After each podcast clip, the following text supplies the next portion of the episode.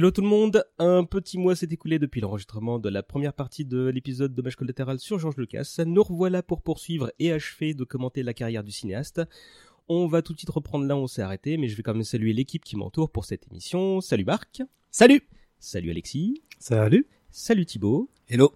Et pas salut Rafik puisque celui-ci s'excuse, il a un gros empêchement et euh, donc on fera cette seconde partie sans lui et on est sans doute mieux servi que que lui parce que nous on a du saucisson, du fromage euh, et de la bonne compagnie donc on le salue. Euh, Thibaut, merci à toi de nous recevoir chez toi. Ah oui, euh, bah c'est un grand plaisir d'accueillir toute l'équipe. C'est vachement bien. Ouais, ton appart a une position plus centrale que mon lointain 19e arrondissement et qui est beaucoup plus adéquate pour tout le monde comme ça. Et il y a un grand Faucon Millennium en Lego. Merci de faire de la pub. Et du coup, on est euh, tout à fait dans la bonne thématique. On a terminé l'épisode précédent avec la trilogie Star Wars et les logiques à la fois euh, chronologiques et thématiques voudraient qu'on commence celui-ci avec Indiana Jones, mais juste avant, j'aimerais qu'on parle de l'Empire Lucas qui s'est articulé autour de, du succès de Star Wars, entre autres. Euh, Lucasfilm, c'est pas seulement du licensing, même si les demandes pleuvent à ce moment-là. Euh, donc là, George Lucas est un peu le roi du monde. C'est aussi un ensemble de structures que Lucas et sa bande vont créer au fur et à mesure que le temps passe, avec une volonté farouchement indépendantiste. Euh, très tôt, il va considérer la production de films comme un chantier naval avec une chaîne de production bien établie. Euh, et au lieu de sous-traiter la création de certaines pièces vitales de la carrosserie de ses navires, il va créer les divisions dédiées pour. Il va même plus loin euh, que la conquête de marchés complémentaires puisqu'il va aussi investir dans de nouvelles formes d'expression artistique. Je vais en citer quelques-unes et vous me dites ce que, ce que font les sociétés, vous ajoutez ce que vous voulez, mais on, essaie de faire pas trop long. D'autant qu'il y, a de, a de plus, il y en a de plus ou moins importantes. Euh, bon, on a déjà parlé de Ilem euh, la dernière fois et de du licensing euh, qui s'occupe de vendre euh, la marque à qui veut et euh, qui est sans doute fermé depuis le rachat par Disney, hein, je pense.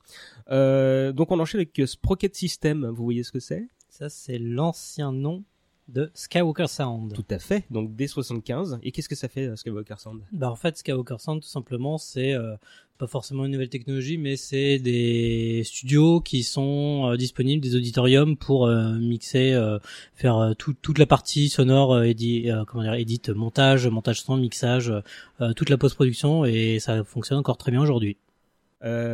ensuite, LucasArts, ex Lucasfilm Games en 82. C'est pour qui? Alors, LucasArts, c'est euh, la, branche jeux vidéo de, de Lucasfilm, qui est bien connue pour euh, tout un tas de titres euh, dans les années 90 surtout. Les, les, plus anciens se souviendront du mémorable Indiana Jones et la dernière croisade et Indiana Jones and the Fate of Atlantis juste après. Et entre autres choses, tout un tas de point and click, dont la série des Monkey Island, de Dig aussi, qui est basé sur un, une, une des, un scénario d'une histoire fantastique et euh, un jeu de moto dont le nom m'échappe tout de suite. Full Throttle, je crois. Full Throttle, exactement, qui était quand même hyper bien. Je rejouerais bien un Full Throttle là tout de suite. Bah, il est ressorti en HD il y a ouais, deux ans. Hein, absolument. ouais. Précipité où et, euh, et d'ailleurs, ce qui est assez marrant, c'est qu'en fait, euh, il y a eu beaucoup de jeux non Star Wars dans les débuts de LucasArts. Il a fallu attendre quelques années avant que la licence euh, euh principale, j'aimerais dire, se, se, se euh, voit des petits frères vidéoludiques.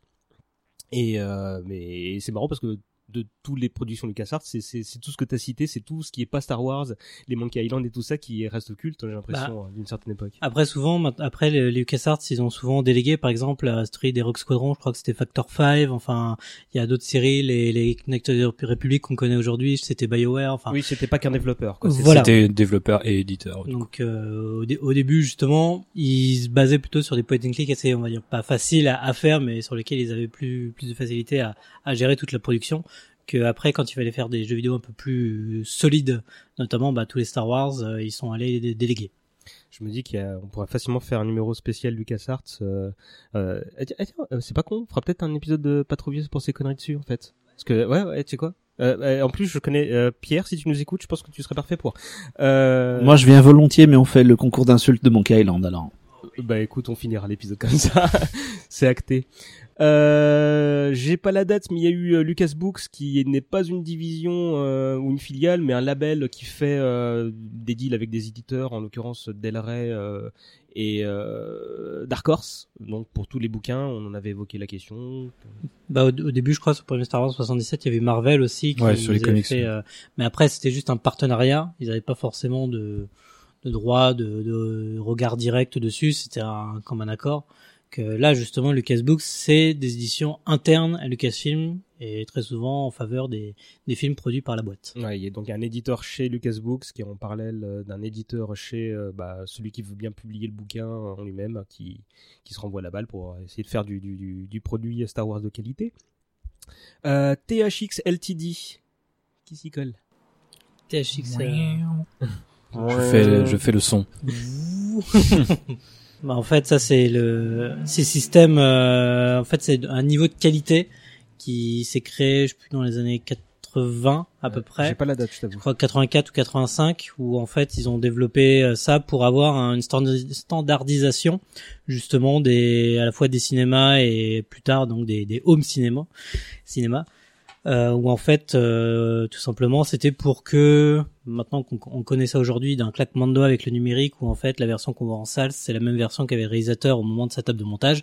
Mais en fait THX ça a permis à développer justement au niveau des salles de cinéma une qualité de son et de projection euh, qu'on n'avait pas forcément à l'époque de manière uniformément euh, cinématographique euh, dans tous les cinémas, euh, en tout cas des États-Unis plus tard dans le monde. Donc euh, ça a permis de, de- faire rehausser un petit peu le niveau. Et plus tard, ils se sont développés sur euh, différents systèmes. Vous, vous savez à quoi correspondent les, les initiales? Enfin, on sait tous que c'est une référence à, à THX 1138, mais vous savez ce que ça veut dire? C'est le X, expérience, et c'est c'est des initiales. C'est En fait, il y a, il y a Tom Holland Tom Holland, Experiment. Voilà. Tom Holland Experiment. Tom Holland qui n'est pas le... de- de- Pas, pas la- pas le jeune acteur qui ne devait pas être né d'ailleurs euh, au moment de la création de- du label. Euh, c'est fermé, ça, je crois, euh, depuis le rachat par Disney, non? Non, c'est toujours en cours, mais maintenant c'est indépendant en fait. Mhm. Ça, ça a pris son indépendance depuis. Euh, Lucas Online, sans surprise, le mec euh, s'est approprié l'internet euh, en bonne opportuniste, comment dire, des, des nouvelles technologies, et donc il a créé une division là-dessus. Ah, Lucasfilm Computer Animation, Hmm, Pixar. c'est ça. Eh oui. Euh, rejoint par euh, John Lasseter et Andrew Stanton, qui devient Pixar donc à 86 après que Lucas cède la société à un certain Steve Steve Jobs. pour bien moins cher que prévu. Euh, apparemment, c'est la faute à Lucas qui avait trop attendu et du coup, Steve Jobs a fini euh, par faire une offre sur le rabais. euh. Euh, il s'en mordra euh, quelquefois les, doigts, on s'imagine. C'est clair. Si, si je peux faire un mot justement sur le licensing au niveau des jouets, je sais pas si on l'avait dit la dernière fois, je crois pas. C'est que le fait que Lucas contrôle aussi le- les ventes des jouets, euh, c'était aussi une manière pour lui de contrôler la qualité des jouets. C'est que en gros, c'était pas juste on vend la licence et on produit autant de figurines que possible. C'est que même au niveau de la qualité, que ce soit des matériaux qui sont utilisés pour éviter que les enfants ils prennent des trucs dans, dans les yeux ou des trucs comme ça, euh, ils faisaient en sorte de vérifier chaque objet Star Wars produit euh, par euh, leur euh, par leurs sous-traitants. Et en fait, le, le Castle Licensing, c'était pas juste une marque qu'on déposait sur les sur les boîtes, c'était vraiment un suivi, un vrai SAV. Et il y, a, y a plusieurs boîtes justement qui ont pas eu les les contrats parce que ils étaient euh, comment dire mal informés ou ils étaient pas intéressés par faire un truc selon les directives de Disney. Et, enfin de Disney, voilà déjà, de, de Lucas. Et en fait, euh, ça, en fait, on le connaît pas assez. On le pense juste comme un, un vendeur de jouets. euh, Peu plus plus j'en plus j'en vends, mieux c'est. Et en fait, pas du tout. Il était très très strict sur les les les les, les directives. Le contrôle à- qualité, ouais. Voilà, exactement. On aura l'occasion de, de s'en rendre compte un peu plus tard. Je vous rebalance, j'aurai l'occasion de balancer quelques exemples. Euh, à Paris LM, toutes ces sociétés et divisions ont élu euh, domicile au désormais célèbre Skywalker Ranch, donc près de Nicasio en Californie. C'est un peu le fantasme de Zotrop euh, qui est concrétisé. Euh, le bâtiment principal date de 78, mais il y en a plusieurs autres. Il faudra attendre les années euh, 2005 pour que toutes les sociétés soient réunies dans le parc du Presidio. Oui, c'est ça. Euh, euh, c'est à San Francisco.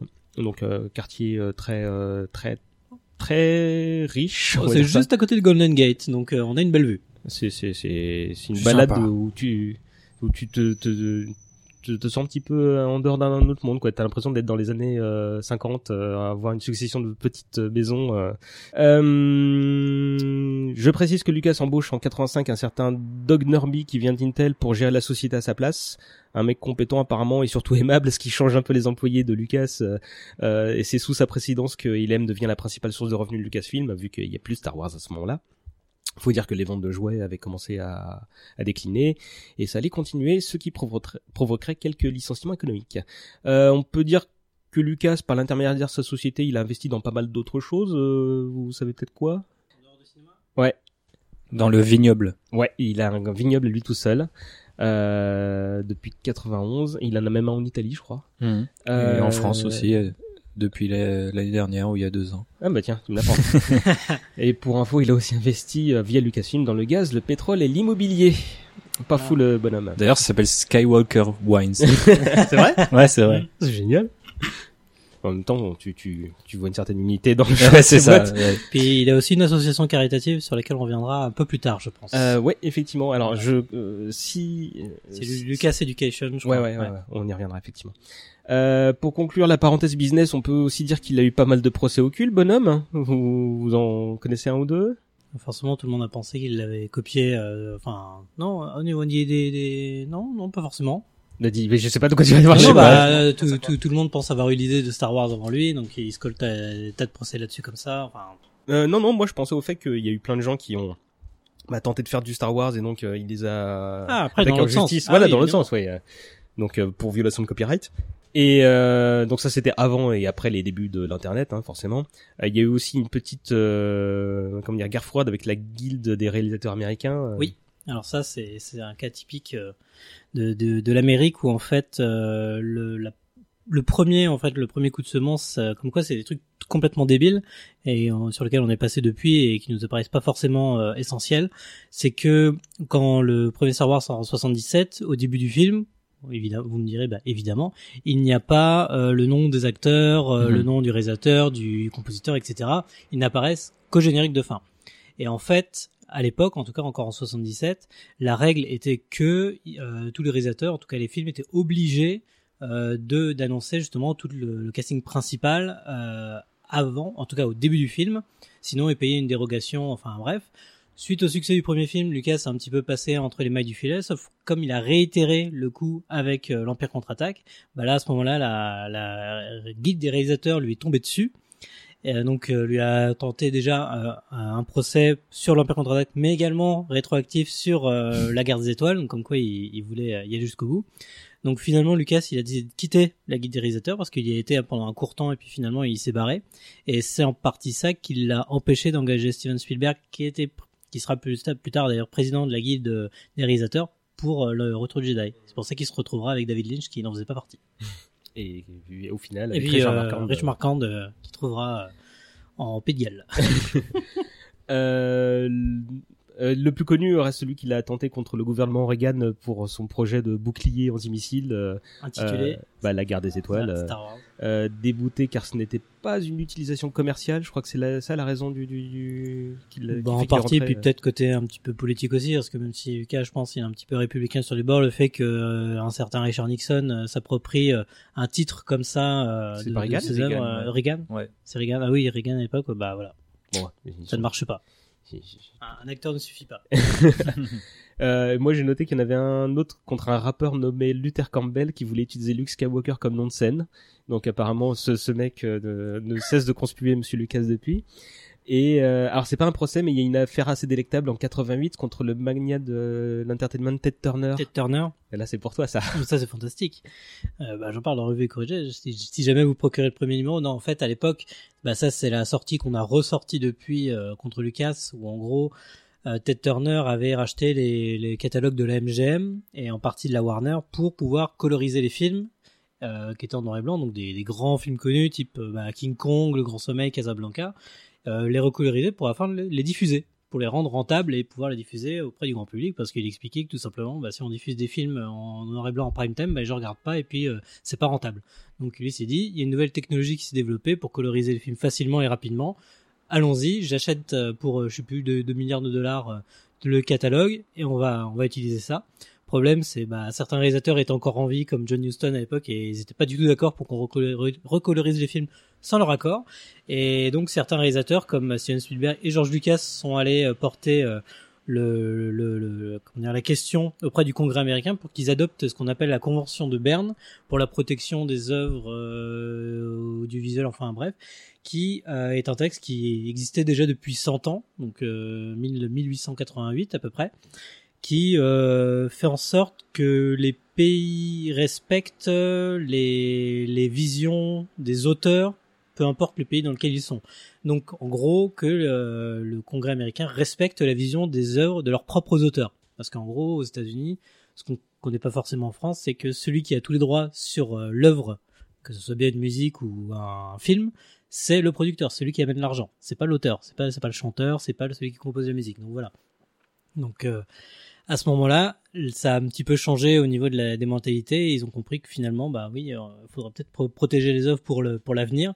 Et Lucas euh, expliquait dans, dans, dans son texte qu'il avait adressé au Congrès que bah, dans, quel, dans peu de temps, on pourra changer les acteurs euh, dans les images, on pourra leur faire dire autre chose, on pourra les remplacer par des acteurs plus jeunes, ce qui se confirmera plus tard sur ses propres films. Et c'est marrant de le voir dans ce camp-là, là, pour le coup. Exactement.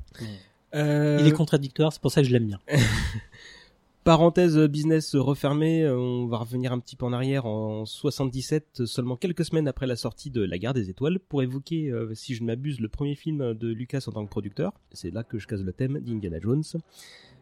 Euh, les Aventuriers de l'Arche perdue, donc il sort en 81. Euh, je ne sais plus si on l'a dit dans la première émission, mais après la sortie euh, Tony Truante de Star Wars, euh, donc George et Marcia Lucas euh, euh, sont partis en vacances à Hawaï pour un repos bien mérité. Et ils ont été rejoints euh, par le couple Spielberg. Et donc euh, Steven et sa compagne de l'époque. Et on y, et en gros, on imagine bien les deux compères sur la plage en train de chiller et Steven de dire euh, Mhm. Giorgio, est-ce qu'on serait pas capable de ressusciter le film d'aventure? C'est à peu près ça, quoi. Ouais, je crois même que l'idée de, enfin, comme Star Wars, Indiana Jones vient de le- leur amour pour le, les serials. Et euh, il me semble qu'il avait déjà écrit un premier brouillon euh, dès 73, au début des années 70 en tout cas, qui s'appelait du coup euh, Indiana Smith, The Adventures of Indiana Smith.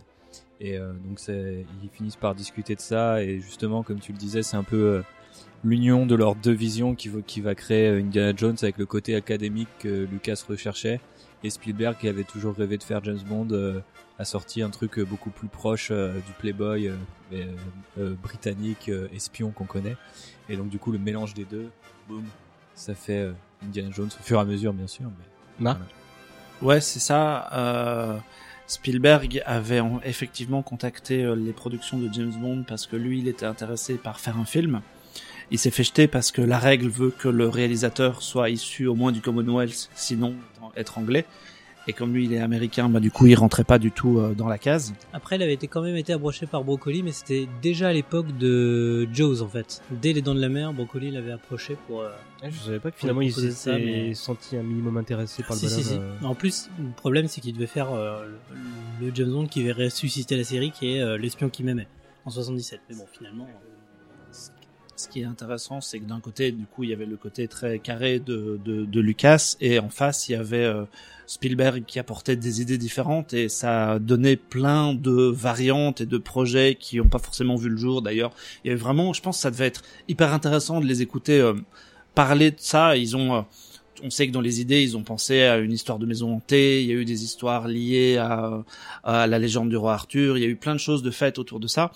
Et puis ce qui était intéressant aussi, c'est que Spielberg, lui, il avait en tête une influence plutôt européenne puisqu'il avait vu euh, le l'homme de Rio avec euh, Jean-Paul Belmondo ouais. et puis il avait lu Tintin aussi et c'est surtout c'est très intéressant de revoir qu'après par la suite il a fait Tintin qui est finalement un Indiana Jones like quand tu regardes la manière dont c'est mis en scène et les choses que ça raconte le son secret de la licorne ça pourrait être un cinquième film Et on souhaite bon appétit à Constance, qui nous reçoit également. Oh, Euh, je croyais que Tintin, il l'avait euh, vu après Les Aventuriers de l'Arche perdue. Il me semblait que peut-être, Je- je je crois que lui après, ramené plus tard ouais, Ouais, mais- j'ai- c'était pendant la promo en France notamment. et en ah oui c'est ça Belgique, c'est pendant euh, la promo On en... a fait, eh, vous avez copié sur Tintin et tout ça, mais c'est quoi Tintin? Et puis, finalement, ouais, il a découvert, il est tombé amoureux du truc. Et on Mais le d'ailleurs, au départ, il voulait pas faire Indiana Jones Spielberg. Il me semble que c'est parce que Lucas l'a mytho sur le fait qu'il avait déjà écrit le film et les deux suivants que euh, Spielberg s'est dit ok, on va y aller parce qu'il avait, à- à- il sortait d'un d'une période où il avait pas euh, la grosse banane Spielberg. Lequel- le Spielberg. ouais. Ouais, pour pouvoir attaquer un, un deuxième. euh, Bah, côté privé, ouais, c'était assez compliqué, mais il avait, il avait fait euh, rencontre du troisième type. Donc après, pour les deux, tout était possible, mais le, il avait bossé, euh, Lucas avait bossé avec euh, donc Philip Kaufman, réalisateur notamment de L'étoffe des héros, sur le scénario depuis longtemps de d'Indiana Smith, qui était un archéologue. Enfin, on était déjà parti là-dedans, mais c'était pas tant euh, aventureux que ça, puisque c'était un petit peu le l'anti-héros, puisque on pensait à on pense tout de suite à Harrison Ford maintenant, mais c'était vraiment un rat de bibliothèque à la base. C'était un anthropologue. C'était les, les pures passions de Lucas euh, personnelles qui étaient transposées dans un héros de, de comic book, quoi. Donc euh, c'était vraiment particulier. Et c'est ainsi que le jeune euh, Lorenz Kasdan, euh, qui n'a donc à ce moment-là pas euh, bossé sur euh, l'Empire contre-attaque, euh, est convié à bosser sur le projet. Donc il est tout jeune et apparemment, ouais, tu, tu disais Thibaut, il y a une très bonne entente, en- enfin une énergie foisonnante pour créer le personnage, mais il a beaucoup œuvré aussi à son arrivée pour que pour s'entendre et bah, forger le personnage tel qu'on le connaît aujourd'hui. Euh, apparemment, il y a Lucas qui donne les grandes directives, Spielberg qui affine euh, euh, la vision et anticipe déjà d'emblée les cadrages, la manière dont, va être filmé le, futur film. Et, et Kasdan, lui, apporte le brin de psychologie qui manquait. Le résultat, c'est un script de 60 scènes de deux pages chacune avec un rebondissement à chaque fin, à la fin de chaque scène. Un truc qui déroute, euh, c'est un truc demandé par Lucas et qui déroute un petit peu Kasdan, mais euh, qui était voulu par Lucas, si j'ai mon. euh, Bah, c'est pour donner du rythme, tout simplement. C'est un, un truc aussi basique que ça. Parce que Lucas, il est encore de la génération qui réfléchit en bobine. Et justement, le- la question du rythme, c'est méga important et il faut que ce soit sur le papier euh, texto. Et il n'y a que de cette manière-là aussi que Spielberg euh, peut réagir au niveau de sa mise en scène. Concernant le choix du partenaire sur le projet, euh, Lucas voulait évidemment pas faire affaire avec la Warner et c'est Paramount qui euh, qui décroche la timbale en proposant des conditions euh, tout à fait acceptables pour euh, pour George. On, on sait lesquelles euh? Bah en fait, ils ont quand même, euh, ils ont quand même imposé certains certains trucs parce que bon, ok, Star Wars ça, ça a bien fonctionné, mais il y a eu des galères de tournage, de même que sur Empire contre-attaque en 80, euh, tout le monde savait que le film était méga en retard, qu'il y avait des problèmes, il y avait des dépassements de budget. Donc à Paramount, ils ont été un peu malins et un peu arrogants, mais ils ont fait ok, on vous finance pour euh, tant, j'ai plus j'ai plus le, le nom du budget en tête, mais euh, vous avez tant de jours à respecter, sinon c'est euh, tant de pénalités. Et anecdote assez marrante, c'est que euh, on- quelqu'un retrouve croise euh, Lucas après la fin du tournage euh, de d'Indiana Jones, qui s'est faite d'ailleurs dans les temps, étonnamment, et qui essaie de se moquer de Lucas en genre alors vous êtes encore en tournage ça? Non le truc s'est terminé dans les temps dans le budget c'est ça a été euh, ciselé euh, au- dollar près quoi. Ouais, il avait vu quatre jours d'avance sur le sur la deadline, Voilà. si je me souviens bien. Et euh, je sais aussi que en gros Paramount a proposé un gros chèque, euh, mais en même temps c'était un risque très calculé parce que euh, il- le, le, le bonhomme qui, qui gérait ça à l'époque, j'ai plus son nom, et était loin de, la de la Gulf Western bah oui c'était Bah, il savait qu'il pourrait mettre une affiche par les créateurs de Star Wars et des Dents de la Mer. Exactement. c'est- juste s'accoutumer euh, tous les cinéphiles de l'époque. le patron de la Gulf Western c'était un sacré numéro Euh, en retour, ouais, donc ils ont le droit de faire la suite, euh, une suite et euh, si dépassement de budget, euh, c'est pour Lucas, donc c'est ce que tu disais. Je pense que beaucoup de gens connaissent l'anecdote sur le fait que Tom Selleck était pressenti pour jouer le rôle, donc on va pas euh, s'apesantir dessus. Il y a des petites vidéos où le bonhomme s'exprime encore à ce sujet. Tu voulais réagir un truc? Non, non, il y avait eu Jeff Bridges aussi dans la liste des acteurs qui avait été évoqué, et c'est Spielberg qui voulait, qui a proposé Harrison Ford. Étonnamment en fait, puisque c'est euh, Lucas qui a découvert le personnage, c'est euh, son copain euh, qui ramène Harrison Ford sur le devant de la scène. Et moi, je suis toujours impressionné par la première scène dans Les Aventuriers de l'Arche perdue où il assemble les deux petits bouts de cartes et où la caméra mo- le film à moitié dans l'ombre parce que tout le monde a j'imagine que à l'époque tout le monde avait Han Solo en tête parce que c'était un personnage iconique et Spielberg en deux plans parvient à faire un personnage complètement différent juste la manière dont il le filme on est face tout de suite à quelqu'un d'autre et je trouve ça absolument bluffant je reviens 30 secondes sur, sur Tom Selleck parce qu'en fait tout le monde dit ah ça aurait pu être le héros de Magnum mais à ce moment-là il avait pas encore tourné enfin Magnum n'était pas diffusé il avait juste tourné un pilote et il était même paré à oui j'ai dit qu'on s'apesantit pas dessus mais en fait il y a un truc marrant c'est que euh, il avait juste tourné le pilote et euh, la série était pas diffusée donc c'était pas aussi culte que, que, que quelques années plus tard et il était tout à fait disposé à, Avant à lâcher la, la, la chemise hawaïenne. Euh, sauf qu'en fait, euh, quand la chaîne qui diffusait Magnum a vu bah, qu'on s'intéressait à lui, ils ont fait grimper les prix. Il y a eu une espèce de, de, de, de course à à base de non mais si tu restes, on te file le temps. Et euh, du coup, bah euh, c'est c'est finalement Harrison Ford qui a été euh, dépêché. Euh, et qui est rentré dans la légende ainsi. Euh, tournage à San Francisco en France et à La Rochelle pour la partie du, du hangar sous-marin. euh, Exactement. qui, qui, qui est ex- enfin qui appartient à un autre film en fait c'est da- ça a été Das utilisé pour Das Boat ouais le, le film de Peterson enfin téléfilm même et euh, l'Égypte pour tout ce qui se passe non la Tunisie pour tout ce qui se passe pour tout ce qui est censé se passer en Égypte euh, malgré la chaleur les maladies le tournage est impeccable euh, Spielberg euh, agit avec fluidité et c'est ce qu'il veut réagit parfaitement quand il y a un problème s'oppose et quand on sait que Lady Redford a permis de lui donner de donner vie au meilleur gag du film on se dit que c'était de la souffrance bienvenue vous voulez ajouter quelque chose sur sur le film? Non, C'est un pur film, faut le regarder. c'est- C'est immortel, quoi. Euh, quatre semaines de tournage sur les six prévus. En fait, c'est même encore plus. Ouais. Je, je lis mes notes et en fait, c'est encore plus dingue que, que ça. Et euh, Georges, il s'est euh, énormément amusé apparemment euh, dessus. Euh, le, le simple fait d'être pas le chef de projet, mais juste le mec, qui- bah, le, le Gary Kurtz de ce projet-là, apparemment, lui, lui a beaucoup plu. Il faisait que survoler l'ensemble, qui se passait bien. Euh, sorti en juillet 80 aux USA, super accueil, plein de nominations tout genre. Hein, je crois pas me tromper en me disant que c'était un petit carton tout de suite. Ouais, C'est un, bah, c'est un pur film d'entertainment, ça a été vendu en tant que tel, et le public était demandeur. On était euh, dans la vague, justement, des débuts des années 80, qui, qui avait besoin de ce cinéma euh, populaire, très visuel, très efficace. Justement, Marc, il parlait de la séquence d'ou- d'ouverture de d'Indiana Jones, c'est un film muet. Il n'y a pas une réplique et pourtant on suit l'action et on est on est pris au trip et on suit le film. Et c'est ça, c'est ça Indiana Jones, le premier en tout cas, il est super efficace dans sa mise en scène et tous les publics adhèrent forcément et succès planétaire obligé. Euh, trois ans plus tard sort euh, Le Temple maudit. Euh, Kazdan étant pris par la fameuse galaxie lointaine, euh, c'est le script du, du, du film est confié euh, bah, à des gens de confiance, à savoir euh, le couple, c'est un couple de l'envie, Ouais, un couple. euh, Willard Duck et Gloria Katz qui ont fait le scénar de Graffiti euh, et des Lucas pour un nouvel espoir. Euh, un film qui se passe chronologiquement avant, Avant, ouais, avant les 35. aventuriers de l'âge perdu. Euh, apparemment Spielberg donc là a découvert Tintin euh, après euh, le premier indie. euh, Bah, le début c'est le Lotus bleu quoi. bah voilà, c'est ça en fait. C'est à se demander si si s'il a pas calqué des trucs. euh, Donc euh, il y a le personnage de Chang avec 2001, hein, c'est Mhm. c'est un peu évident. Euh, bon, la boucle sera bouclée, tu le disais, euh, Marc, avec euh, le vrai film Tintin, euh, Ouais, bien des années plus tard. licorne. Le film ne se passe pas en Inde car le gouvernement indien a refusé que le long métrage s'y déroule, donc euh, Ils sont tournés au Sri Lanka. hein, C'est ça. Ouais. J'ai pas beaucoup d'anecdotes sur le tournage dans mes notes, à part euh, le nouveau problème de, de, de santé de Ford euh, qui s'est fait une gros, bonne grosse hernie discale sur le sur le tournage.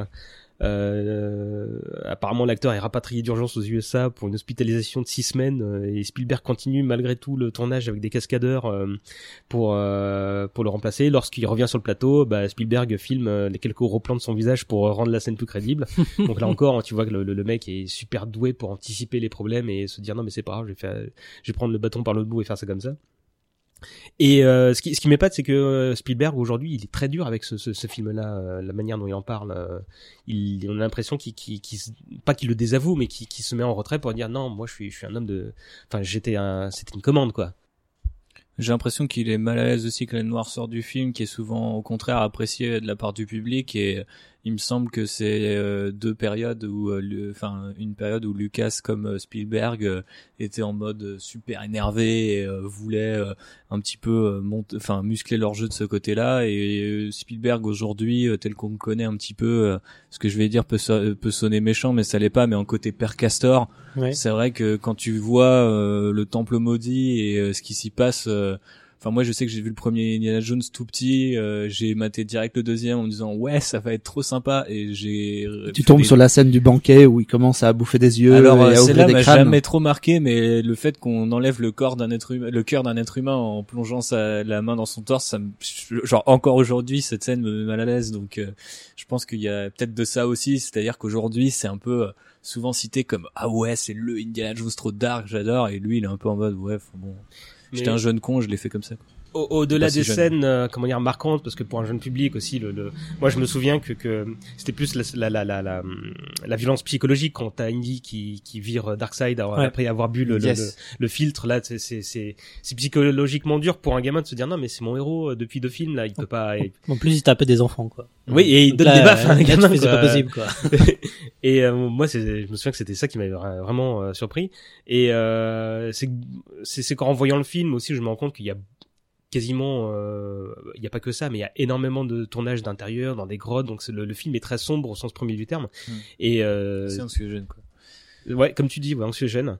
Et euh, pour autant, bah, j'ex- j'explique pas euh, ce, ce, ce, ce- cette manière de de, bah, de de se dire non non, j'ai fait le film de que George Lucas voulait. euh, je sais bien que Lucas, lui, il était en train de se remettre de son divorce à ce moment-là, mais mais euh, mais il y y a une super euh, vidéo de de du ciné club de Monsieur Bobine sur le sur le sujet où il apporte son son expertise sur euh, sa vision des choses, pourquoi euh, euh, Spielberg est aussi euh, comment dire dur avec le film euh, beaucoup plus que pour le Royaume du, du crâne de cristal. Je vous invite à aller la voir. Euh, mais euh, sur la violence, il y a aussi le fait que, que bah, c'est le premier film à avoir la statut PG-13, euh, si je dis pas de bêtises, ça a été créé pour ce ouais. film. Ouais, c'est ça. Ouais. C'est, euh, c'est ça, ça montre le, le, le que, que le, le, le choc que ça a pu être pour pour euh, pour les spectateurs quoi. Après, pour les non-anglophones, PG-13, c'est PG-13, c'est-à-dire euh, interdit aux moins de 13 ans non accompagné. Voilà, par un adulte. On enchaîne avec la dernière croisade qui sort bien des années après, 89 en fait. Ah, C'est euh, tous les 3 ans, tous les 3 ans. Enfin, à peu près. 84. Non, non, 80 non, 89. Il y a 4 Ça- ans, non? Pas 4 ans 80, c'est- 84, c'est 84 euh, et 89. 5 ans. Ah ouais, donc 5 ans. 5 ans ouais quand même, hein, tu vois. Ouais. Le mec il a besoin de compter sur je. Il fait chaud. Non mais je parlais de moi là. Euh, vous, vous saviez quel était le concept original du troisième volet? Oui.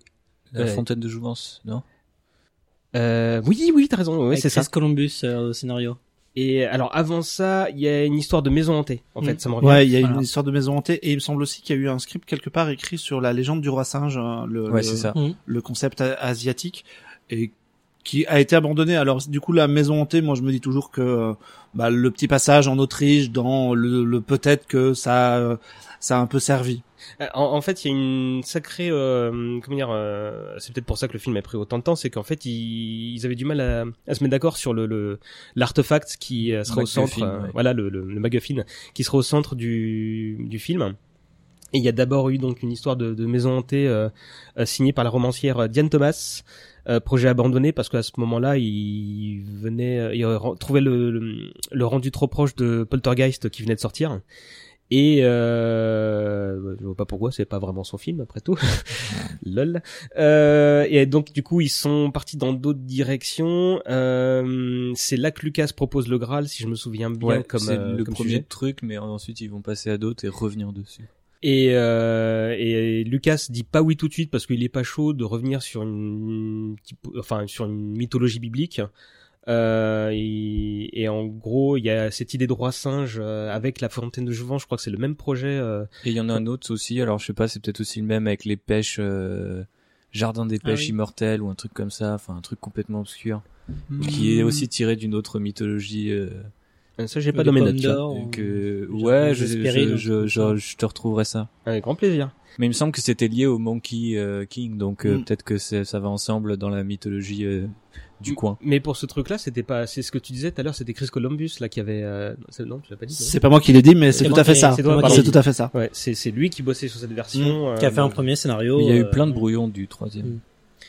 Et euh, lui il voulait emmener euh, Indiana Jones en Afrique euh, pour, pour pour changer relativement de décor, mais euh, mais euh, je sais plus qui trouvait ce, le, le, le, le projet trop stéréotypé, donc ça s'est pas fait. Et euh, et comme bah il trouvait rien de mieux, Spielberg a dit bon, ok on part sur le Graal. Et c'est par contre lui qui a eu l'idée de de- de- d'impliquer le papa de Mhm. Indiana Jones en Absolument. disant euh, bah euh, le, le trouver le père c'est trouver le Graal pour euh, pour euh, pour Indy et bon, bah ça ça rend une super relation euh, dans, dans le film. Euh, c'est Philip Kaufman qui fait le, Oui. le, le, le script final, c'est Je- ça? Normalement. oui, Alors non, il est pas tout seul, il est pas tout seul. Attends, attends, attends. euh, deux- deux secondes, euh, Jeffrey non Jeffrey Boham, merci, et Meno Mejes et Tom Stoppard. Euh, qui- lui, il est pas crédité apparemment. Euh, je connaissais que les deux premiers perso, euh, mais en fait, euh, s'il y a autant de gens, c'est parce qu'il bah, il y a pas mal de réécriture, comme Ouais. on le laisse entendre euh, tout à l'heure.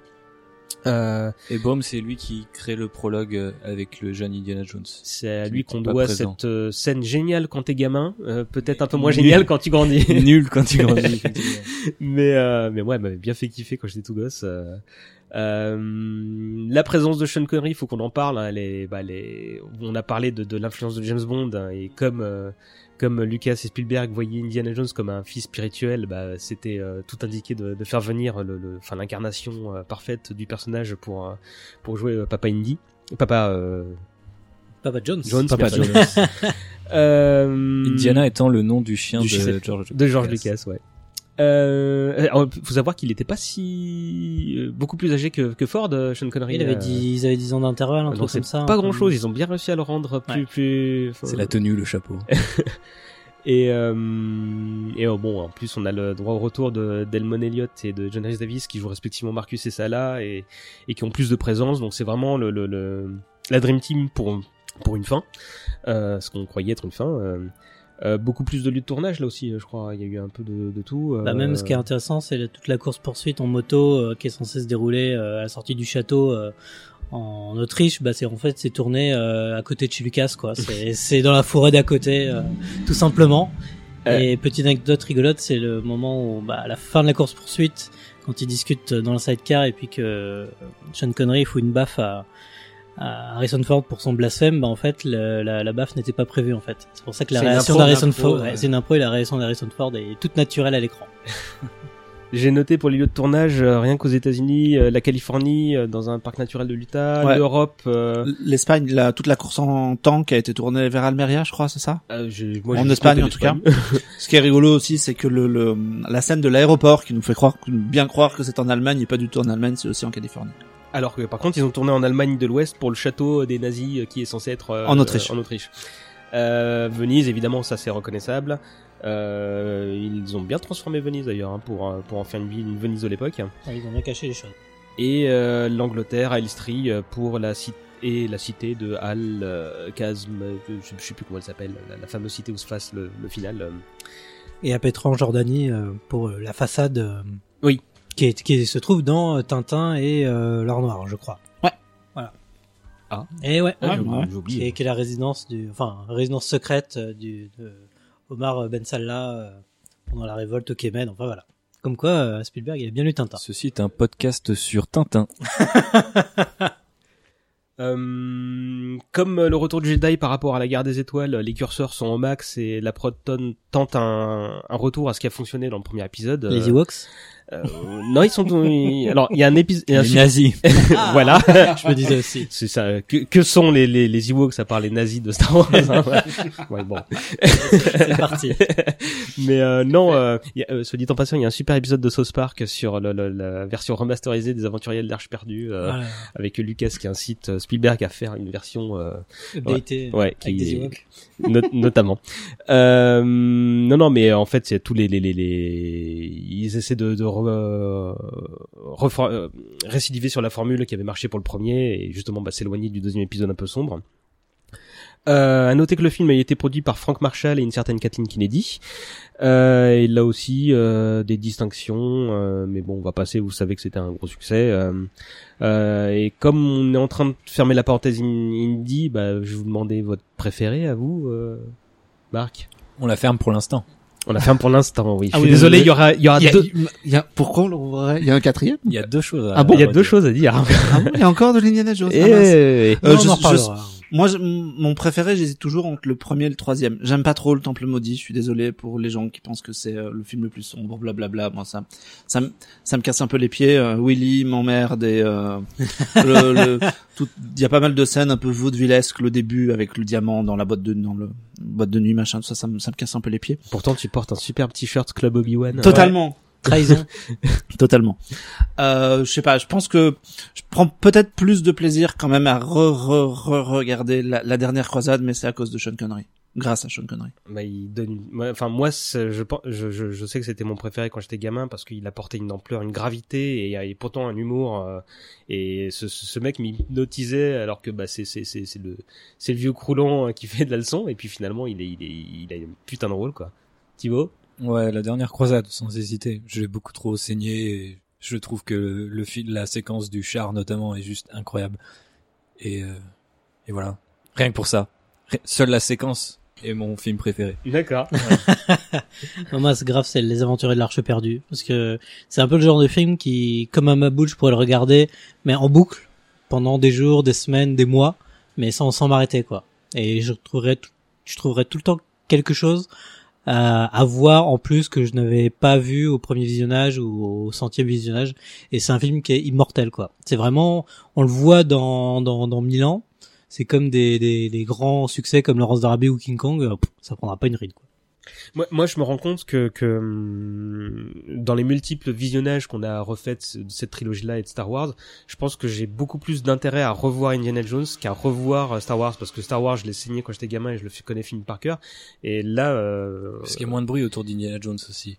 Sans doute, mais je pense que, que c'est peut-être ce que ce que ce que tu voulais euh, entendre un instant, Alexis. Mais mais je pense qu'il y a plein de trucs à redécouvrir en fait. euh, et, euh, euh, cinéma, comme objet cinématographique, je pense que je prends euh, pas plus de plaisir, mais plus d'intérêt à, à les revoir. euh. Je me souviens que la la nuit au max qui avait été organisée, voilà, ça remonte à 5-6 ans. coucou David si tu nous écoutes.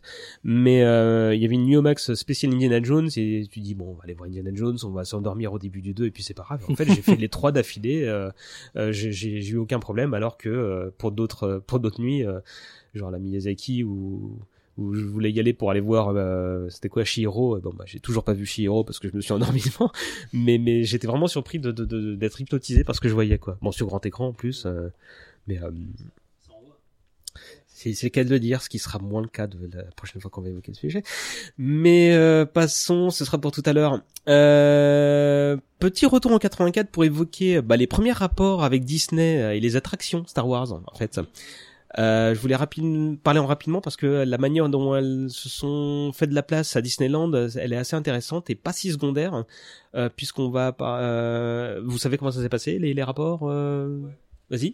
Euh, c'est euh, un film qu'avait réalisé euh, Lucas avec Coppola sur euh, un concert de Michael Jackson. Captain, Captain EO. EO. c'est ouais. ça. Et euh, qui utilisait déjà la 3D en fait. Ouais. Et euh, du coup l'idée euh, vient de vient de là. À l'origine, euh, ils voulaient euh, mettre à jour euh, une attraction Disney. Et ils avaient euh, proposé euh, 50 millions de dollars pour moderniser un truc qui s'appelait euh, Black Hole quelque chose, enfin qui était d'un film de l'époque, mais dont Ouais, Bas- le- le basé trou sur noir. le trou noir. c'est ça, voilà. Qui était un film Disney. Un film Disney qui euh, avait fait un bon flop euh, sur le moment. Et donc il s'agissait de moderniser cette attraction. Et donc euh, ils ont acheté euh, cinq simulateurs de combat militaires pendant que Lucas bossait sur la 3D pour essayer de faire un truc. Et au total ça leur a coûté 32 millions de dollars je crois. Ce qui était j'ai noté quelque part deux fois le prix du parc Disneyland de Anaheim en 55 donc euh, voilà. Et ensuite ils l'ont fait ils l'ont ouvert donc du coup en 87 il me semble et euh, Euh, je dois l'avoir ça, attends. Mais en fait, ils ont développé à l'époque justement des caméras 70 mm en 3D. Donc, faut se rappeler aussi qu'à l'époque, on tournait en pellicule, c'était pas aussi pratique que- qu'à l'époque d'Avatar euh, de Cameron. Donc, c'était toute une machinerie à inventer pour une attraction qui, pour une séquence qui dure 12 minutes à peu près. Euh, le film fait 17 À peu près. minutes. Voilà. Il y a même James Horner qui fait la musique. Comme quoi, euh, Sachant que l'idée c'était de pouvoir euh, justement de le mettre à jour, changer le, le film à l'intérieur, etc. Donc c'était assez euh, révolutionnaire pour l'époque. Ça a un peu placé un petit euh, petit standard sur les parcs d'attractions américains aujourd'hui, quoi. Et puis ça montrait le bah, l'investissement de Lucas sur la technologie. euh. Par contre, tu, tu disais que c'était Francis Ford Coppola qui l'avait réalisé. Moi, je l'ai appris que, que pendant mes recherches. quoi. J'étais loin de me douter que c'était lui qui avait euh, dirigé Jackson euh, sur, sur le film. Vous l'avez vu Vous vous Ah avez oui, déjà oui. fait Ouais, ouais, euh, ouais. Enfin, parce que moi, j'ai, j'ai euh, bon, par les créateurs du Parrain et de Star Wars. Ouais, c'est ça. mais, mais euh, quand euh, ma proche, ma première visite à Disneyland, euh, tu vois, tu, tu vois un film avec Michael Jackson, c'est normal parce que c'est Nikon Pomme, tu vois, et tu te dis ok, bon bah c'est, il est dans Star Wars, normal. euh, et c'est, c'est, moi j'ai un, un souvenir, tout ce qui est plus nostalgique, je pense que comme objet filmique, ça doit pas se poser là, mais, mais pour l'époque c'était, euh, bah tu l'as dit, t'avais donné le budget euh, pour 17 minutes, ça devenait le, le- la production la plus chère de, de, de Lucasfilm pour le temps de pellicule euh, alloué. Mais euh, Je, crois- et- bah, je crois que c'est toujours le plus court, le, enfin, le plus cher court métrage de tous les temps. Je crois pour l'instant que ça l'est encore. Je crois. je, je, c'est possible, je suis pas allé jusque là. En tout Euh, cas, c'est la première attraction non Disney d'un parc Disney. Et Star Tours d'ailleurs, on n'a pas donné le nom du truc. bah c'était le truc Star Tour c'est arrivé juste avant je C'est crois. c'est 85, non, je crois. Star Wars 86 Star Tour. 86. Et là Mhm. tout le monde connaît, on va pas rentrer dans le détail. euh, C'est pour l'époque c'était surtout une, enfin c'était aussi une affaire de, de business pour euh, pour occuper ILM et le, leur dire voyez ils sont toujours toujours aussi bons euh, euh, et la preuve en est hein, moi ça a toujours été mon attraction favorite et euh, et pas que parce que ça s'appelle Star Wars hein, tu vois. Mais euh, mais ce qui est marrant c'est que tout ce qui précède c'est ce, ce rapport avec les, les, les attractions dans Captain EO et, et Star Tour ça a été précédé d'une crise chez Disney en 84 et qui, je sais pas si vous êtes au courant, mais on a demandé à Lucas d'être le, le nouveau PDG de, de, de Disney à cette période-là. Ben non. Et donc euh, c'est c'est très drôle quand on sait que maintenant qu'il a euh, laissé les clés de son empire, tu vois. Mais mais euh, euh, il venait, de- je crois que c'était une OPA hostile euh, qui qui leur pendait au nez. Ils avaient survécu. Ils disaient il nous faut du sang neuf, il faut qu'on qu'on qu'on prenne un créatif et on va proposer à Lucas. Il refuse euh, poliment. À... Ah, bah, des suites de la, la Coupe du Monde hier. Euh, il refuse poliment euh, après y avoir songé et euh, par contre c'est euh, merde comment il s'appelle? Eisner c'est ça? C'est lui qui Euh, ouais. Michael Eisner Michael Eisner. c'est son poulain euh, enfin non c'est son Non, pas, pas forcément, mais C'est une de- connaissance et je pense qu'ils sont toujours amis euh, depuis. Et puis même, euh, c'est c'est une connaissance commune avec Spielberg aussi. C'est quelqu'un qui gravite euh, dans cet univers-là et qui depuis bah a mené Disney euh, vers les vers les plus hauts sommets quoi. Mais bon, euh, justement, je renvoie les gens au premier podcast comme ça, ça ferait double double écoute. Mais justement, Lucas c'est pas du tout quelqu'un qui est intéressé par le business.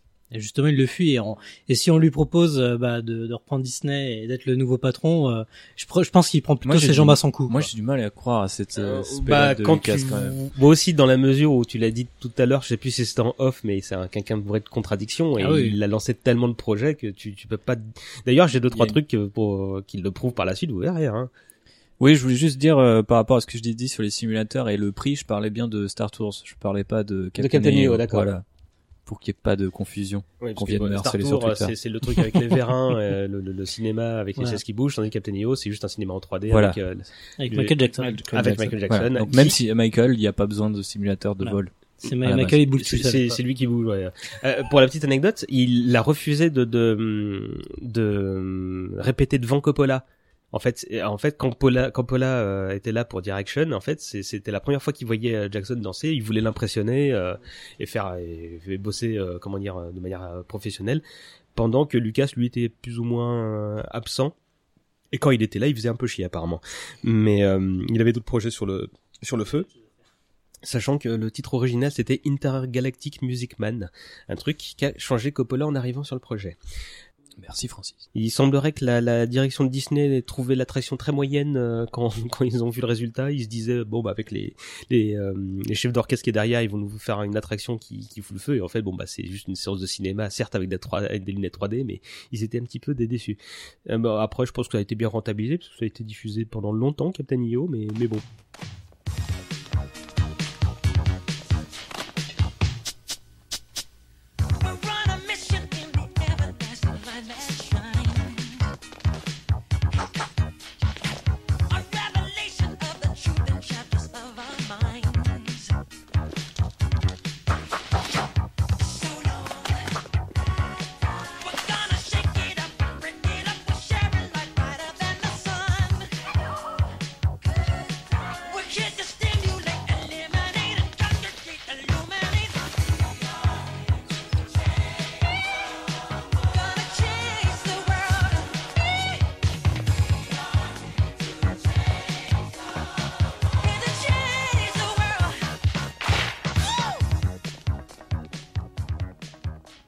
Transition tout trouvée pour le sujet suivant, euh, puisqu'il s'agit également d'une production Lucasfilm euh, dédiée à étendre Star Wars, mais d'une prod télé.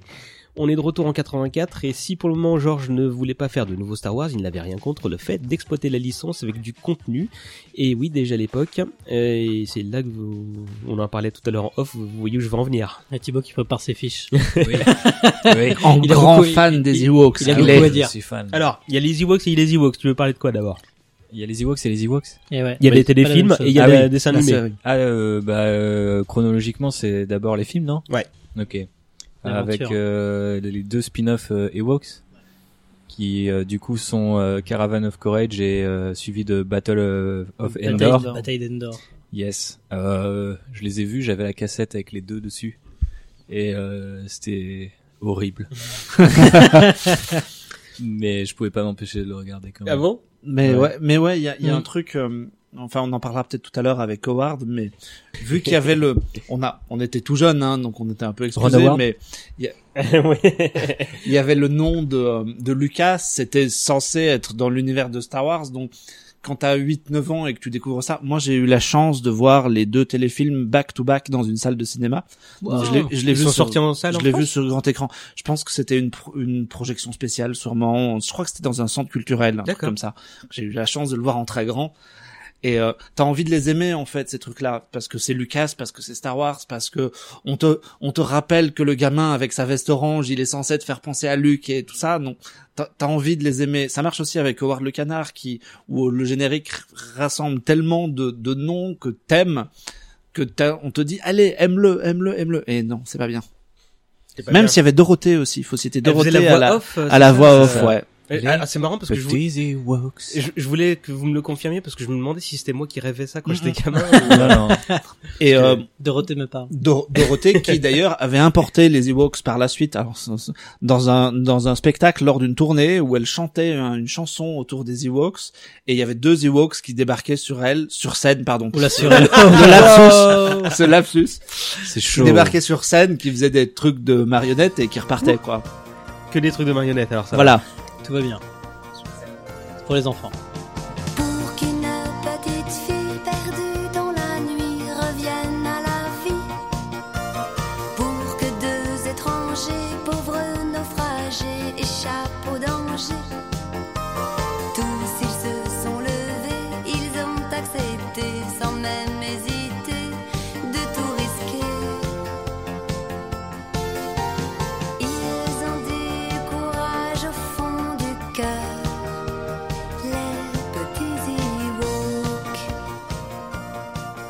L'as dit donc c'est alors en français c'est l'aventure des Ewoks en 84 et la bataille d'Andorre en 85. Enfin, il y a la caravane du courage, c'est le premier. C'est et- c'est le, ça. c'est le et- sous-titre de l'aventure voilà. des Ewoks. Et ouais. le deuxième, c'est la bataille d'Endor. Mais en gros, ça raconte euh, l'histoire de deux gamins qui sont écrasés sur Endor et qui sont recueillis par des par un village des Woks.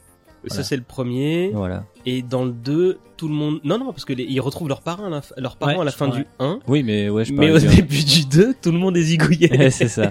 C'est horrible. C'était tellement violent. Enfin, moi, je me souviens, mais c'est pas possible, c'est- il peut pas faire ça pour. Je me souviens que j'étais gamin, mais je me souviens avoir pensé, il peut pas faire ça pour des gamins, quoi. Tout le monde est mort et en plus, ça part en couille. Il y a des sorciers, il y en a. Ah ouais, n'importe euh, quoi, il y a un délire. Mais c'est de la, c'est presque de la fantaisie, quoi, à ce niveau-là. C'est, il y a le, C'est il y a- Conan, quoi. Il y a le chaman, ouais, c'est clair. Il y a le gros monstre à la fin du 1, je crois. Enfin, c'est, qui est fait dans une espèce d'animatronique ou de marionnette dégueulasse, mais voilà. Et, le pire de tout, je pense que là encore, hein, je, je sais plus quel âge j'avais, mais mais je m'étais dit ça c'est pas normal, c'est que dans le- il y avait un problème de continuité, c'est que dans le 2, je crois, les Ewoks parlent. Enfin, parlent le. le- Oui, prononce quelques mots, et trucs comme ouais, ça. ouais, alors. euh, Sundel C'est Sudine, c'est pas, c'est pas logique. c'est- c'est- Mais je crois que même dans le premier, ils répètent, euh, justement, il y a une scène où ils leur apprennent à parler humain, en fait. Donc c'est D'accord. peut-être pour ça. Euh, ok, bon. Parce que je me souviens très bien d'une réplique où il explique que leur vaisseau spatial s'est écrasé et qu'il y a un Ewok qui répète Vaisseau spatial écrasé, écrasé. D'accord. C'est bon. bien, la civilisation est en marche. Dé- Déjà à l'époque, je me plaignais de la cohérence de l'univers partagé, tu vois. Mais euh, qu'est-ce que j'ai comme note? Peut-être ouais. que j'ai rêvé. Euh, L'aventure des Ewoks, c'est de John Corty. Euh, euh, le bonhomme dira vouloir mettre l'accent sur les relations, tandis que Lucas l'invite à mettre des explosions de partout. Euh, ça, c'est en 84 et c'est diffusé sur ABC, donc à la télé, et euh, ça marche suffisamment pour lancer la deuxième production. Euh, cette fois, c'est Kim et Jim Waite qui sont embauchés pour mettre en scène cette histoire, euh, comme on l'a dit, beaucoup plus sombre. Euh, et petite anecdote amusante, apparemment, là, sur le deuxième tournage, Lucas fout là une paire royale au, au duo que je viens de citer. Euh, il utilise juste euh, deux tampons que lui a offert Joe Johnston pour communiquer sur le script. Euh, C'est l'un où il y a marqué super et l'autre pas mieux faire. Et en fait, donc, il était plus ou moins pas là. On a peut-être tout dit sur les Ewoks. euh, Ça m'a donné envie de les revoir. euh, Je, écoute, l'avoue. Ça doit, être- ça doit pas être simple à retrouver ça. Alors c'est ça, c'est si si c'est sorti en DVD en, en 2005 en même temps que euh, les, les deux séries animées dont on va justement parler. Ah oui, oui. Il y avait eu une ressortie de DVD des euh, de, des films et ils en avaient profité pour glisser un peu en même temps le euh, les séries animées et les films. Donc ça doit peut-être encore vu que c'est du 2005 c'est pas si vieux que ça, Ça quoi. traîne. Allez, tout le monde chez Marc. tu les Ouais, as je les ai. Ouais, ça. Tu vas voir une photo pour vous montrer à quoi ça ressemble? de la jaquette, ouais, si tu veux. oui, oui, juste la jaquette, c'est pour que ça peut peut-être intéresser des gens qui ont, qui ont du temps à perdre. Euh, bah, enchaîne, Thibaut, je t'en prie, euh, avec. euh, Après, euh, en 85-86, sur ABC débarque euh, la série Ewoks, donc série animée, dans laquelle le héros est Wicket, incarné par Warwick Davis. Euh, et là, euh, dans le dessin animé aussi?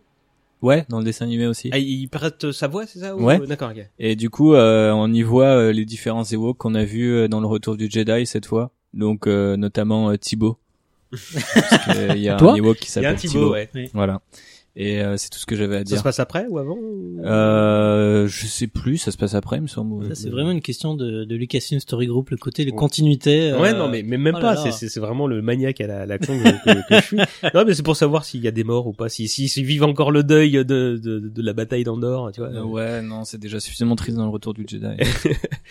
Euh, il y a eu deux saisons, je crois, de ça. Il y a eu euh, deux saisons, peut-être, je sais pas. Il me semblait qu'il y en avait eu. Ouais, j'ai, j'ai mes notes. Non, deux saisons pour Ewok, c'est une Ouais, seule ouais, deux pour Droid. saisons, c'est ça. Ah, c'est ça. Ok, je pensais que c'était l'inverse. Tout ça diffusé sur ABC. Euh, et- Sachant que oui, du coup, euh, Droids euh, débarque aussi en 85.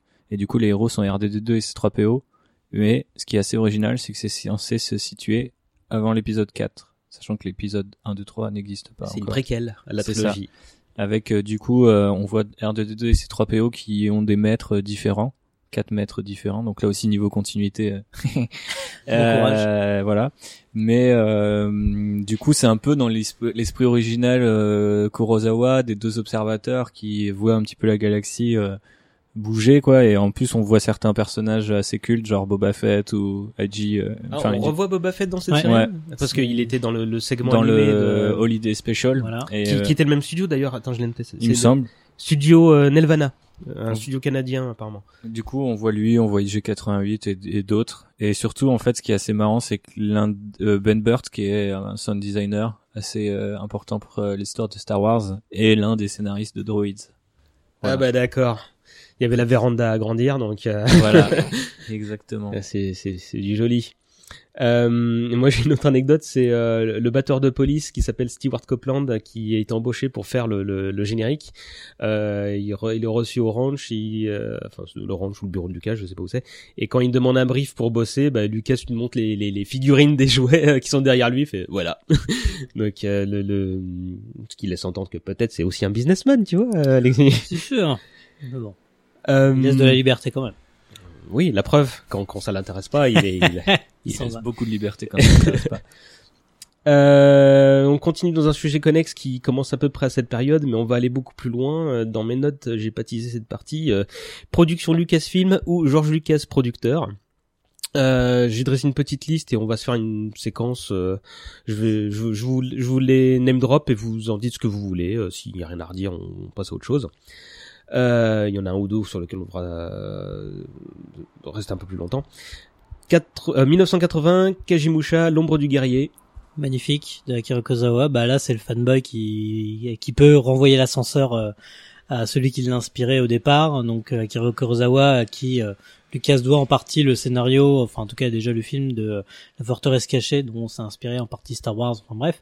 Et donc le, film, bah c'est encore euh, un truc épique euh, la RAN. euh, où c'est des, des armées entières de, soldats japonais contre des armées entières de soldats japonais pendant le Moyen Âge et c'est c'est c'est une fresque épique et extraordinaire et il y a pas que lui d'ailleurs il y a Coppola aussi qui est à la production et donc voilà les, les deux ils ont pu permettre au maître Kurosawa de faire le film qu'il rêvait de faire et donc euh, Ouais, parce qu'il avait perdu son financement, ils sont arrivés à la rescousse, quoi. voilà. Et d'autant plus, juste le fait de voir des producteurs américains s'intéressant à un cinéma étranger, juste, juste comme ça, déjà, je trouve ça très très beau comme, euh, comme geste. Euh, 81, La fièvre corps, de Lawrence Kasdan. Voilà, c'est, c'est un, c'est un renvoi d'ascenseur, je crois, tout Là encore. non, bah, je pense, non, je crois que Laurence Kasdan, justement, il essaie de produire son, son film, euh, pour le premier sur lequel il était réalisateur et tout ça. Et puis, euh, le, Lucas était, euh, pas forcément emballé, je crois d'ailleurs, il, il avait quelques doutes sur le film parce que je crois qu'il était, Je, je, je crois très, pas très, ce très chaud film. co- co- comme film. Il avait donné quelques recommandations, puis finalement, Kasdan, il a fait son truc. Lucas, c'était la- le, Lucas, il a fait OK, bon, vas-y, fais, fais selon ta vision, et puis je, je, je sponsorise quoi qu'il arrive.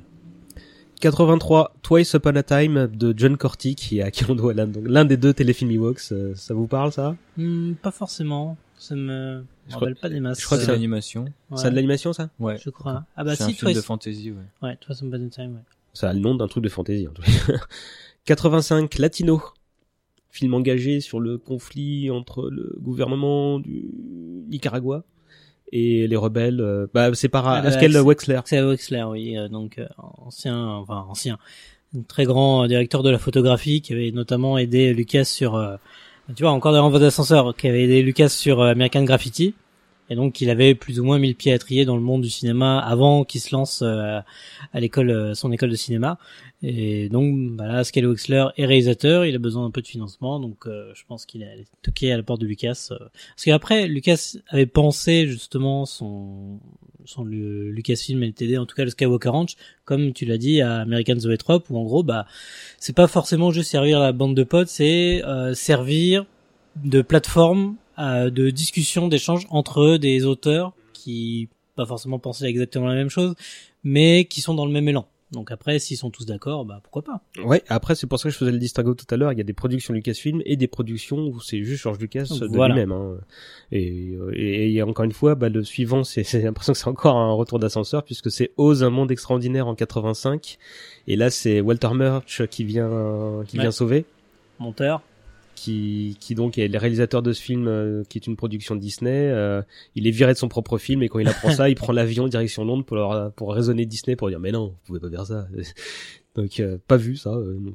Ça, je crois que c'était pas la suite d'ailleurs, une suite de Magi- du Magic Shadows, je crois. C'est ça, ouais. Ouais, c'est celui qui est, ça qui, D'accord. qui est la suite, qui, est, qui est plus sombre en plus. Enfin, encore une galère et je crois que ça a fait un méga four, malheureusement. Pour le, Comme pour le un certain nombre de ces films qu'on évoque là.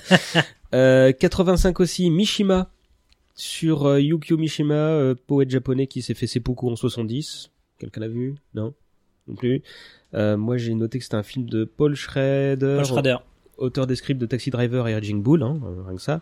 Euh, c'est un pote à Coppola et Lucas. C'est comme euh, le pro- comme Coppola pouvait pas financer le projet, bah, c'est le second qui s'y colle. apparemment avec plaisir parce qu'il est impressionné par le talent du bonhomme. Ah, 86, Labyrinthe. Bon là il y a un truc à dire. Ah. De ce que j'ai noté, parce que moi j'en ai aucun souvenir de Labyrinthe, hein, je, vous- je vous cache pas, euh, c'est que Lucas il avait une grande affection pour Jim Henson, bah, qui avait contribué à, à créer le personnage de Yoda dans, dans l'Empire. Et euh, il- comme vous, personne voulait produire ce, ce nouveau film suite au, au four de, de Dark Crystal. de- merci Dark Crystal, euh, sur lequel bossait euh, Gary. Euh, bah, donc il est arrivé là aussi un peu à la rescourse. Euh, apparemment, il y a eu plusieurs scénaristes qui se sont cassés les dents euh, sur le sur le scénario et Lucas est arrivé pour dire non mais euh, je suis bon au script en montage, Euh, donc euh, je, je, je peux euh, je peux aider. Euh, al- alors après, il est pas spécialement crédité, je crois, et il y a son son son implication qui qui est un peu euh, euh, qui est pas claire. Et bah, Non, il est resté dans l'ombre du projet, quoi. Et après, je pense qu'il a plus donné des conseils que réécrit des scènes lui-même, parce que l'écriture, c'est vraiment pas son truc. Non, et puis voilà, Labyrinthe, elle, elle, est, elle est même problème que Dark Crystal au niveau de, de, de l'histoire, de la, de la façon dont ça se tient sur, euh, sur une heure et demie, deux heures. Donc, voilà, c'est, c'est un malheur de, du pauvre Jim Henson qui a, qui a un peu du mal à passer au long métrage. Et c'est- ça doit être pas très simple à revoir encore aujourd'hui, ça. Euh, Euh, bon, c'était évidemment un four, hein, 12 millions de dollars sur les 25 investis. Euh, mais bon, ça nous a donné la Magic Dance de Bowie. Euh, 86, ah bah c'est ton moment, Marc. Voilà. Howard oui, Euh, allez, vas-y. Alors déjà, déjà, euh, c'est moi qui parle d'Howard, mais c'est juste parce que Rafik est pas là, parce que à la base c'est lui qui est un grand grand spécialiste d'Howard le Ah, canard. vous vous battiez dans la première partie pour savoir qui serait euh, celui qui parlerait. Euh, donc, moi, en euh, fait, je l'ai, je l'ai découvert pas en salle, mais en VHS juste après. Dans, ça devait, c'est sorti en 86, c'est ça? J'ai dû le découvrir en 87 ou en 88 en, en, en VHS. Et comme je le disais tout à l'heure, c'est euh, quand tu sais que c'est l'adaptation d'un comics, qu'il y a George Lucas derrière, qu'il y a l'actrice de Retour vers le futur. Euh, si tu lis le générique, tu découvres qu'en plus il y a John Barry à la musique. Donc il y a tout un générique qui te fait, qui te donne envie d'aimer ce film.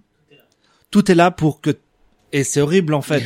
Mais quand tu le regardes avec, même quand tu le regardes avec un regard d'enfant ou de d'ado, t'essayes de t'accrocher à des trucs et tu te dis bon, ça va être bien.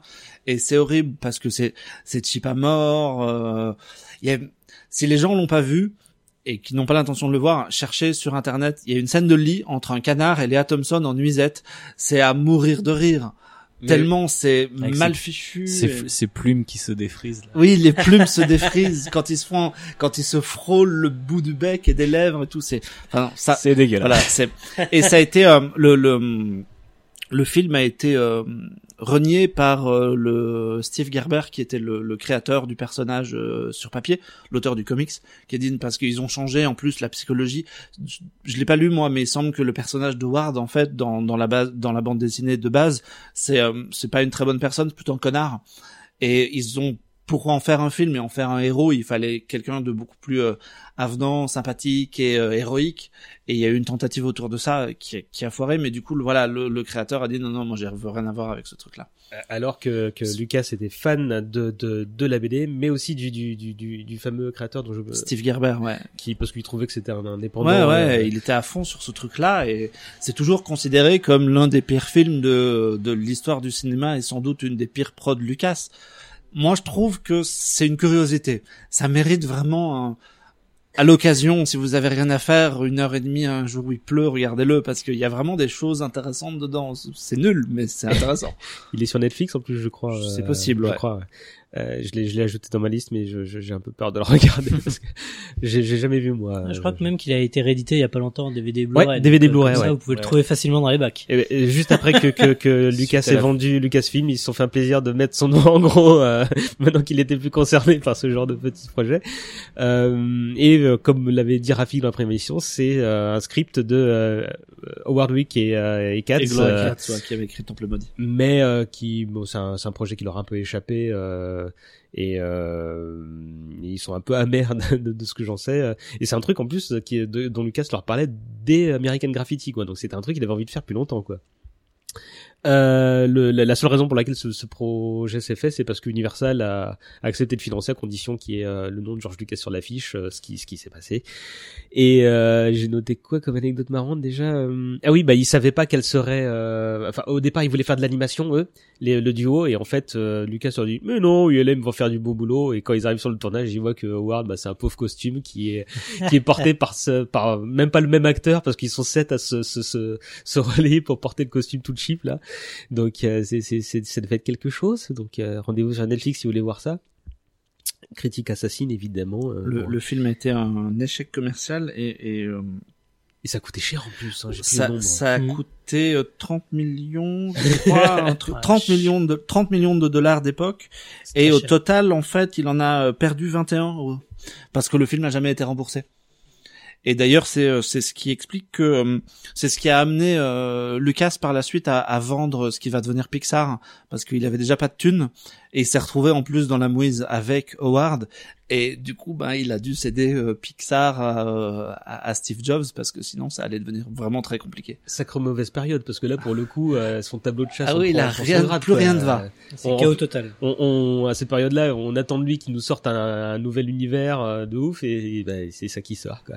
Tu, tu l'avais vu toi, Thibaut, parce que tu Ouais, te ouais. prenais la tête dans, dans, dans les mains. euh, Non, quand- mais 30 millions de dollars pour cette merde. c'est juste pas possible, quoi. 30, mi- 30 millions de dollars d'époque, je sais pas combien ça doit faire aujourd'hui, mais c'est c'est une grosse prod, quoi. C'est une très très grosse Très prod grosse pour les prod. pods, euh. Donc euh, ça paraît juste délirant. Je sais pas où sont où est la thune à l'écran. C'est c'est pas globalement. Mais- Surtout pas dans le costume en tout cas. 88 Tucker, ça doit être pour toi ça, non? Tucker, Ah, de l'ami euh, Coppola. à nouveau. qui, est, qui va ressortir d'un verso restauré tout ça donc voilà pareil euh, Coppola qui a, qui, a, qui a pas forcément beaucoup de sous et euh, qui a du mal à, à comment dire à vendre son, son projet euh, auprès des, des gros producteurs d'Hollywood bah forcément il va aller voir son pote euh, son pote euh, Son ancien poulain, de- euh. ouais l'ancien l'ancien poulain qui est un peu dépassé mais bon pas forcément parce qu'à côté on, on réalise le parrain et puis finalement on se plein d'Oscars c'est plutôt pas mal parce qu'après faut dire que Lucas n'a jamais reçu d'Oscar de sa vie en tant que réalisateur euh, ou monteur, enfin voilà. Donc euh, non, voilà, Tucker, c'est bah ça va être à revoir bientôt, normalement, si s'il est ressorti euh, de la porte pour la fin de l'année. Non, c'est un c'est un film que j'ai revu il y a très longtemps quand même. Ça, ça parle d'un, ouais. d'un, Un Non. un auto, un... Bah, c'est le monde, non, t'es dans le monde automobile justement au niveau de dans l'univers partagé de Lucas, donc après c'était très logique euh, qu'il qu'il se mette à produire ce film-là, quoi. C'est c'est un concessionnaire auto qui, qui grandit, qui devient un, enfin patron de marque de, de voiture, si je dis pas le bêtise, un truc du genre. Et, et voilà le sujet euh, qui intéresse Lucas. Et, et apparemment, il était intéressé par la, la parce que c'est c'est un biopic, hein, c'est une personnalité qui a vraiment existé, que le, le, le, père de Francis Ford Coppola avait mis lui-même de, de avait, avait investi dans la société, donc c'était une histoire personnelle pour eux deux. Et apparemment, ils, ils ont, enfin, ça a toujours été une relation compliquée Mm. entre les deux, mais c'est sur ce film-là qu'ils enterrent un petit peu une âge de guerre euh, froide, si on peut dire, euh, qui, qui, oui, ce, ce, ce, ce- ce- enfin, Oui. ils sont contents de se retrouver, on va dire ça comme ça. Et c'est un peu une autobio à eux deux, du coup. Euh, c'est, Voilà, ils se retrouvent un petit peu sur le sur le même projet, sur le même amour. Enfin, d'un côté euh, côté biopic pour pour l'un et de l'autre euh, côté euh, amour des voitures. Enfin voilà, c'est bon, c'est oui, c'est voilà, on enterre l'âge de guerre pendant un moment quoi. Bonne critique, mais encore un flop. Euh, et du coup, euh, petite prise de bec publique après la sortie, euh, Coppola se dédouane en disant que, que George Lucas était quasiment le réalisateur. Et George Lucas rétorque que Coppola a fait le film qu'il voulait et précise. euh, et qu'est-ce que ça aurait été s'il avait été au sommet de sa gloire, euh, au, au sommet de sa forme, pardon. euh, donc, c'est, c'est, ouais, ouais, toujours très, très sympa en ce moment entre les deux. Euh, 88 très rapidement, Powakatis, ça vous parle ça? Oh oui, Powakatsi. Si tu le dis, ouais. Parce que je le, je le voyais sur ton écran et je le voyais mal Ouais, écrit. bah, regarde pas mes notes. Non, c'est de Godfrey, de Godfrey Reggio qui avait fait Koyanis Katsi en 82, que je dise pas de bêtises, où en fait euh, c'est euh, une série de films expérimentaux en quelque sorte, où en gros il y a ni personnage ni euh, ni scénario en quelque sorte, mais il y en a un quand même. Mais c'est juste du pur montage avec de la musique, notamment de Philippe Glass. Et Powakatsi, euh, en fait, il est pas tellement produit par, par George Lucas, il est surtout présenté. Et même si je pense qu'il a un petit peu apporté d'argent, le premier avait été présenté par Francis Ford Coppola. Le, second, donc le Powakatsi, qui est le deuxième de la, de la trilogie, a été euh, présenté donc par, euh, je crois normalement à la fois Coppola et mais surtout Lucas. Et le troisième, qui sortira en 2002, euh, qui s'appelle Nakoi Katsi, sera sorti par Steven Soderbergh, qui l'aidera également sur euh, Visitors, euh, son quatrième long métrage.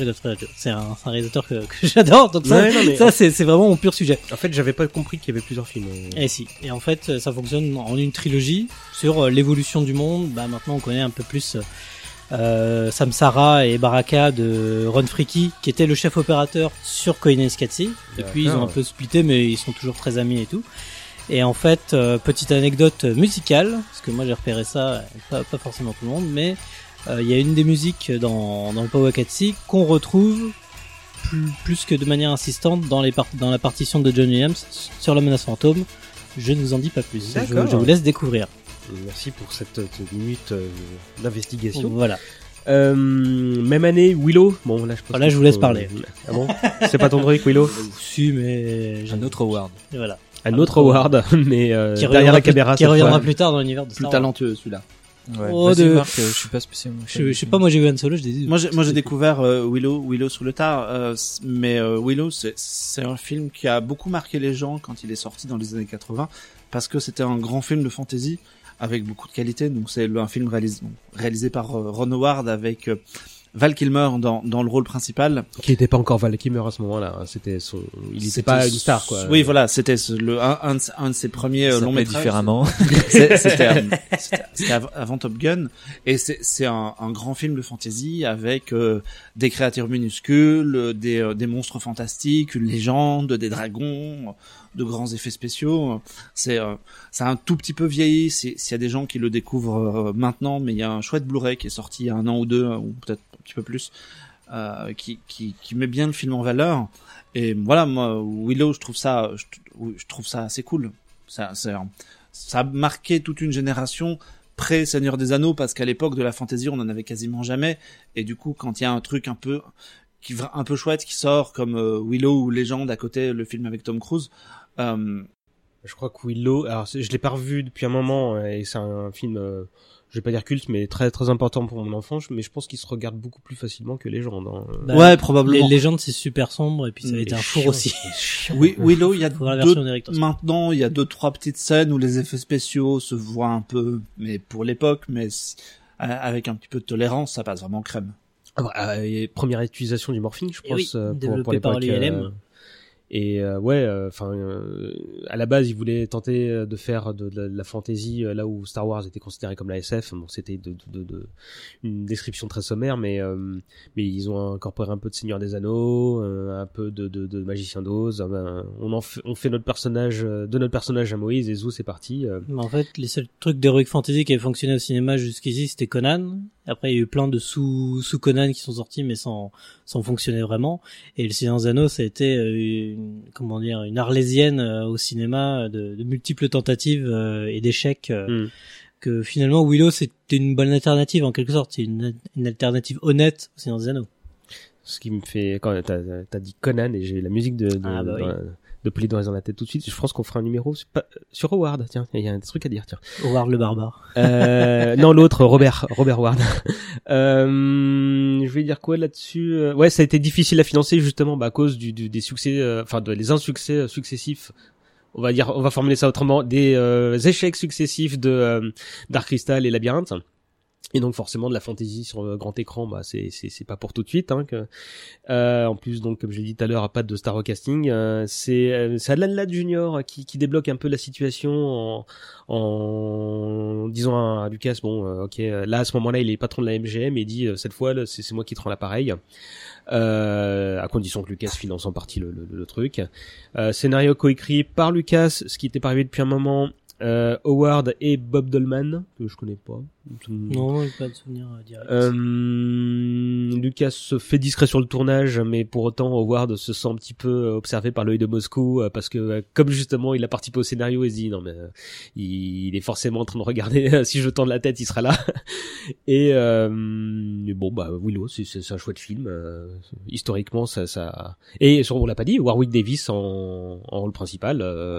donc c'est c'est peut-être un deuxième film d'ailleurs bientôt. Ah oui, Ron Howard a expliqué qu'il en avait parlé Kathleen Kennedy euh, suite à son application sur Solo. Donc, hein un spin-off sur Willow. Voilà. Willow Story. Willow Story. ouais. why not? Euh, on a bientôt fini, il nous en reste deux. Euh, 88 toujours, le petit dinosaure et la vallée des merveilles. Ah bah oui, ah bah oui, oui, ah oui Don Bluth. La légende. Don Bluth, Don Bluth qui est un ancien de chez Disney qui avait sorti euh, euh, Fievel et le Nouveau Monde et Brisby et le Secret de Nîmes juste avant et qui fait un, un, film de dinosaures que moi j'adore. J'adore la musique de James Horner, le tout est magnifique dans ce truc-là. Il a, pour moi, c'est un des plus beaux, des plus belles compos de d'Horner. Qui est utilisé pour euh, le, la cérémonie festival de Cannes comme quoi. Ah Absolument. Bah encore, encore eh bah maintenant. encore aujourd'hui. Donc voilà. Euh, la Palme d'Or est attribuée à le petit dinosaure. voilà. Je, je regarde jamais les cérémonies, donc j'ai jamais fait attention. Non, c'est, c'est, l'animation est superbe, l'histoire est hyper émouvante de ce petit dinosaure et ses, et ses copains qui se retrouvent euh, séparés de leurs parents alors qu'ils. Euh, Quel trauma. Ah là, là. C'est, c'est pire que la mort de Bambi pour hmm. moi, ce genre de truc. Et euh, voilà, ils vont tous, ils marchent tous ensemble vers en quête d'une terre promise et heureusement après moult péripéties ils vont finir par se retrouver mais euh, c'est costaud hein. alors pour pour, pour la, petite anecdote on a tous perdu le fil de ce truc là mais entre la sortie du premier film de Don Bluth et hmm. maintenant ils ont réalisé 13 suites ah putain mais j'allais dire 6 ou 7 moi euh... 13 la dernière date d'il y a deux ans 2016 donc quoi ça tourne quoi. ça c'est devenu complètement anecdotique évidemment, hein, mais ils gardent toujours les, euh, les personnages et ils leur font vivre 45 000 aventures façon l'âge de glace et compagnie. Mes petits pieds, c'est gros pieds maintenant. il a, toujours, je pense qu'il doit toujours être tout petit, hein, ah, malheureusement. En même temps, Bart, ça fait 30 ans qu'il a 10 ans, tu vois. Donc, euh, mais euh, je, enfin, je savais pas qu'il y en avait autant, quoi. Je suis, je suis, je suis effaré. Euh, c'est une coprode Lucas Spielberg, si je dis pas de bêtises. Kennedy. Aussi. Et Kennedy. Euh, euh, le, Lucas voulait faire un film sans parole et Spielberg voulait faire un Bambi avec des dinosaures, hein, comme tu l'as dit. Euh. et euh, apparemment Dunblus est un petit peu, euh, ça s'est bien passé, mais il est un petit peu surpris par la censure, euh, comment dire, qu'imposaient les deux les, deux personnes qui, bah, les deux personnes qui ont, rendu Indy méchant, ont essayé d'arracher des cœurs, donc ils trouvaient ça un peu un peu déplacé. autre chose à dire sur le petit dinosaure? C'est une bah, c'est une vraie merveille et si vous l'avez pas vu voyez-le parce que c'est vous, vous, vous pleurerez toutes les larmes de votre corps mais euh, vous, serez heureux à la fin euh, à chaque visionnage. Et on termine euh, la séquence avec Radioland Murders en 94. Vous connaissez? Ça, c'est un long projet qui a, qui a mariné dans, dans, dans, dans les cartons de, de Lucasfilm, qui a, qui a réussi par sorte, qui, qui a réussi à être réalisé, mais dans la douleur.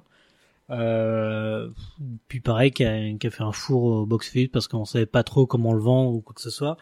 Donc euh, voilà, c'est en- encore encore un projet qui, qui tombe dans les limbes, euh, faute euh, de suivi ou d'un d'un véritable auteur derrière, parce que c'est c'est un énième projet. Voilà, c'est pas quelque chose qui est c'est pas une œuvre qui est portée par un auteur, c'est c'est un projet euh, qui est passé de main en main et à la fin qui a été bazardé sur le grand écran euh, sans trop savoir comment le vendre. Quoi. C'était imaginé comme une suite spirituelle American Graffiti, euh, mais c'était surtout pour Lucas une manière de, tester le cinéma numérique avant bah, de ce, dont on va parler dans, pas longtemps. Euh, on a terminé la séquence de production ciné. On va encore revenir un petit peu en arrière en 92 où il enterre l'âge de guerre avec la Motion Picture Academy euh, qui lui remet, euh, bah, par l'intermédiaire de Spielberg, le Irving Thalberg Memorial Award, donc une récompense qui, distingue les créateurs visionnaires. Euh, 92 euh, toujours euh, pour reparler d'Indiana Jones, mais pas le Docteur vieillissant, c'est pas encore la, séquence du crâne de cristal. Au contraire, on va le découvrir tout jeune puisqu'il y a eu une série télé euh, que les gens de notre génération doivent connaître, mais c'est peut-être pas le cas de tout le monde. Et ça s'appelait Les Aventures du jeune Indiana Jones.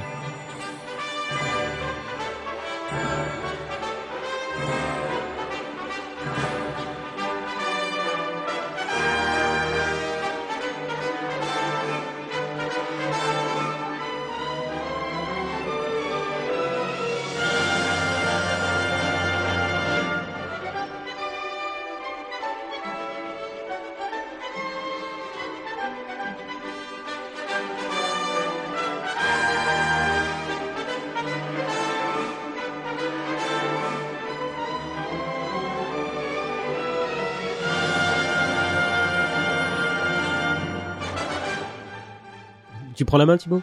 Euh, oui. Euh, Du coup, euh, ça, ça a commencé en 92, mais ça a été annulé l'année suivante. Euh, du coup, euh, enfin, l'idée vient de Lucas, enfin, vient de Lucas suite aux nombreuses questions qu'on lui a posées sur les tournages des trois Indiana Jones, d'où il vient, qu'est-ce qu'il fait, comment il en est arrivé là, etc. Donc, euh, en grand euh, George Lucas qu'il est, il a créé euh, 70 histoires sous forme d'une frise chronologique. Donc ça devait être euh, deux trois lignes à chaque fois. Et en gros, il a donné ça à des scénaristes et du coup, ils ont développé euh, 31 histoires parce qu'il y a 21 il doit il y a 28 épisodes et 4 euh, films té- enfin ou télé donc ça doit être 32 Téléfilms. d'ailleurs ou à moins qu'il y ait un truc en deux parties.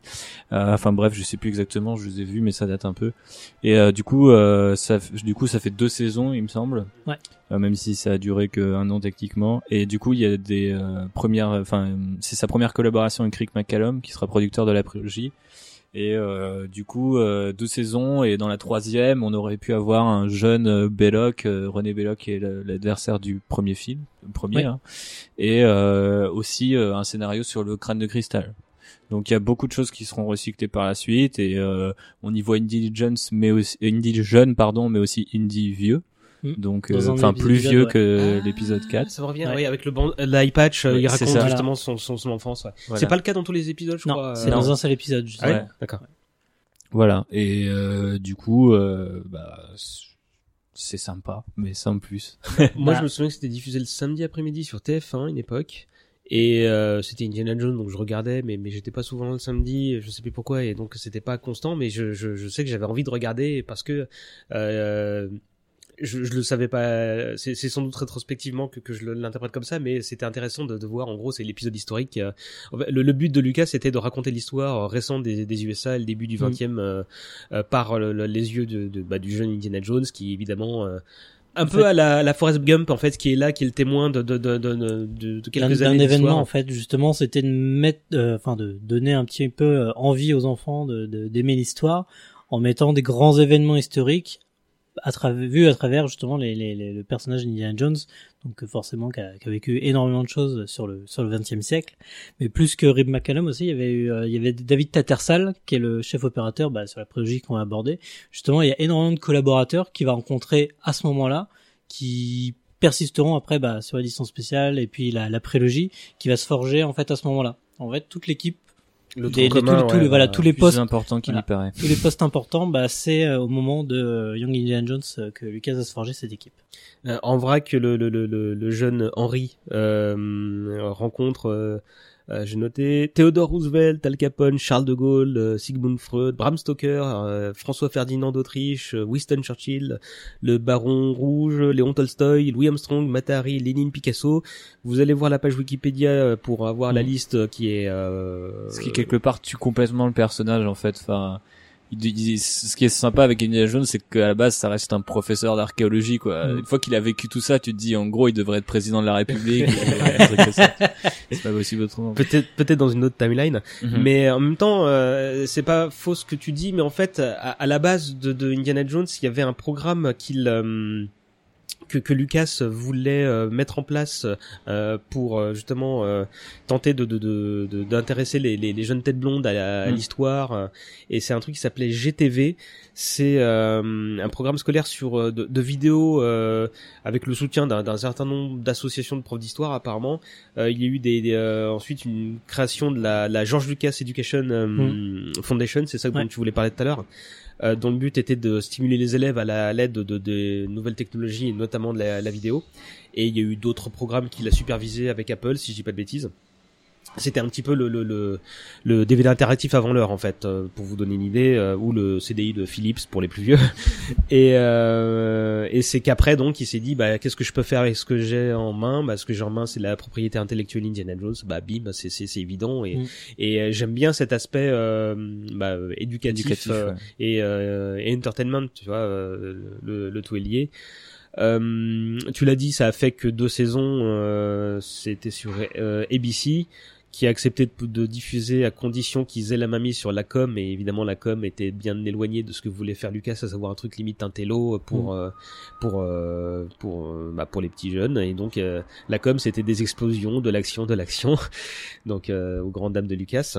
Succès mitigé euh, comme souvent, mais euh, mais euh, mais de très bonnes idées euh, en théorie. Hein, euh, dans je la crois que le, le budget était aussi élevé et c'est ça en partie qui a, qui a arrêté un petit peu le Ouais, c'était. en plein en plein C'est dur à tenir. Mais c'est aussi c'est aussi un test de système de, de production au long cours, euh, ce qui deviendra sa marque de fabrique sur la prélogie. euh, et donc, il, en gros, il envoie un réalisateur tourner les, les, les, les scènes, il reste au ranch, on lui envoie les rushs, il monte, euh, il dit ah, il manque peut-être un plan ou une scène là, retourne-moi ça en vitesse et puis zou quoi, tu vois. Donc euh, c'est c'est c'est comme ça que ça s'est euh, formé. Et, euh, moi, j'ai vu pas plus tard qu'hier, pour en finissant mes mes mes mes, mes recherches, que Harrison Ford a participé à un épisode euh, Ouais. Où il apparaît Indiana Jones, euh, comment dire, un peu vieillissant, pas aussi vieux que dans le crâne du cristal, mais tout barbichu parce qu'il sort du tournage du fugitif et c'est une scène intéressante. C'est toujours marrant de, de, de se dire que que que, que le, il y a eu, il s'est passé quelque chose entre la dernière croisade et le royaume du crâne de cristal, quoi. Mais c'est plus vraiment canon de toute façon, je pense. hein.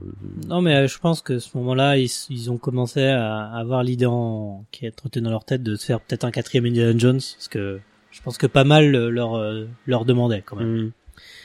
Euh, bon, on va peut-être dire un mot sur les ressorties de Star Wars. euh, Oui. tu voulais donc il y a Bah oui. 95 les coffrets VHS remasterisés THX et 97 l'édition spéciale. Bon bah Mhm. lâchez-vous. Alors, ouais, je laisse euh, mes contradicteurs euh, parler en premier. Contradicteur, je sais pas. Contra- mais- ouais, voilà, contradicteur, je sais pas, non, c'est, c'est les, les, les éditions spéciales, c'était, euh, c'était hy- hyper intéressant pour plein de choses, hein, mais le- c'est plutôt toi, Alexis, qui est le, le spécialiste de, des retouches sur, euh, sur les œuvres. Moi, moi, ce que j'en garde surtout, c'est que pour beaucoup de gens, ça a été l'occasion de voir Star Wars en salle. Bah, complètement. c'est, c'est surtout ça. Nous Euh, tous, je dirais peut-être. hein. Peut-être Ouais. peut-être toi aussi, Thibaut. Ouais. un peu plus jeune Ouais, que nous, c'est que euh, bah euh, du coup euh, moi je les avais déjà vus sur VHS mais c'est la première fois que j'ai vraiment euh, commencé à comprendre l'histoire, comment ça se passait, que je les regardais dans l'ordre parce qu'il fallait aller les voir dans l'ordre aussi. Donc euh, et c'est l'une de mes premières expériences de cinéma où euh, et c'est aussi pour ça que j'adore le retour du Jedi parce que je me souviens encore de la séance contrairement aux deux autres. Hmm. Bah moi je je- je- j'étais déjà fan et j'étais très content de les, les les revoir au cinéma mais en fait c'est la première fois que je les ai vus littéralement en fait parce que du coup tu tu tu fais rien d'autre. On n'avait pas nos smartphones à la main euh, à l'époque mais bon, on est- pouvait déjà être distrait. Je me souviens typiquement moi que je regardais Star Wars assis par terre en faisant en jouant avec je sais pas trop quoi tu vois et et euh, là j'étais déjà euh, pré-ado et je me disais mais putain mais quelle claque quoi. Et j'étais loin de m'intéresser aux bah, aux histoires de de de, de changements euh, dont tu vas nous parler euh, en Alexis. fait, qu'on euh, rapidement l'édition spéciale, en fait, c'est pour célébrer les 20 ans de la sortie du premier film Star Wars.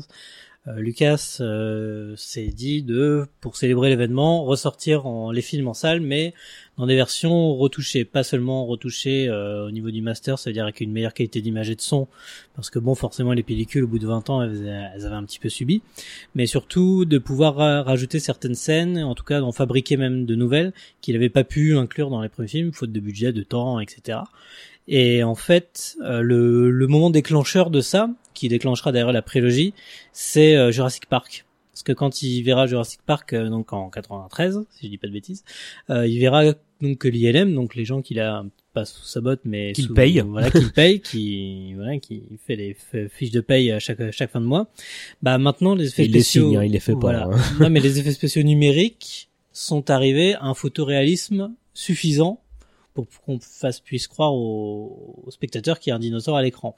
Donc à ce moment-là, il dit tiens ça y est, on a passé un cap, celui que j'avais pu passer déjà à l'époque en 77. Donc il y a moyen de raconter d'autres choses de d'autres manières. Et lui, tout de suite, il se projette dans l'avenir. Il voit dans 10 ans ce que le numérique peut faire. Et lui, déjà à l'époque, il voyait le, le Avatar de James Cameron euh, de 2009. Il disait avec le numérique que je peux faire euh, sur Jurassic Park, je peux tout faire. Et à partir de là, il s'est dit, on va faire une première phase de test. Et en fait, le, le- l'édition spéciale, c'est ça. C'est euh, d'un, voir si Star Wars est toujours aussi populaire. Réponse est oui. Donc oui, puisque les gens sont tous retournés en salle, ça a été un des plus gros succès de la- l'année 97. Euh, deux, euh, est-ce que les effets spéciaux tiennent la route? Donc est-ce qu'ils s'intègrent bien à l'écran? Est-ce que ça ça choque pas trop en dehors de des, des, des puristes qui auraient préféré le, le, le voir euh, sans comme ça Alors Et- la réponse est oui, là aussi, mais il a dû euh, intégralement renettoyer la bande parce qu'elle était. euh, Voilà, bah, euh, c'est bah, certaines bobines qui avaient été préservées, bon bah pas été préservées de la, la bonne manière, donc forcément, bah, hop, on a un petit petit coup petit coup de nettoyage, puis même au niveau du son, euh, parce qu'on est passé du, du son donc euh, c'était Dolby Stereo à du 5 points en, en, en bonne et due forme, donc pareil, il y a eu du remontage au niveau sonore, euh, des recompositions de la musique, enfin il y a eu tout a été presque refait entièrement. Puis euh, même au niveau des, des, des améliorations ou des, des retouches euh, qu'il ne faut pas nommer euh, qu'il a opéré, bah même par exemple Irving Kirchner quand on lui demande à l'époque, euh, bah il dit euh, c'est les changements que Lucas a fait, il a tout à fait raison. Par exemple, moi aussi j'aurais rajouté des fenêtres à la, à la Cité des nuages parce que je trouve qu'on est complètement dans un univers oxygène alors qu'on est dans un univers qui est censé être dans dans les cieux, donc euh, comme quoi, euh, certains pensent que Lucas a complètement dénaturé les œuvres des, des autres réalisateurs. Pas forcément. Toi, t'es plutôt pour, euh, j'ai l'impression. Bah, moi, je suis pour parce que je suis d'accord avec la, la, la vision d'un auteur. Donc, tant que l'auteur garde sa vision, bon, bah, aussi contradictoire qu'elle soit, et même si je suis pas d'accord avec certains choix, bon, je- au moins le gars il l'assume. Donc, moi, tant que c'est assumé, moi, je suis. Après, je regarde ça d'un regard de, un regard lointain, parce qu'après, il y a certains changements. Certes, je suis d'accord, mais après, plus tard, d'autres.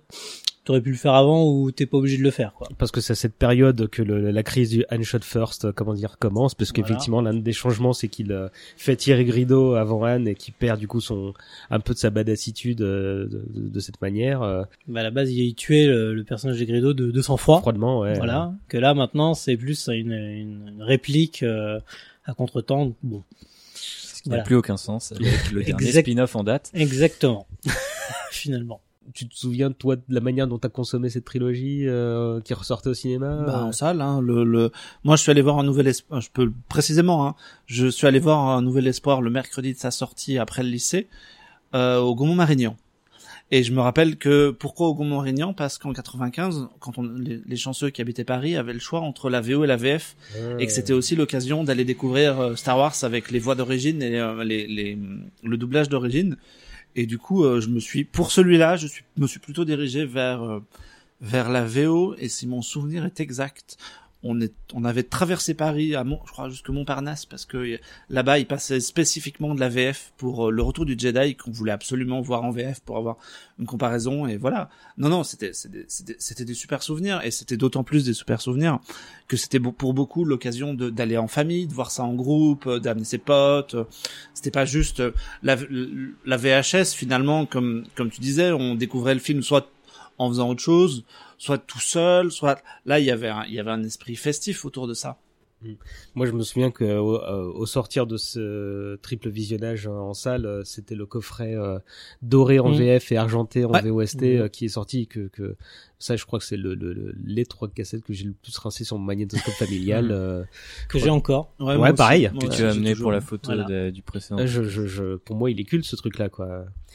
Puis ça, ça a permis de, de relancer la machine économique aussi de Lucasfilm Ah bah, euh, c'était une pour manière. euh, pour la prélogie. Ça a permis de, de créer un fond de roulement pour la suite. Ah, comme quoi il est loin d'être con, cet homme-là. hein. C'est- ouais. C'est euh, une nouvelle preuve. Hein. Non, parce que pareil, le, bah, on arrivera à la prélogie, il commençait déjà à écrire le, le scénario du un. Ouais.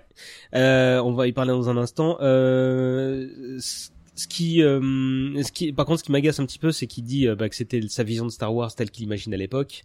Sauf que, bah, évidemment, ce sera contre, contredit par la suite avec les nouvelles, euh, Oui, euh, nouveaux changements qu'il apportera à chaque nouvelle édition. Bah après, c'est plein de petits détails, et puis même il y a certaines séquences qu'il a pas rechangées ou refaites complètement. Par exemple, dans dans l'épisode euh, dans, dans l'épisode 4, la scène où il y a les généraux impériaux qui discutent dans la salle de l'Étoile Noire. À la base, ça devait être une scène qui devait se passer sur Coruscant, au Sénat, avec le- l'empereur qui annonce la même chose, et puis c'est balancé juste en une phrase par Tarkin, et voilà, c'est c'est marre quoi. Ça, c'est la décision de Gary Kurtz qui a dit bon, on resserre l'histoire, ça nous évite de faire une scène sur une planète qu'on ne connaît pas pour une seule seule séquence avec que des personnages qu'on ne connaît pas, donc au moins ça c'est fait. Bon, il est plus que temps de parler de la prélogie. Oui. Nous sommes le 1er novembre 1994 au matin. Après avoir emmené ses enfants à l'école, George s'assied devant son bureau et débute seul l'écriture de l'épisode 1 de Star Wars au nom de code très sobre, The Beginning. La légende raconte que Lawrence Kasdan aurait refusé de l'écrire et que Frank Darabont aurait pu participer.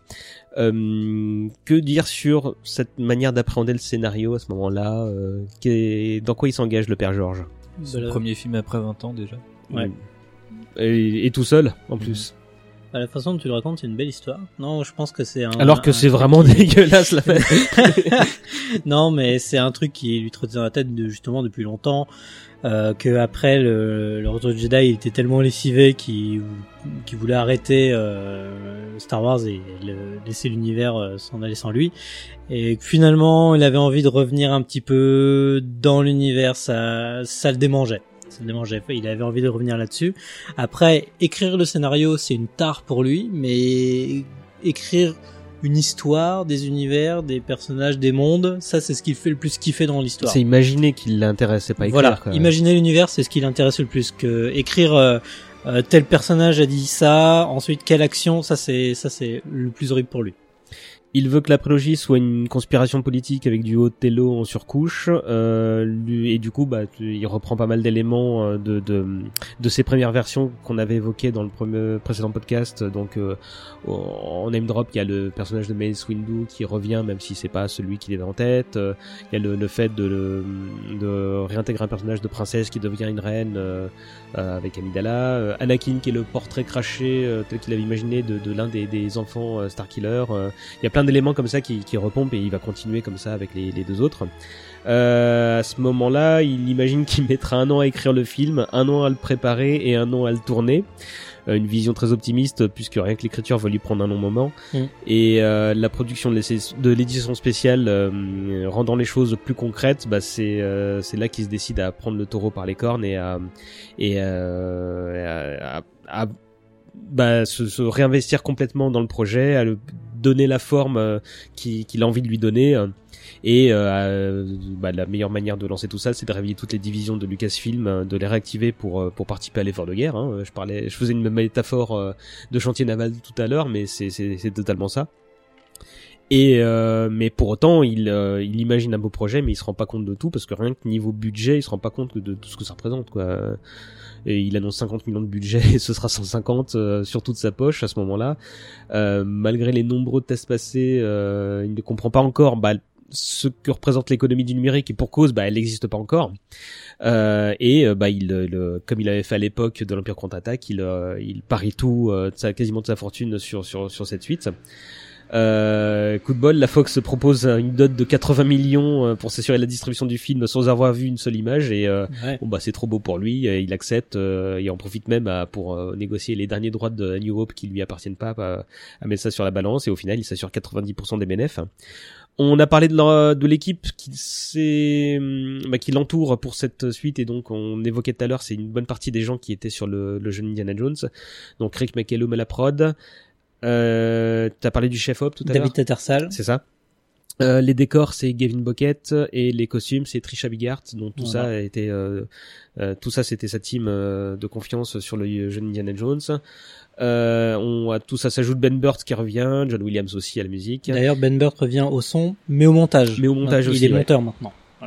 et euh, on ajoute Doug Chiang qui aura la lourde tâche de remplacer Ralph McQuarrie euh, au design on ajoute aussi rapidement David Dozoretz euh, pour les super pour à la supervision des FX et Paul Martin Smith au montage surprise c'est Lucas qui va réaliser lui-même pourquoi Oui. comment euh, Bah, il l'avait déjà proposé à d'autres gens avant, mhm, notamment Ron Howard. là encore Spielberg, Zemeckis, et tous, euh, tous lui ont donné la même réponse. Bah, réalise-le toi-même. On sent que t'as tellement envie. Et puis, il y a, il y a, il y a personne de mieux placé que George Lucas pour réaliser un Star Wars. Mais, mais c'est, ils, ils leur euh, répondent tous ça parce qu'ils sont convaincus que c'est lui qui doit le faire ou parce qu'ils ont pas envie de s'emmerder avec lui. euh, Je pense que c'est les, les deux. C'est à la fois une réponse polie et c'est une conviction intime, je pense.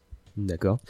Euh, tout, bah, tout s'en- s'enchaîne assez, euh, je veux dire simplement. Bon, il y a plein de, plein de problèmes, mais, mais tout est géré euh, petit à petit à la Lucas, c'est-à-dire qu'on qu'on- qu'on gère ça de loin et, et quand faut, qu'on faut, faut se et quand il faut se confronter aux problèmes, bah, on les prend à bras le corps.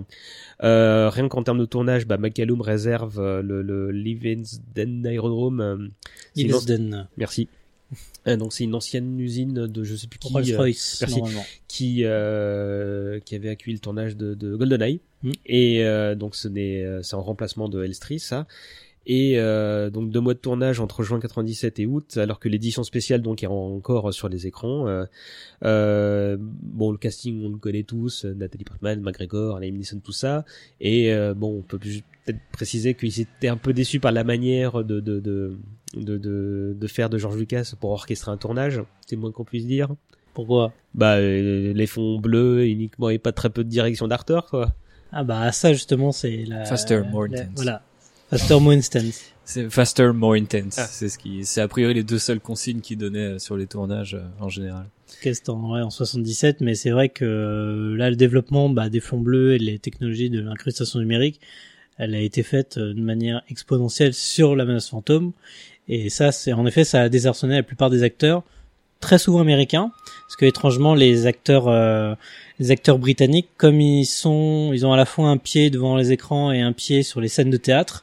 Eux, imaginer un- une cité euh, à l'infini sur un fond bleu, ça leur pose aucun problème. Ouais, on leur dit de regarder dans cette direction et imaginer une foule, bah ils imaginent une foule et euh, ils Exactement. euh, et euh, c'est le bah le pas sans doute pas le premier, mais c'est l'un des, des premiers films qui, qui euh, prend à bras le corps le challenge du tout numérique euh, et donc c'est une nouvelle révolution pour enfin c'est une révolution qui est en marche pour l'époque. Bah, je vous conseille de voir. Maintenant, il est disponible sur YouTube. Ça a été mis en ligne par euh, Star Wars, euh, Star Wars directement. C'est le making of de Laurent Bouzereau, The Beginning, qui dure euh, une heure euh, à peu près, qui était disponible dans les bonus du, du DVD de la menace fantôme, où justement, au moment, Lucas est avec le, le storyboard et avec les équipes de, de du LM, où en gros, il a trois trois stabilos. Il a un stabilo rouge, euh, je crois, pour dire euh, qu'est-ce qui est réel sur le sur l'image qu'est-ce qui est en, en jaune, c'est qu'est-ce qui va être rajouté euh, en plus des, des personnages réels, et en bleu, c'est ce qui va être euh, entièrement créé en numérique. Et en fait, au fur et à mesure qu'il avance, des fois il se perd même dans les couleurs, et on et on voit Ed, Ed. Catmull, euh, Denis Muren qui se regardent les uns les autres en se disant mais merde comment on va faire avec le peu de temps qu'on va avoir? Comment on va pouvoir développer la technologie pour pouvoir boucler tous ces plans là et finalement ils y seront arrivés mais juste le regard qu'ils ont pourtant c'est les cadors d'Hollywood à ce moment-là c'est les c'est les meilleurs des meilleurs. Mais vu le défi que leur a imposé Lucas c'est c'est assez étonnant quoi parce que c'est ça qui intéresse Lucas aussi c'est pas juste de faire des effets spéciaux c'est de repousser encore les limites et là encore il pose comme à l'époque sur les premiers Star Wars il posait de nouveaux défis à ILM qu'il fallait euh, repousser à nouveau J'ai l'impression qu'à la manière d'un Spielberg, quand il appréhende un scénario, il voit tout de suite les cadrages et tout ça. Là, euh, Lucas, il est, il a, bah, c'est c'est prouvé dix ans d'avance euh, avant tout le monde. Et il sait que ce truc là enfin il imagine que ce truc là peut être fait en numérique etc bah d'où le personnage de, de notamment de Jar Jar Binks qui si je dis pas de conneries c'est le premier personnage numérique en full numérique euh, et qui aurait pu être interprété par Michael Jackson euh, il a refusé parce qu'il avait peur qu'il fasse de l'ombre à son à son film euh, mais mais ça montre que le bonhomme était enfin euh, enfin on a on a raison de le, le- le qualifier de visionnaire quoi Bah, on est 10 ans avant Avatar. Et quand on voit la bataille de fin, euh, en tout cas sur dans, dans la grande plaine, on a que des personnages numériques. Ça passe crème. Et pourtant, on est en 99 encore. Euh, quelques problèmes de tournage euh, quand même, hein, notamment une tempête en Tunisie euh, sur les mêmes lieux de tournage que sur l'épisode 4 euh, à l'époque. Lucas se laisse pas démonter, voit même ça comme un signe favorable que ce Star Wars suit une longue tradition de de de de, de, poisse euh, des, des- des anciens volets. Euh, vous vous souvenez vous de la promo, euh, de la manière dont elle a été mise en place Euh, Toi, toi Marc, bah t'étais déjà bien euh, un utilisateur de l'internet. Moi, j'ai commencé à écrire euh, l'ancêtre du blog à, peu près sur à peu, à un moment de la, la promo de de la menace fantôme. Moi, je me rappelle surtout de euh, alors de photos diffusées au compte-gouttes sur des sites et qu'on retrouvait, qui nous montraient rien. Enfin, un peu comme maintenant, mais c'était vraiment encore tellement léger et un peu inaccessible que c'était un peu étrange. Moi, ce dont je me rappelle comme petite anecdote, c'est que à l'époque, on n'avait pas encore vraiment de bandes annonces sur Internet. C'était la télé qui faisait office de ça, et c'était F1 qui avait diffusé le premier teaser de la, de la menace fantôme dans une émission qui s'appelait Exclusif ce soir qui passait euh, vers 19h, je crois. Euh, C'était la reprise française d'un espèce de talk américain De euh, E! Entertainment, People et compagnie, ouais. voilà. Et ils avaient annoncé ce truc-là, genre la veille ou un truc comme ça, en grande pompe, on va avoir le teaser et tout. Et donc moi, euh, comme sans doute tout un tas de gens qui nous écoutent peut-être ce soir, j'étais avec ma cassette vidéo sur le, bou- le bouton enregistrer et au moment où le l'animateur a dit ah je vais lancer la bande annonce, bah tout le monde a fait rec et on a sur, on a surtout veillé à ce que l'enregistrement se fasse plus que vraiment regarder le teaser.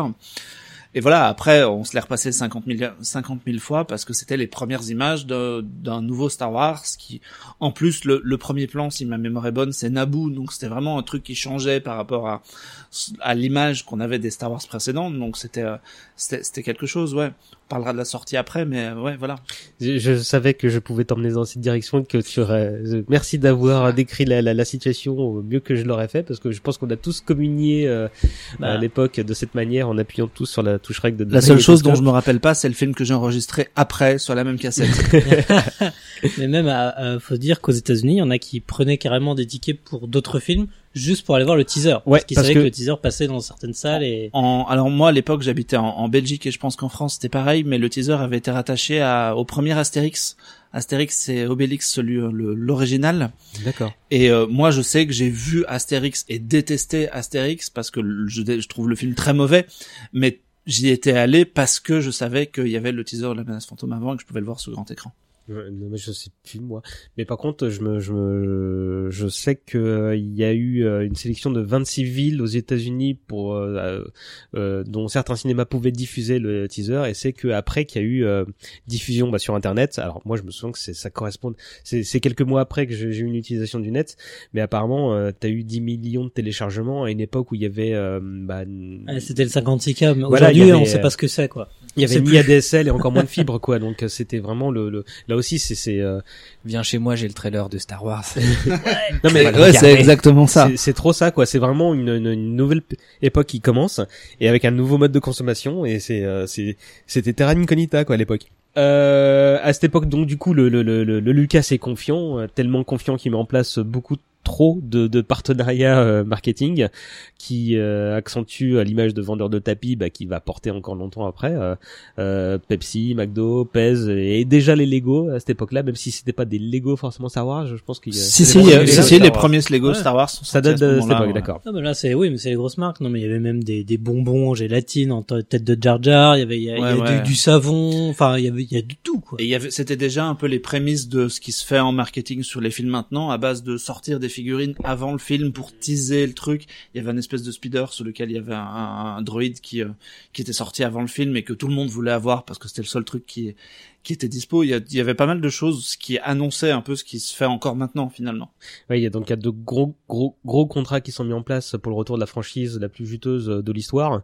Euh, Hasbro euh, notamment euh, qui qui a repris la main de Kenner euh, euh, et Qui a racheté Kenner. euh, ouais, qui- voilà qui qui a racheté Kenner et qui euh, passé un deal de 250 millions euh, et qui lui coûtera très très cher euh, par la suite. Euh, mais euh, et je me souviens qu'il y a une des alors c'est la bio de de Michael J. J- Michael J. Jones. Michael J. Jones, merci. Brian euh, J. Jones. Brian J. Jones, merci. Une vie euh, qui dit euh, en même temps oui, on a un peu déconné. Qui veut acheter une cravate Qui-Gon Jinn alors qu'on sait pas qui c'est Qui-Gon Jinn, quoi, tu vois. Donc, euh, euh, bah la sortie euh, donc le 19 mai 99, mais aux USA parce qu'en France, C'était en octobre. il a fallu attendre un long moment. Ouais, pas le piratage à l'époque, ça n'existait pas. Alors si en fait, Si, si, si. alors Ah, si, si, si, en fait, le, il y a, y a une copie qui avait été filmée en salle. euh, un mec avait posé un caméscope avec un trépied, il avait filmé l'écran. On voyait d'ailleurs les spectateurs qui se levaient. Enfin, je pense qu'on voit encore toujours ça dans, dans les films pirates de maintenant. les mais premiers screeners. les, les tout premiers screeners et les, les fans se passaient sous le manteau des, des, des DVD d'un screener avec un logo Z qu'on avait récupéré des, des mois avant la sortie de la menace fantôme et qu'on se gardait, on se demandait est-ce qu'on le regarde, est-ce qu'on le regarde pas, est-ce qu'on le regarde, est-ce qu'on le regarde pas. Moi, je, moi, je l'avais, me rappelle l'avoir les récupéré et pas vu parce que je fais partie des, euh, des, des- de, de quelques fans français qui avaient fait le déplacement pour voir le film à Londres parce que les Anglais avaient encore avaient le film encore quelques mois, je crois, sorti en juillet peut-être, un truc comme ça parti avec euh, Pierre. avec euh, les, une équipe de StarWarsUniverse.com et ouais, on salue Pierre qui nous écoute sûrement. Et ouais, c'était c'était une aventure parce que euh, Il m'en parle encore avec émotion. Hein. ah ouais, C'est vrai, c'était un, c'était un super truc. Enfin, je veux pas raconter ma, ma vie à ce podcast, mais il y avait une ambiance parce que beaucoup de fans européens se retrouvaient là. On a croisé des Français, il y avait des Allemands qui venaient, il y avait des médias qui se déplaçaient. Je sais que M6 par exemple avait embarqué une caméra pour suivre un fan français en périple et euh, c'est- c'était vraiment un truc qu'on fait plus maintenant puisque les films sortent en simultané heureusement. Imagine, tu regardes la, la copie euh, pirate. Et tu sais, tu trouves ça, c'est n'importe quoi. Et tu te dis, nimp, le gars, il a filmé un autre film. euh, il a mis le logo Star Wars au début. euh, heureusement qu'en octobre, je vais voir le vrai. Ce qui était un peu frustrant pour pour tout te dire, c'est que quand on a découvert le, le film en juillet à Londres, Putain, c'est pareil. moi à l'époque, je l'avais trouvé pas très bien, mais dans le contexte, dans le délire, tu vas le revoir. En plus, euh, t'as fait une nuit blanche dans Londres, euh, t'as picolé, enfin, il y a quoi. plein de trucs tout autour, et avec l'euphorie, ben, tu l'aimes quand même. C'est pas très bien, mais tu l'aimes quand même. T'a- T'avais quel âge euh, si c'est pas plus près? Bah, c'était il y a quasiment 20 ans, donc tu me retires 20 ans. J'avais 19, 19 ans, 18 ans, D'accord. 18, 18, 19 ans. Parce que c'est c'est pour qu'on fasse le, le, le distinguo du coup. Vous, vous bah, t'as raconté ta petite histoire, euh, Thibaut? Moi, j'avais Toi qui es 8 ans. jeune. Euh, moi, j'allais euh, euh, au kiosque euh, à Molsheim, non, en Alsace, aller chercher euh, euh, studio, euh, ciné, euh, live, euh, euh, tous les magazines que je pouvais trouver autour de Star Wars. Mais j'avais, en fait, mon anniversaire c'est en novembre, donc j'avais déjà vu le film, mais je me souviens que j'avais déjà des jouets Star Wars avant. En fait, parce qu'ils étaient déjà dispo dans certains magasins en France. C'était pas encore la folie comme Mhm. aujourd'hui où ça arrive tout, enfin pas en France en l'occurrence, mais c'est censé arriver le même jour. Et, euh, et voilà, mais je me souviens pas des bandes annonces, de tout ça. euh, je, je sais juste que j'ai été le voir le premier week-end où j'ai pu euh, à Saint-Denis-des-Vosges, euh, le bled où je suis né, et que je faisais. En fait, j'ai genre j'ai pas mangé. Tu vois, genre on avait des trucs à manger et genre j'ai fini mon assiette, je fais ok c'est bon on y va et mon père dit c'est dans deux heures en fait, c'est chill. Et du coup je dessinais comme un mais par exemple j'ai rencontré mon meilleur pote comme ça euh, parce que on avait un atelier de dessin euh, dans la classe euh, en primaire hein, du coup hein, c'était en CE2 du coup, on avait dessiné des trucs de Star Wars avant que le film sorte. Et était genre, ah ouais, toi aussi, tu l'attends de ouf et tout. Bah ouais, regarde, j'ai dessiné le podresseur parce que j'avais dû voir quand même des images quelque part, tu vois, peut-être dans le magazine ou un truc comme ça. Puisque, bah, six, quasiment six mois d'écart avec le, le, le film, euh, ça, ça laissait le temps de, de s'imaginer à quoi il allait ressembler, quoi. Bah, moi, je m'informais. euh, bah, je salue Patrice Giraud euh, pour ça. C'est Lucasfilm Magazine qui était ma source principale d'informations sur Star Wars et qui avait fait un numéro spécial épisode 1, le avec plein d'images exclusives, des interviews, donc tout qui a d'ailleurs été reproduit dans la, Par la le- suite sur par les- la suite sur la ouais, version parce que moi, j'ai 30 com- ans et tout ça. enfin. Parce que moi, j'ai commencé avec le, deuxi- le numéro Mm. 2 spécial de Lucasfilm Magazine, pardon. Et euh, non, euh, moi je me, je me souviens bah, par exemple de la bande-annonce puisque je l'avais vu, bah, ma première sortie euh, cinéma entre potes, qui était pour un certain film qui s'appelle Matrix, qui était sorti la même année. Bah, Un petit truc. Voilà, et bah juste juste avant euh, de voir Matrix, bah il y avait eu la bonne annonce de, de Star Wars qui allait sortir en octobre. Je me suis, dit, c'est plutôt pas mal comme première sortie quoi. Hop, trailer de, de l'épisode, et puis je, je me suis, dit, celui-là, je vais je vais je vais l'attendre de pied ferme. Et à 13 h bah j'étais au cinéma. Bon, j'étais emmené par les parents forcément, mais euh, euh, je- j'ai bien profité de ma séance. quand Et t'avais quel âge? Bah, je sais plus, euh, peut-être de, de 12-13 ans à peu près. on, on va passer la, le micro à Constance. déjà. Salut. Euh, alors moi, je ne l'ai pas vu au cinéma euh, parce que il faut savoir que mes parents sont pas spécialement fans de Star Wars. Et à l'époque, j'avais 7 ans, donc autant vous dire que c'est pas le premier truc qu'ils m'ont emmené voir. Euh, et du coup, j'en ai un souvenir. Par contre, c'est parce que euh, ma grand-mère avait une VHS de ce truc. Donc en fait, je ne l'ai vu que sur le petit écran télé sur une VHS en qualité un peu moyenne. Mais euh, je sais que j'ai saigné euh, cette cassette et que je l'ai regardée en boucle un certain temps. Mais je pourrais vous, vous parler de la sortie de l'épisode 2 par contre, que celui-là Bon, je suis on va, au cinéma. dans un instant du coup. Mais du coup, toi, t'étais pas encore euh, sensible à la, la, la, la comment dire, à- au phénomène que ce- que c'était pour nous, euh, parce À la folie Star Wars Eh ben, Ouais. si quand même un peu, parce que euh, j'ai un oncle qui est un très grand fan de Star Wars, et euh, dès que il s'est retrouvé avec euh, ses neveux et nièces, euh, 4 ans, il a dû nous foutre devant euh, les premiers Star Wars. Donc j'avais déjà vu en fait les- la trilogie euh, originale, mais pareil sur sur VHS à Mhm. l'époque. Euh, et donc je je- j'aimais beaucoup Star Wars déjà. Mais euh, je n'ai pas eu la chance de, de voir euh, l'épisode 1 au cinéma quand il est sorti. Mais du coup, tu savais que c'était la même saga. Euh... Euh, ouais, je, je pense que j'avais compris que, que j'avais fait le lien quand même vaguement et tout. Il y avait des sabres laser dans plusieurs films, donc ça devait être à peu près la même chose. Non, parce que je pose la question parce que Rafik disait, euh, bah moi j'ai vu Star Wars, ça y est, je pensais que tous les films étaient comme ça maintenant, tu vois, donc euh, je me disais que c'est, c'est, la question est intéressante parce que du coup, euh, t'es- il y a plein de gens qui nous écoutent qui ont découvert euh, Star Wars avec cette trilogie-là, c'est leur trilogie, tu vois, et, et ils les aiment profondément d'un, d'un- amour tout aussi profond que nous avec la tri- trilogie originale, tu vois, donc euh, je pense qu'on, va avoir l'air de vieux cons en parlant de nos vieilles anecdotes, mais mais C'est bien, euh, fantôme. mais, mais, mais merci pour ce retour. Bah, de toute façon, on on va attaquer avec euh, le, le... On va reprendre avec euh, l'attaque des clones dans un instant. à moins que j'ai- Euh, ouais, je peux juste dire qu'il y a 28 millions d'un seul jour. Euh, le film ne pouvait pas autre chose qu'un succès, euh, mais les réactions évidemment étaient surprenantes. euh, C'est le moins qu'on puisse dire. Vous vous souvenez de la, de la réaction de la presse de l'époque? Non? Pas du Tu l'avais défoncé. Bah oui. Bah oui, forcément. c'est c'est c'est là là c'est là que le Rafik nous manque parce qu'il aurait pu nous remplacer le contexte mais mais euh, je me souviens qu'il y avait plein de gens dans mon entourage qui qui l'aimaient pas euh, parce que c'était bah, évidemment très différent de de de de, ce qu'on ce qu'ils avaient connu euh, et euh, bah, moi j'ai pas réagi. Moi moi je me souviens que bah, euh, à partir de, de, de, de ces diffusions du trailer sur sur TF1 dont tu parlais tout à l'heure, euh, Marc, moi je sais que ça a été un countdown à partir du moment où je disais bon bah quand est-ce que je vais voir ce film en salle? Parce que moi je venais, je devais avoir 15-16 ans et j'étais j'avais réappris à lire quasiment avec les bouquins Star Wars qui étaient sortis, les Timothy Zahn et tout ça.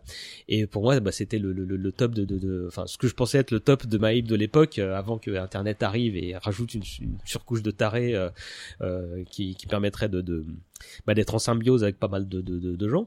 Mais, euh, mais je me souviens que, ce- que c'était vraiment, le, le- j'avais lancé un top chrono, je fais putain, ça va être dur d'attendre la sortie de ce film, surtout qu'on t'apprend qu'il sort beaucoup plus tard en France. euh. Et je me souviens que le dernier été avant euh, la sortie en octobre, euh, j'avais emporté avec moi en vacances la novélisation de Terry Brooks qui était sortie, euh, elle par contre, euh, en mai, et je, je, je, je l'avais lu sans l'avoir lu. En fait, je, je, je- oublié. Bah en fait je me disais mais même là pour moi ça, ça devenait pas plus concret. Ce qui était concret pour moi c'est que ma grande sœur m'avait offert la place pour aller voir la première au Grand Rex un après-midi. Et je passais plus de temps à regarder la place euh, dans dans le- réel. dans mon premier portefeuille que que que que de temps passé devant euh, ce bouquin quoi tu vois qui était sorti au Prince de la Cité avec la tranche d'Anakin à l'époque. Je, je, c'est marrant j'ai plein de souvenirs euh, de de de de de, l'autre- de de ce qui entoure que de la lecture tu vois et mais mais, mais bon c'était c'était euh, presque du mysticisme quoi et donc la séance du Grand Rex bon bah qui du coup, tu t'es fait spoiler le contenu du film pas euh, ouais mais et très honnêtement euh, j'ai pas été déçu par le film parce que du coup euh, Bah ouais, mais j'étais au, j'étais au courant de tout et puis même je trouvais que le, que le, le- bah comme toutes les novelisations qui apportent un minimum de trucs, tu vois, euh, dans dans la novelisation ils disent non mais maintenant le sabre de Qui-Gon Jinn c'est c'est le sien désormais, tu vois. Et alors que moi je me souviens dans dans le film fait c'est quoi son sabre à la ceinture, on voit pas trop, non on voit pas. Bon c'est pas grave, ça va être le sien. Et j'étais très déçu dans l'attaque des clones de voir qu'il avait gardé son sabre original, disant mais il raconte que des conneries dans les bouquins, il y a pas de continuité, c'est de la merde. mais voilà, de- de- encore une fois le putain de maniaque comme je le disais. Euh, mais euh, du coup, euh, bah, euh, un retour euh, assez mitigé de la part des, des, des gens, des fans de la première heure et de la presse, encore plus. Faut dire que c'était une année 99 de taré. Bah, comme tu disais, il y avait Matrix, euh, il y avait, il y avait quoi? Il y avait euh, le sixième sens, il y avait le- la momie, tu vois, c'était une année de taré. Euh, bon, on attaque sur l'attaque des clones, donc 2002. Euh, on se fera une grosse synthèse de la prélogie après, hein, mais euh, titre de travail, la grande aventure de Jar Jar Binks. Troll, ça. Oui, oui, oui, euh, toujours aussi sarcastique le bonhomme. euh, bah, il disait qu'il était complètement insensible aux critiques, mais euh, mais euh, il revoit quand même plusieurs choses suite à celle-ci, bah, notamment le rôle de Jar Jar qui est considérablement appauvri, euh, Euh, Django euh, considérablement ajouté. notamment. Euh, là, il veut surtout mettre en avant l'amourette entre Anakin et Padmé et blinder le film d'action. Je pense que c'est le pari était réussi en la matière. Euh, il annonce au cadre de Lucasfilm que le film sera un peu plus petit que la menace fantôme, un peu moins dense. Bon, bah, c'est un peu tout l'inverse. Et- long, d'ailleurs, je crois. Il, ouais. deux heures, il faisait 2h20 à l'époque. Ouais, et puis je pense qu'il parlait d'ampleur, quoi, tu vois, Mm. alors que là, euh, ça, ça, ça, ça des clones, plus, euh. mec. Euh, pas mal de changements pour le second acte. euh, bah déjà le tournage en full numérique. Exactement. Il y a Bah, les- achat de matos, c'est tout. euh. Non, c'est même pas achat de matos, c'est carrément le développement d'une nouvelle caméra avec euh, Sony. C'est la F, euh, F65, si je dis pas de bêtises.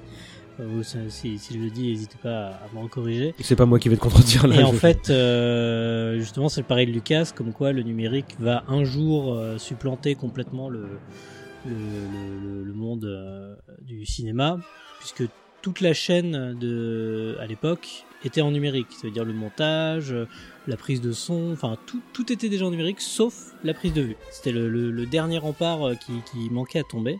Et le moment où il a annoncé que euh, la- l'attaque des clones serait le premier film entièrement tourné en numérique, tout le monde lui a rayonné. J'invite les gens à découvrir le fantastique documentaire Side by Side, euh, en partie réalisé par, euh, par Kenny Reeves avec euh, toute une série d'interviews justement sur le passage de, de l'analogique au numérique. Et justement, Lucas revient sur cette période où on le traitait de, de, de méchant sorcier, qu'on menaçait de le mettre au bûcher parce que euh, il attaquait un des derniers euh, tabous du cinéma, c'est-à-dire se, se passer de la pellicule. Bon évidemment, c'est c'était osé à l'époque, puisque bon, on n'a pas les, toutes les super technologies qu'on a aujourd'hui au niveau de la qualité, donc euh, c'était un vrai défi. Après, euh, les- ceux, qui, ceux qui aiment bien pinailler euh, diront que c'est Pitoff qui a réalisé le premier long métrage en. on dirait- ah, tu, tu l'avais préparé une anecdote Non, peut-être non, non, j'avais oublié. sur Vidoc. En- Vidoc est mort Exactement. Alors, euh, historiquement, bah, dis- disons, c'est vrai, Bah, et Pitoff et, aime euh, le, le, le, le scande encore haut et fort. mais euh, en, en fait, ils. quand il y a un micro qui lui passe à portée, ce qui est pas souvent. Non, en fait, sur euh, Vidoc, ils ont utilisé cette caméra, mais qui était le prototype. Ça veut dire que c'était c'était le modèle qui n'était pas encore terminé, donc qui chauffait au bout de au bout d'une heure, donc qui était euh, inutilisable euh, sur la plupart des jours du tournage parce que bah, ça merdait, ça foirait à chaque fois. Que euh, la caméra qui a été utilisée euh, sur euh, la- l'attaque des clones, donc qui tournait en 1080p euh, euh, déjà à l'époque, a été développée pour tourner dans les conditions d'un long métrage traditionnel. Et donc ils sont allés à Tozeur en Tunisie, ça tournait très bien sous la chaleur. Donc ils étaient heureux, heureux, heureux comme des patrons de bar tabac euh, jusqu'au moment bah ils allaient sortir le, le, le film, euh, oui, hop. Pourquoi pas non bah si puisque ils avaient relevé le défi jusqu'au bout. Et d'ailleurs le le film tient, tient encore visuel- visuellement la route parce que il devait se comparer à l'époque au film qui était tourné encore en pellicule et fa- fallait pouvoir tenir la route visuellement quoi. Hmm. Et ça c'était pas garanti. Je crois qu'en bout de chaîne aussi, bah, Lucas euh, promeut euh, le, le, le- que les ciné, enfin demande au cinéma de s'équiper en projecteur numérique là pour le coup, Ouais. euh, pour pour pour une cohérence globale, euh, Mhm. ce qui fait pas plaisir à tout le monde. Euh, changement de lieu de tournage aussi, on passe de l'Angleterre pour tout ce qui est intérieur à Sydney. Mhm. Donc euh, dans les nouveaux studios Fox, euh, Ça, c'est pour des raisons fiscales en partie et puis d'économie euh, budgétaire, puisque bon, c'était beaucoup beaucoup moins cher à l'époque. Euh, On regarde dans ouais dans les années 2000, euh, quasiment tout se tourne en, en Australie à peu près, parce que bon, c'est- c'est moins cher tout Mhm. simplement. Et euh, nouveauté aussi au script parce qu'il se fait aider par Jonathan Hales euh, qui l'avait bossé, je vous le donne en mille, euh, il avait bossé avec lui dans... dans... Ce Young Indiana Jones. Voilà, bah forcément. Euh, Parce qu'ils ont rendu le script super en retard sur, Bah, sur c'est- euh, l'attaque des c'est ça qui est paradoxal, c'est qu'il a de l'aide, mais ils ont rendu ça euh, genre quatre jours avant le début du tournage. Ouais. euh, Mm. euh, Et également dans l'ombre, on a aussi Carrie Fisher. euh, Ah ouais qui a, qui a Ouais, aidé qui fait à- le script docteur. ouais. qui a, qui a fait le script docteur, notamment au niveau des dialogues et tout ça. Ouais. Mm. Ouais, elle l'a révélé euh, dans ses bouquins et tout ça. Ok, euh, ouais. là pour cet épisode-là, j'étais, je- ben voilà. j'ignorais absolument, mais ça se voit pas bah, pourtant. parce que c'est les pires dialogues de toute la série. Imagine-toi sans elle alors. Imagine-toi sans elle. Putain. Il est désespéré. Je déteste le sable. Ouais, ouais, bah, de- de- de- de- le sable occupé notamment par euh, Hayden Christensen qui arrive dans le rôle du Messie et bah, qui, Ouais. bah, pff, bah, hein, hmm. Euh, ouais, il, res- il ressemble à Sébastien Shaw, mais bon, il sait pas très bien jouer. euh, voilà, c'est comme ça, hein, ça arrive. Hein, on n'est pas forcément très bon acteur. Hein, c'est- Hmm. Comme ça. Eh ben, il a pas eu un très bon directeur de casting non plus, hein, parce que voilà pour le coup. Ouais. euh, voilà. Euh, Lucas rempile derrière la caméra là aussi. donc quand il disait qu'il réaliserait que le premier, puis après il passerait la main, bon bah, bah, il kiffe. Hein. et là il s'amusait quoi. Enfin, Ouais. il est le, il est le roi de son petit monde et donc il, il veut le faire savoir. Et il va jusqu'au bout quoi. Euh, et je crois qu'il est aussi fan, bah, méga fan du numérique et de la Mm. méthode de, de, de cette méthode, donc c'est pour ça qu'il est toujours là, je pense. Euh, ce qui est marrant, c'est qu'apparemment il est, il est tellement fan que qu'il met des écrans bleus partout, alors que même John Knoll, euh, il peut pas concevoir qu'on en mette Mm. dans tous les sens, quoi. Donc euh, Bah, par, par exemple aussi, euh, je crois que je sais plus si c'est sur ce, celui-là ou sur euh, non, je, ou déjà sur l'épisode 1, les fameuses prévisualisations euh, tout en numérique, tout en, par ordinateur, c'était développé c'était là déjà? et no- notamment surtout sur la, bataille de, de Geonosis où justement t'as as des quantités d'a- d'armées dans tous les sens et là ils avaient besoin de solidifier un petit peu le visuel avant de lancer euh, l'ILM sur la finalisation des plans. Et là aussi, le, enfin, la- un échelon supplémentaire dans, dans les personnages en full euh, numérique, puisque Yoda euh, cette fois Ouais. prend, prend forme euh, sous, sous forme de CGI euh, euh, et avec son, son, son combat légendaire avec beaucoup de guillemets. Euh, Bah, même même Christopher Lee est entièrement fou de CGI à Ouais. moment-là parce qu'à cette époque-là il pouvait pas trop bouger de la même manière. Je, je, je, je vois très bien les plans. Ouais. Euh, à noter que Lucas change quand même un peu euh, en bien puisqu'il se rapproche un peu plus de son casting à ce moment-là. En tout cas, le, le, le casting se dit non, il est, ça va, il est sympa en fait, le, le, le vieux Lucas. Et notamment Nathalie Portman euh, trouve que, que, enfin, il y a une bonne relation, une bonne entente qui se qui se crée. Euh, euh, lieu de tournage, euh, ciné, on l'a dit, le palais de Caserta en Italie, Séville, mais aussi un retour à Elstree et en Tunisie. Et le lac de Côme aussi. Le lac de Côme, ouais, j'ai Mm. oublié, effectivement. Euh, c'est, c'est- mariage, c'est- quand même. euh, bref, en même temps, c'est, c'est, c'est un peu le pire film de la saga. Donc, euh. Euh, Euh, Vrai, non. Hein? Non. Non, c'est trop Ah, moi non. mais- Bon, Pour moi on- c'est on l'épisode après. 7 on, mais on- on va, on va, on va conclure tout à l'heure. Euh, sorti le 16 mai 2002, et cette fois, c'est une sortie mondiale. eh oui, Et, simultané. et à un jour près, et c'est, c'est, c'était kiffant parce que là, pour le coup, euh, on, je me souviens qu'à l'époque, on utilisait le terme de, de, de de, de, de, la culture pop euh, en désignant la France euh, comme ça. Euh, bon, la carrière euh, du film est pas ouf, euh, mais les critiques sont un peu meilleures. Euh, L'Oscar DFX leur passe sous le nez à cause de- des deux tours de Peter Jackson. Euh, bah, votre réaction sur le film, euh, Thibaut? Je déteste ce film. Je, je trouve que c'est le pire Star Wars ever. Même si maintenant Solo se place peut-être en dessous. Euh, et ouais, non, je, je, je me souviens que je l'ai, que donc en 2002, euh, voilà, moi je vais avoir, euh, j'ai déjà plus de recul sur ce que je regarde. Je me souviens avoir saoulé mon père pour qu'il m'emmène sur le plus grand écran possible. Il avait fait une heure de route pour euh, m'emmener voir ce film et je sors et je suis tu sais, je, je jubile pas, je suis pas en train de sauter dans la bagnole comme il y a trois ans. Il se pose, il se retourne vers moi, il fait mais qu'est-ce qu'il y a?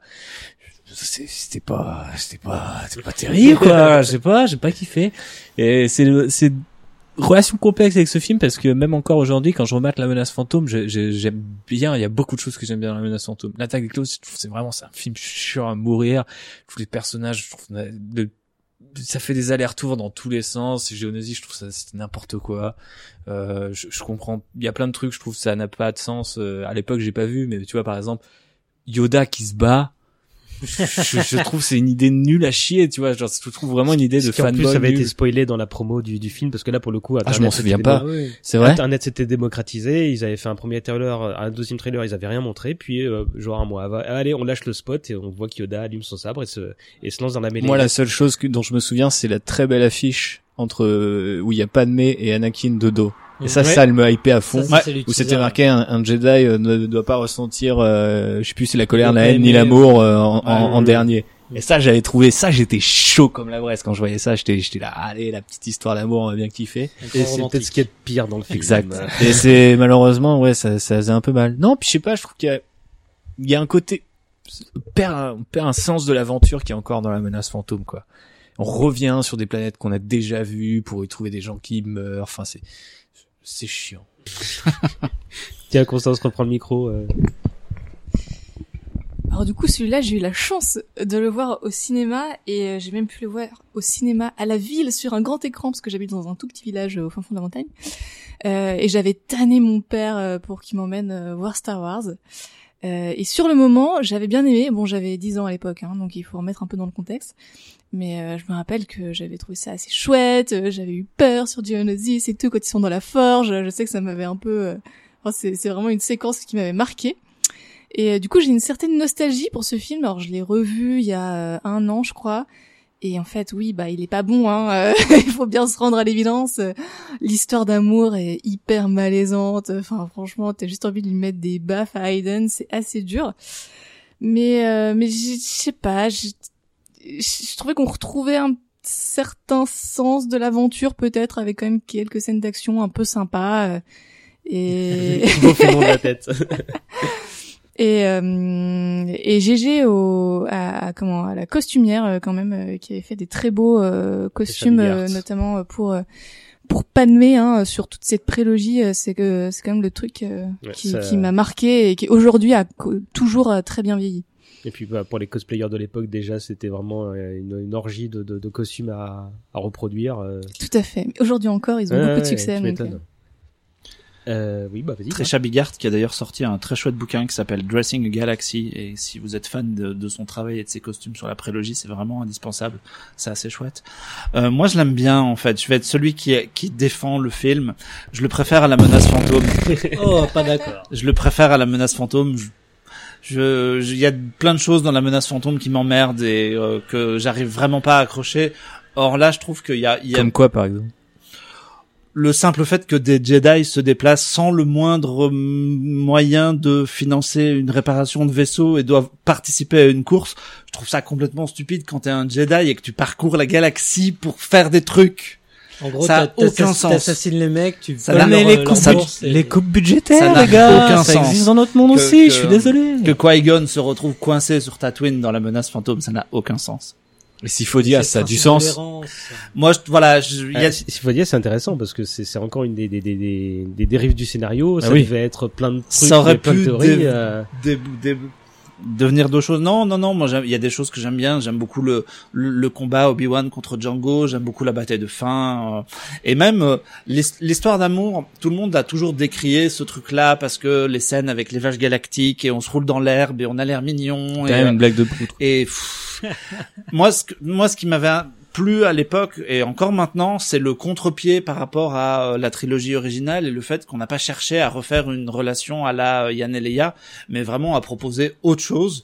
Et moi, je trouve pas ça choquant en fait. Enfin, la relation est, on en pense qu'elle veut, mais elle est suffisamment différente en fait. Ouais, mais justement, moi, par exemple, cette scène, je, enfin, limite, je la trouve mignonne, c'est romantique et tout, mais c'est plutôt les scènes du début où euh, t'as Anakin euh, qui mate Padmé et qu'elle lui dit genre arrête, tu me mets mal à l'aise, et que bah ils finissent par tomber amoureux et c'est là, mais c'est chaud, Oui, genre le mec gênant, la harcèle, c'est son Sur- garde du corps sur- et tout, enfin. ouais. Le meilleur truc qui, qui, qui a donné cette relation un peu spéciale, c'est les un remontage de, de- du film euh, pour en faire une espèce de de de de, de, bah, de, de thriller avec euh, Anakin qui, qui est vraiment le stalker Ouais. avec une musique inquiétante. c'est c'est c'est c'est- c'était grandiose ça. Vous n'avez pas changé. Et puis euh, au-delà de ça, moi je dois beaucoup au film à titre perso parce que euh, j'ai lancé un- le site web sur lequel j'écrivais, Bah j'écris ouais, encore maintenant à, au- à- à autour de la sortie de ce film-là. Puis euh, on avait fait euh, plein de choses avec une association à l'époque. On avait monté une grosse avant-première au Grand Rex avec des gens en costume et tout, qui étaient un peu les les prémices de ce que le Rex fait maintenant en- à base de nuit et de Mm. euh, de, de, toute d'animation et de choses comme ça. Donc c'était c'était une belle époque et ça va un peu euh, je pense que ça aide un peu à mon à, à mon amour du film. Hmm. Je vois très bien ce que tu veux dire. Je vais re- réagir là-dessus dans un instant. Mais d'abord, Alexis. Non, non, je suis bah, par rapport à en tout cas les films de la première euh, première salve donc en gros sous sous l'ère euh, Lu- Lucasfilm euh, c'est ça reste quand même le plus l'épisode le plus faible des six clairement parce que même sa construction en échiquier ça demande énormément de préparation au niveau bah passer d'une histoire à l'autre et la façon dont il enchaîne les séquences ça va un petit peu dans tous les sens clair. on comprend le, son envie de, de faire un clin d'œil au film noir, au western, euh, aux scènes de, de Seconde Guerre mondiale et tout ça, mais on passe tellement de l'un à l'autre sans, sans réelle cohérence. Donc on, on se perd. Pourtant, il y a des vrais bons moments, des vraies bonnes idées, mais c'est tellement dilué dans, dans des séquences qui passent de un peu du vraiment du coq à l'âne et c'est c'est vraiment dommage parce qu'il y a il y a des belles séquences qui pourraient être émouvantes notamment bah, quand il retrouve sa mère et tout ça mais voilà mais c'est dur. J'avais oublié ça, putain. Voilà, c'est on Sur les aliments vraiment un, un, un très bon souvenir. Voilà. Euh, moi, j'en ai un. C'est c'est c'est euh, c'est l'enrobage dont je garde un très beau souvenir et t'as t'as commencé à en parler, Marc. C'est euh, la- l'avant-première qu'on avait réussi à organiser. euh, euh, au Grand Rex, c'était une opération qui réunissait tous les sites Star Wars francophones de l'époque. euh, L'attaque des fans. Ouais, donc vraiment, c'était un gros kiff de de de de de, de laisser les tensions euh, et comment dire pour essayer de de, de plaider une, cause plus grande que notre Celle de l'épisode 2. voilà. Et euh, bon, c'est un super kiff. J'ai, j'ai indirectement participé, euh, beaucoup moins que, que toi, Marc. euh, mais il y a, je salue Jérôme qui nous, é... bon, je sais pas s'il nous écoute, mais était, J'espère euh, qu'ils nous écoutent. Mais il y avait plein de gens comme ça. Donc il y avait R2, euh, Sid Clan, Star Wars Universe, Anakin Web, et j'en oublie peut-être un ou deux. Et, euh, et c'était, c'était beau parce qu'en fait, on avait réussi à organiser une super euh, séance à- au Grand Rex. Euh, et euh, moi, je me souviens que j'étais super ému de, de, de, bah, de cette communion, tu vois, des fans. Et à tel point que le film, après, je m'en souviens, le, le, le, je l'ai vu, j'ai fait, ouais, ok. Et, euh, on après, on allait boire des coups et je me souvenais plus du film. J'étais juste encore en train de, de, de, de réaliser C'est qu'on a. l'effet de, l'épisode 2. Non, mais je pense que j'étais tellement content que ce soit terminé l'organisation euh, parce que c'était lourd, il y avait plein de trucs et on était des petits jeunes, tu vois, qui n'y connaissaient rien de la vie, tu vois, et on avait réussi quelque chose de beau, quoi, tu vois. Et moi, je me souviens que j'étais, j'étais effondré en larmes et et de, de, de joie, tu vois. Mais et j'ai revu le film dimanche suivant et je me suis endormi. Et euh, J'ai revu le film. euh, dimanche soir. et Je me suis endormi. J'étais fatigué, mais ça explique pas tout. Hein. Euh, Alors bon, moi le gros point positif pour moi c'est c'est euh, Ewan McGregor qui qui commence comment à, à prendre corps dans dans le rôle de Obi-Wan, hein, qui, qui qui imposait quand même quelque chose. Mais c'est mais bon, je vais pas revenir sur les, les trucs que t'as dit Thibaut parce que je suis assez d'accord avec toi et sur, sur- et sur ce que t'as dit aussi Alexis. Donc euh, pour moi c'est clairement le, le, le pire film euh, tous. Note, euh, une note quand même sur le sound design par contre qui là par contre est ouf dans dans, dans Bombe Sonic. ouais ouais dans dans dans ce film. Pour beaucoup de gens, c'était un test de home cinéma, le, la, la scène euh, dans les astéroïdes avec la bombe sonique. Allez, on termine avec la revanche des sites 2005. euh, même système de pré-production, enfin même système. euh, la pré-production commence en amont, euh, très en amont et bien avant que le script ne soit commencé. Euh, euh, Dites-moi si je me trompe, mais euh, Lucas, il a l'air de se foutre royalement que ses équipes n'aient pas le texte et, euh, et il panique un petit peu. euh, euh, il a pas l'air de réaliser que que que, que, que- que c'est important de suivre une espèce de ligne directrice Mhm. pour le- et euh, en fait il, il a l'air de, de penser que comme lui seul sait ce qui va se passer que le reste importe peu sauf que bon bah il y a plein de créations de visuels plein de trucs de décors qui, qui sont faits bah, sans, sans, sans savoir quelle est sa décision sa, sa vision précise euh, parfois il passe dans les bureaux, euh, voit des trucs cool, répond ouais, ouais beau boulot, j'ai plus qu'à écrire le film qui va avec. Donc ça montre un peu le, le décalage. Et euh, je me souviens hein, que, enfin je me souviens non, euh, c'est bien après qu'on apprend que McCallum il menace de péter un plomb tellement il est, il est encore plus incontrôlable que, que, que pour l'attaque des clones. La première version du, du, du, du, texte arrive deux mois avant le tournage, mais la version finale c'est une question de jours avant le, le début quoi. Euh, bah tiens, en parlant du script, vous savez que, parce que là il est réécrit tout seul à nouveau. Euh, vous savez quels sont les éléments qui ont été abandonnés euh, pour euh, pour ce script-là? Non, si, vas-y. Regarde pas mes notes. Non. Bah, y a- c'est Sifo-Dyas, peut-être, du coup. Euh, non, il y a un, euh, Han Solo qui va être dans le film. Ah ouais.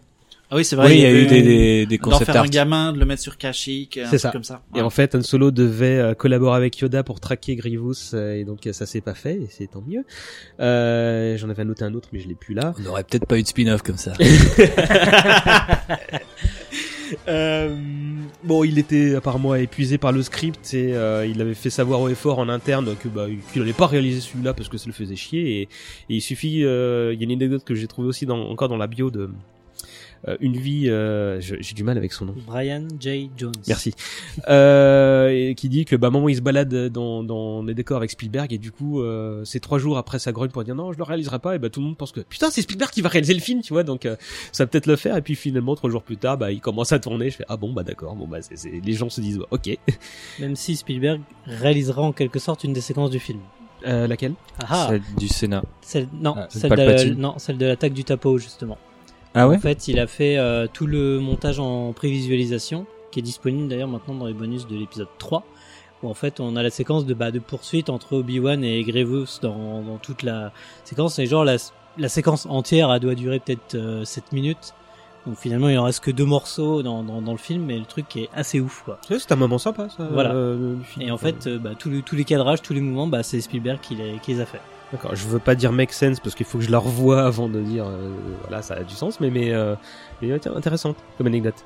Euh, je crois que tout est filmé en intérieur hein, dans celui-là quasiment. Euh, Mm, si je dis quasi- pas de bêtises. euh. Quasiment. Bah, il y a quelques plans qui seront tournés euh, pour l'éruption du mont Etna pour euh, faire des incrustations euh, Sur Mustafar. Ouais. sur Mustafar. Euh, si, il y a une scène euh, sur Tatooine, mais qui a été tournée pendant l'épisode 2. Oui, exact. Le dernier plan avec euh, Bah Obi-Wan qui ramène. Ta- Taron Egerton. Qui de... Non, Non, le c'est- 1 ah ouais. Ah non, c'est Joel. Non, Joel, Joel Joel Egerton. Egerton. voilà. Joel Egerton, pardon. Ah, il était trop jeune là. Voilà. Ouais, c'est Joel. Joel- avec Joel Egerton. Ah, j'avais oublié que euh, c'était lui, Qui, ouais, qui ouais. jouait euh, l'on- l'oncle- Donc Lowen. donc Lowen. Et donc en fait, ils ont tourné, ils avaient tourné cette scène-là pendant le tournage de l'épisode 2 en prévision, et ça leur a évité un petit voyage de retour jusqu'en Tunisie. Et l'épisode 3, je crois que c'est tout, à peu près. Bah moi j'ai pas Ouais. noté de de de de, lieux de localisation euh, différents en tout cas. Euh, tournage assez paisible, sans incident et qui se termine même avec quelques jours d'avance. C'est aussi le premier Star Wars interdit aux moins de 13 ans euh, Ouais. aux, aux États-Unis, bah, comme le violent.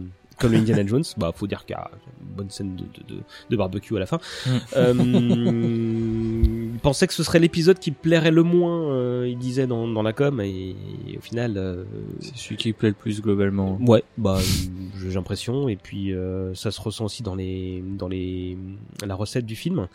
Euh, les critiques sont bien plus flatteuses euh, de la presse aussi, euh, même si les dialogues continuent d'être descendus en flammes. Euh, you broke my heart. Euh, si je devais en sélectionner qu'un seul, là, bah non, je vais d'abord vous demander votre avis sur le film, euh, sur celui-là. euh, Merci. Allez Constance, tu commences. Alors celui-là, je sais que j'avais vraiment hâte de le voir. J'avais réservé mon mercredi après, mais tout, j'étais allée faire la queue devant mon ciné. Et euh, j'avais bien aimé, j'avais beaucoup aimé. Euh, je suis allée le revoir après plusieurs fois au cinéma. Je pense que c'était la première fois euh, que je faisais ça. Euh, donc ouais, je, enfin même aujourd'hui, il m'a, il m'a beaucoup marqué. Je sais que j'avais acheté euh, le DVD dès sa sortie, que je m'étais fait tous les bonus aussi. Il y a un, un documentaire euh, qui, qui est hyper long, je crois qu'il dure une heure et demie sur le film, euh, qui est assez intéressant d'ailleurs si si vous voulez un peu en apprendre un plus sur les coulisses. Et d'ailleurs, on se rend compte effectivement que Lucas euh, écrit les trucs à l'arrache, euh, qu'il est là. Oui, alors sur le commode fin, il y a cinq pages où j'ai marqué ils se battent et j'ai pas de dialogue et je sais pas ce qui va se passer, mais ils vont se battre. Voilà, démerdez-vous avec ça.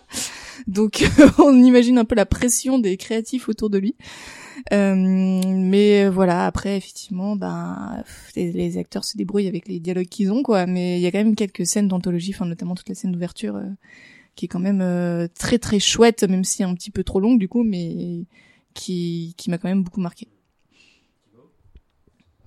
Euh, pareil, euh, c'était Day One en sortant du, du collège, seul, parce que j'avais pas de potes euh, quand j'étais en Corrèze, parce qu'il y avait très peu d'adolescents.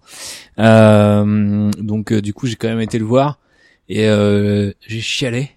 quand tous les Jedi ils sont morts et tout, j'étais j'étais pas bien, je suis ressorti, je fais putain Star Wars c'est fini, il y aura plus jamais Star Wars, ça fait chier parce que c'était pas super euh, cette trilogie, mais j'en veux quand même encore plus. Et euh, dix ans plus tard, c'est revenu, mais euh, je me souviens que le retour, j'étais plus focus sur le fait que c'était fini, qu'il y aurait plus de Star Wars, que sur le film lui-même. C'était vraiment, euh, même en l'attendant, j'étais là, putain, faut que je savoure parce que, et du coup, je sais que le premier visionnage, j'ai pas tellement non plus été très investi dans le film, même si la scène où tous les Jedi se font exécuter, j'ai ressenti comme une partie de mon enfance qui partait très loin.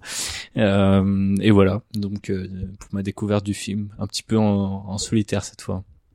Alexis? Bah, moi, je passais mon bac cette année-là. Est-ce que vous êtes jeune Eh oui.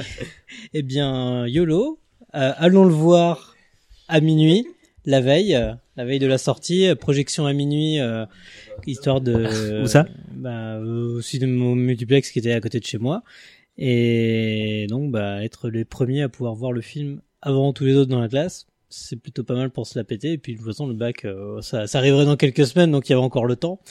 Et oui, en effet, euh, tout à fait comme Thibaut, c'est le, le côté et après.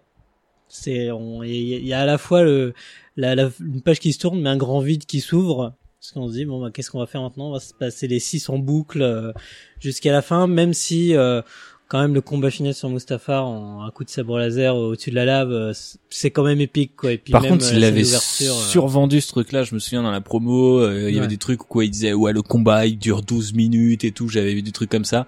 Au final, il dure pas du tout 12 minutes. Enfin, il dure peut-être 12 minutes parce qu'il commence et t'as 12 minutes coupé d'autres trucs, ouais. Une moto jet qui passe.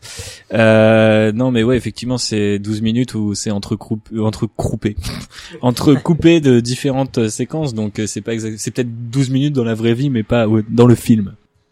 Moi, je trouve le, je l'aime bien ce film. Le- je, le- je le trouve satisfaisant. Moi, je l'ai vu euh, au Max Linder, celui-là, euh, là, sans doute à la séance de minuit. Je pense qu'il devait y avoir une séance de Il minuit. y avait ouais, ouais. séances de minuit. Ouais. Ouais, et je l'ai revu. Et je On l'ai avait revu, refait euh, l'attaque des fans. euh. Je l'ai revu le, le week-end d'après avec des camarades du forum DeForce.net, la communauté francophone de DeForce.net, qui s'ils nous écoutent, je les embrasse. Pas sûr qu'ils nous écoutent, mais on sait- sait-on jamais. Euh, et on, justement, je peux. Alors, dans, nous, on est allé boire des coups après. Euh, C'était au Frog de Bercy déjà à l'époque, et euh, on a pris une cuite monumentale.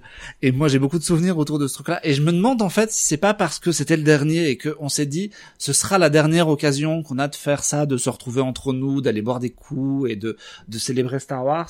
Et euh, du coup, on a fait une fête à tout casser qui est euh, dans les annales de, de la rébellion pour le coup.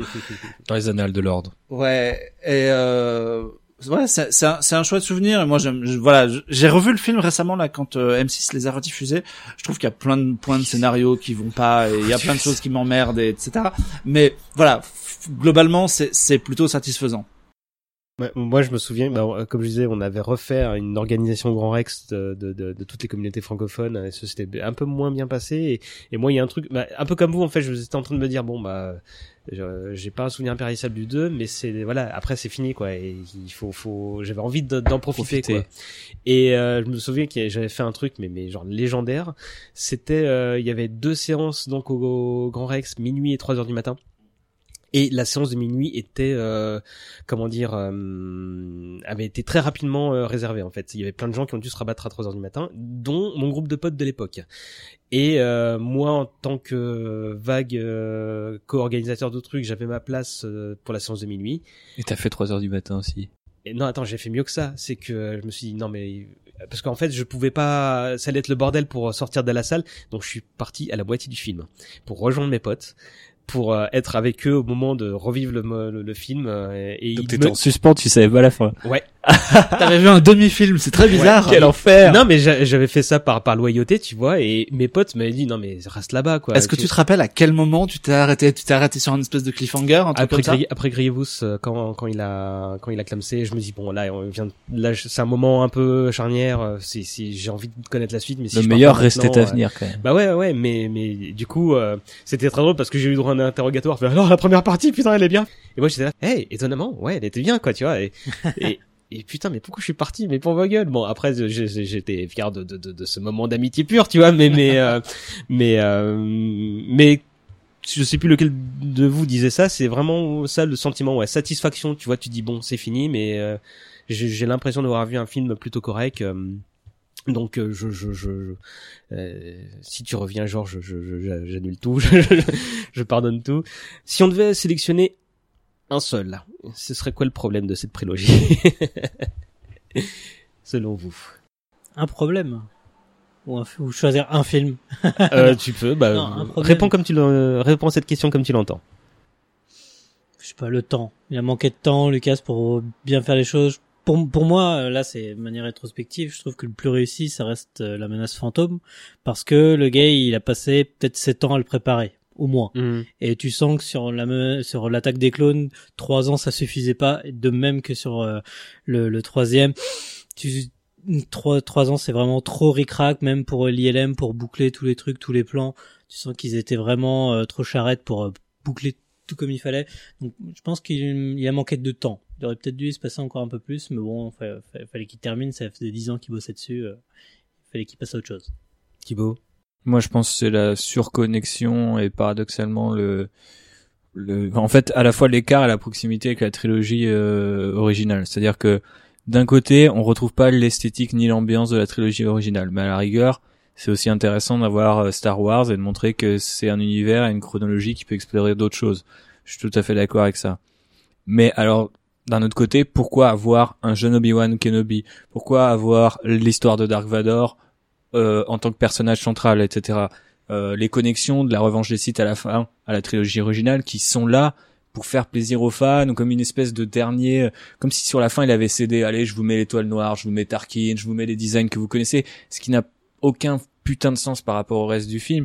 Et du coup, c'est toujours cette espèce de frustration quand je remate un nouvel euh, la menace fantôme qui euh, comme euh, Alexis est, est mon préféré des trois et a toujours été mon préféré mais sans doute c'est parce que c'est aussi le premier Star Wars que j'ai découvert en même temps que tout le monde euh, Ouais, vécu avant la projo. Voilà, c'est ça. ouais. mais je me souviens que j'ai kiffé et encore aujourd'hui quand on le remate il y a des scènes je suis là genre oh mais pourquoi je kiffe ce film? Et puis deux minutes plus tard je suis là mais ouais parce que si et parce que ça parce que je trouve qu'il y a un, un, un, un sens Star Wars qui est, resté intact que je retrouve pas dans le 2 et ni dans le 3 parce que le 3 il pourrait se passer des trucs légendaires et je sais pas la façon dont ça se passe fait que c'est t'es déçu en fait quelque part tu vois tu te dis ah ouais c'est comme ça qu'il devient Vador ah ouais c'est comme ça qu'ils sont assassinés enfin au final moi à l'époque quand j'attendais le film j'avais l'impression que euh, le soulèvement de l'empereur ce serait tout le film. Au final ça se fait en cinq minutes et c'est réglé tu vois. Mm. et euh, il y a cette déception là quand tu vois la trilogie ça se trouve euh, ça aurait été plus intéressant que ce soit une quad- quadrilogie avec peut-être une partie pendant la guerre des clones ou quelque chose comme ça. Il y a plein de vidéos là-dessus. Il y a un mec qui a fait euh, How to Fix je crois chaque film où il réécrit vraiment un scénario il fait même des storyboards et tout. Et son idée clé c'est de dire Obi-Wan Kenobi c'est le personnage central. Et il est pas aussi proche euh, d'Anakin. Euh, quelque part c'est la, montée en puissance euh, dans l'ombre d'Anakin et sa transformation en Vador telle qu'elle implique enfin telle qu'elle impacte tout le reste de la galaxie. Mais tu ne le vis pas autant de manière personnelle. Et c'est ça en fait je trouve la tragédie en fait de la prélogie c'est que t'as Jake Lloyd à la rigueur pourquoi pas puis Hayden Christensen c'est non. Et, et une écriture qui est qui est mauvaise sur ce qui est censé être l'espèce de tragédie ultime du truc tu vois. Et moi je ressens euh, l'aspect mythique euh, à fond mais en même temps je m'identifie pas à, ces personnages là alors qu'à l'inverse un personnage comme Kylo Ren qui a plus ou moins la même trajectoire pour l'instant et ben tout de suite me paraît plus tangible plus euh, plus simple à appréhender quoi. Voilà. C'était une longue réponse. Mais une bonne. Marc? Moi, je, pour faire une réponse différente de mes petits camarades, je vais dire euh, l'écriture au sens large, euh, parce que euh, autant dans la trilogie originale, c'est l'écriture est carrée, c'est plutôt solide et euh, tout fonctionne à peu près. Autant là, dans chacun des films, il y a des problèmes, de gros problèmes d'écriture. Je citais tout à l'heure euh, le, les Jedi qui se retrouvent coincés sur Tatooine, mais si on regarde maintenant la revanche des Sith, ils font des mille allers-retours dans Coruscant entre un point et un autre. On se dit mais pourquoi comme ça? Et il y a plein de choses dans l'attaque des clones aussi qui fonctionnent pas. Et moi, je me dis que euh, là, Lucas, il a manqué de quelque chose. Il a manqué d'un Lawrence Kasdan pour venir lui filer un Bah, coup de main. tu, tu- Il manque des gens, en fait. Il manque le- les, les gens qui lui ont le ciment de, de la trilogie originale n'est pas là. Et du coup, le truc s'effrite un peu davantage, quoi. Bah, c'est typiquement le problème que je voulais soulever, c'est qu'il manque un Gary Kurtz, quoi. Il fait, il y a- Un garde-fou. Parce euh, que Rick McCallum, bah, c'est un monsieur qui disait oui. D'ailleurs, il s'en, il a été très content. Il le disait publiquement, Lucas. Ce qui est bien avec Rick McCallum, c'est qu'il dit jamais non, tu vois, donc, euh, et bah, il- le résultat, on le connaît. But there was more to the story of Leia, Han, and Luke. So they went back many years. They made the prequel movies. So excited I could puke. But then all that came were tears.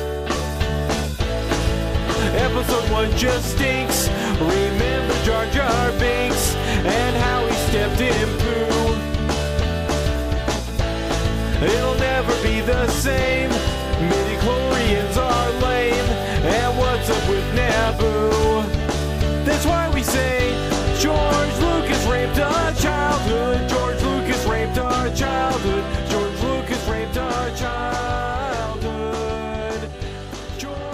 Et, et très rapidement, pour qu'on termine ensuite le, le podcast avec deux trois sujets rapides, c'est quoi le truc qui vous fait kiffer dans cette pré- prélogie? Fucking pod racers, mon pote. Ok, ça, je comprends. Les combats au sabre chorégraphiés. Aussi. Un petit passage de of the Fates, c'est plutôt pas mal au niveau de la musique aussi. Ouais, la mu- bah écoute, ouais. La, Je- la, je- la, la BO de, de la de la menace fantôme pour moi c'est une des meilleures compositions de John Williams Ouais, ouais, ever. quoi. extraordinaire. tout, tout le film. Tout le je, film. je- moi, je- j'allais euh, esquiver une réponse à celui-là, mais en fait, la bande son de, de, de William, c'est pour, j'irais même pour les trois, tu vois. Je trouve qu'elle est. euh, sur, euh, sur le c'est- 2 il y a un peu plus de c'est plus compliqué mais le le 1 c'est c'est une c'est un chef-d'œuvre. Euh, bon, on a deux trois petits trucs euh, pour euh, conclure. Euh, peu après la sortie de la Revanche des sites, euh, Lucas reçoit hein, le Life Achievement Award de la part de l'American Film Institute, donc un autre award différent de, de l'autre. Et le nom de la récompense est assez euh, parlante et le bonhomme paraît très ému en la recevant euh, de la part de Coppola et Spielberg. Si je ne m'abuse, c'est durant cette cérémonie qu'il confirme qu'il n'y aura plus de Star Wars. Euh, bon, un petit mot pour euh, sur les sorties DVD Blu-ray euh, rapides pour qui fait suite justement au, à ce qu'on a dit tout à l'heure. Mais après c'est c'est il opère encore des changements parce que d'ailleurs aussi euh, parler de la VHS de la menace fantôme, moi j'a- j'avoue je n'ai jamais acheté la VHS de la menace fantôme puisque déjà à l'époque il y avait j'avais mon Blu-ray de, de Matrix donc je me disais bah forcément Star Wars ça va sortir en Blu-ray mais on attend. En Blu-ray ou en, En DVD, peut-être. Euh, en, en DVD, en DVD. DVD. Et je- puis genre, bon bah, on attend, on attend, on attend encore, et il se passe des mois et des mois, et euh, il y a toujours pas de DVD de la menace fantôme, et le DVD n'arrive qu'en 2001, donc deux ans après, Octobre 2001. voilà, octobre 2001, et en plus apparaît de nouvelles scènes, de nouvelles séquences, et il, modi- il a modifié le, le- le film qui est sorti deux ans avant. Bon, ok, d'accord, c'est, c'est, on est, on est reparti, et donc mm, il réitère la chose d'ailleurs sur euh, l'attaque des clones, alors que là cette fois il y a plus que Là, six il mois sort d'intervalle. après, euh, ouais, ouais. Voilà. Donc, Le bon, DVD c'est démocratisé entre temps. euh, Exactement. Et donc en 2004 ressort la trilogie originale cette fois en DVD, donc dans le même format avec les mêmes types de menus et tout ça. Et là encore, il a opéré des changements à la fois au niveau de l'image, le son cette fois on l'a en Dolby Digital 6.ex, enfin voilà c'est le truc ultime, et en plus des nouvelles séquences, un Jabba modifié, enfin c'est un des- empereur modifié. voilà, un empereur modifié. Mais après, pour moi, les changements qu'il a opérés, en tout cas sur le DVD, c'est par souci de cohérence, je pense. Le fait qu'il ait repositionné Ian McDiarmid en empereur dans l'Empire contre-attaque ou Hayden Christensen. ressemblait à rien. dans l'épisode Matt 6. Damon. Et par contre, et ça c'est typiquement honteux quoi. Enfin parce que tu, tu... Euh, le pauvre Sébastien Shaw là. euh, On en pense ce qu'on en veut, mais pour moi, je pense que ces changements-là ont plus été faits en souci de cohérence, sachant que l'année suivante, comme c'est sorti en 2004, il y avait la revanche des sites et au moins ça bouclait la boucle. Après, on est d'accord, on n'est pas d'accord. C'était cohérent, c'est- euh. Voilà, c'est une question de cohérence. Et après, en 2011 plus tard, il y aura d'autres changements. Encore pour le coffret Blu-ray. Pour le coffret Blu-ray, qui seront tout aussi discutables sur les six films. Non. Exactement. Sur le, ce son-là qui aurait très bien pu rajouter dès euh, 1983, mais bon, c'est pas grave. Et Non, il a pas euh, confiance à sa propre cinématographie. Bon, c'était Richard Marquand, mais il a pas la, la confiance en la cinématographie, en la narration par l'image, quoi, tu vois. Ouais, Enfin, oui, c'est- voilà. Non, mais bon, tu vois, c'est des changements sonores qu'il aurait très bien pu effectuer en 97, euh, en 2004, mais finalement qui arrivera qu'en 2011. Enfin, voilà. Bon, quoi qu'il en soit, ça fait un carton, hein, tout ça, euh, toutes Ah, ces galettes. Euh, Lucasfilm, à- au sortir de la Revanche des sites, est à nouveau en stand-by sous la présidence de Micheline Shaw, ce qui ne semble pas euh, déranger Lucas. Mais la boîte ne reste pas inactive pour autant. Comme il avait fait à l'époque de la première trilogie, Lucas compte bien continuer de capitaliser sur sa licence par le biais de la télé. pas seulement par opportunisme primaire, hein, on sont réellement convaincus de pouvoir produire du contenu pouvant atteindre un niveau de qualité similaire à celui du cinéma euh, pour un coût euh, bien moindre. Euh, il est même assez visionnaire en déclarant que la VOD euh, serait l'avenir. euh, de... Et euh, on se rappelle tous de son idée de produire une série live de 100 épisodes répartis en 5 saisons, euh, Oui. bah, un système qu'il avait fait sur le, enfin, à laquelle il s'était essayé pour le, le jeune Indiana Jones Young Indiana Jones, ouais. une histoire de chasseur de primes, si je me souviens bien. mais c'est la série animée Clone Wars qui sert de, de principal chantier à Lucasfilm. Et on va se permettre de revenir un petit peu en arrière parce que je sais que c'est cher à au moins deux d'entre vous. Oui. La première série Clone Wars de Tartakovsky. Mhm.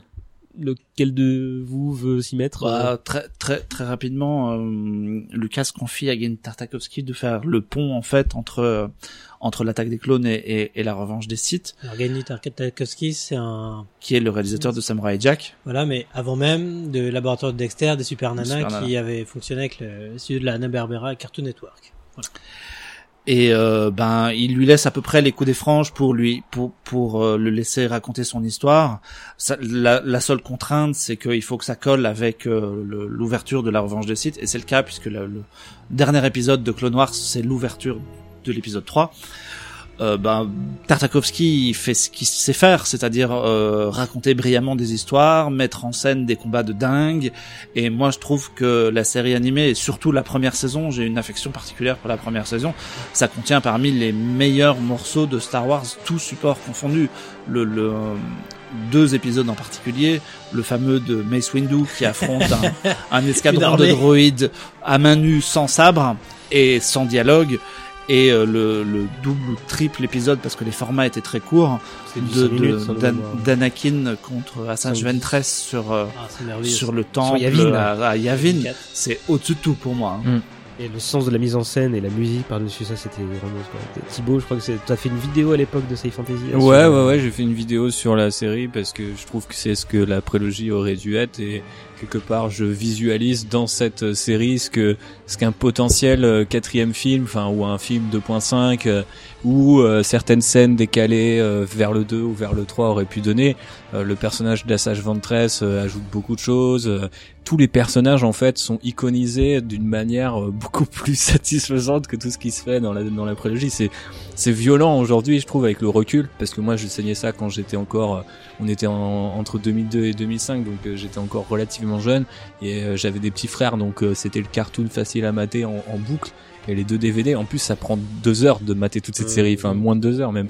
Et il y a tellement de morceaux de bravoure. À, dans, dans, bah, après, c'est que 4 minutes, donc quelque part, y a- on peut se permettre aussi des concepts comme Mace Windu qui parle pas et qui désingue des millions de droïdes. C'est beaucoup plus facile, beaucoup plus facile entre guillemets de, de, de faire ce genre de choses euh, plutôt que de le faire au cinéma.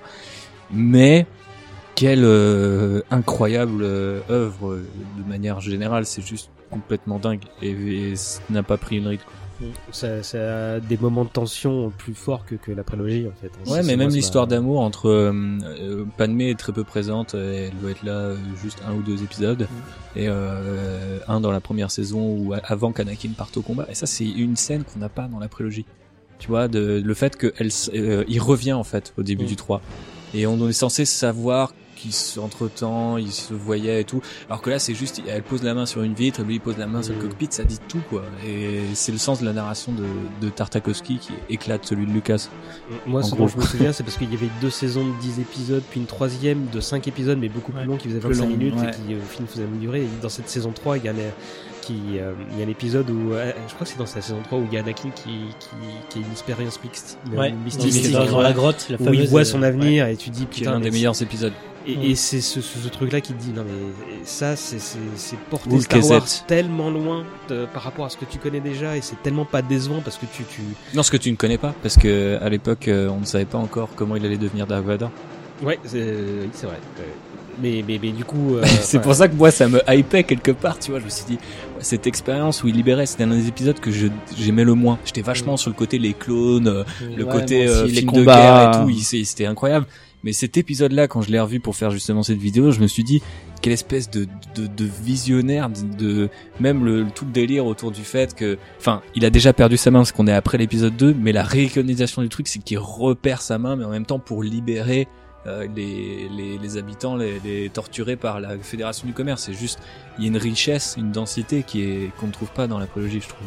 Tu veux rajouter un truc, Lucie Non, non, euh, voy- voy- voyez-le. moi, moi, je veux rajouter un, un petit truc, c'est que tu vas enchaîner très probablement sur euh, Clone Wars, la série de Filoni, Effectivement. et que euh, c'est un peu le, le grand écart en termes de qualité quand même. Tu passes de, du, du final de Tartakovsky, qui est vraiment le, le haut du panier, à cette espèce de film horrible avec le gamin de Jabba et euh, et ah là mon Bah, en dieu, fait, tu- quel tu- l'enfer quoi. Tu, tu passes d'une série réalisée par un génie de l'animation à un réalisateur qui a un, un chapeau de cowboy.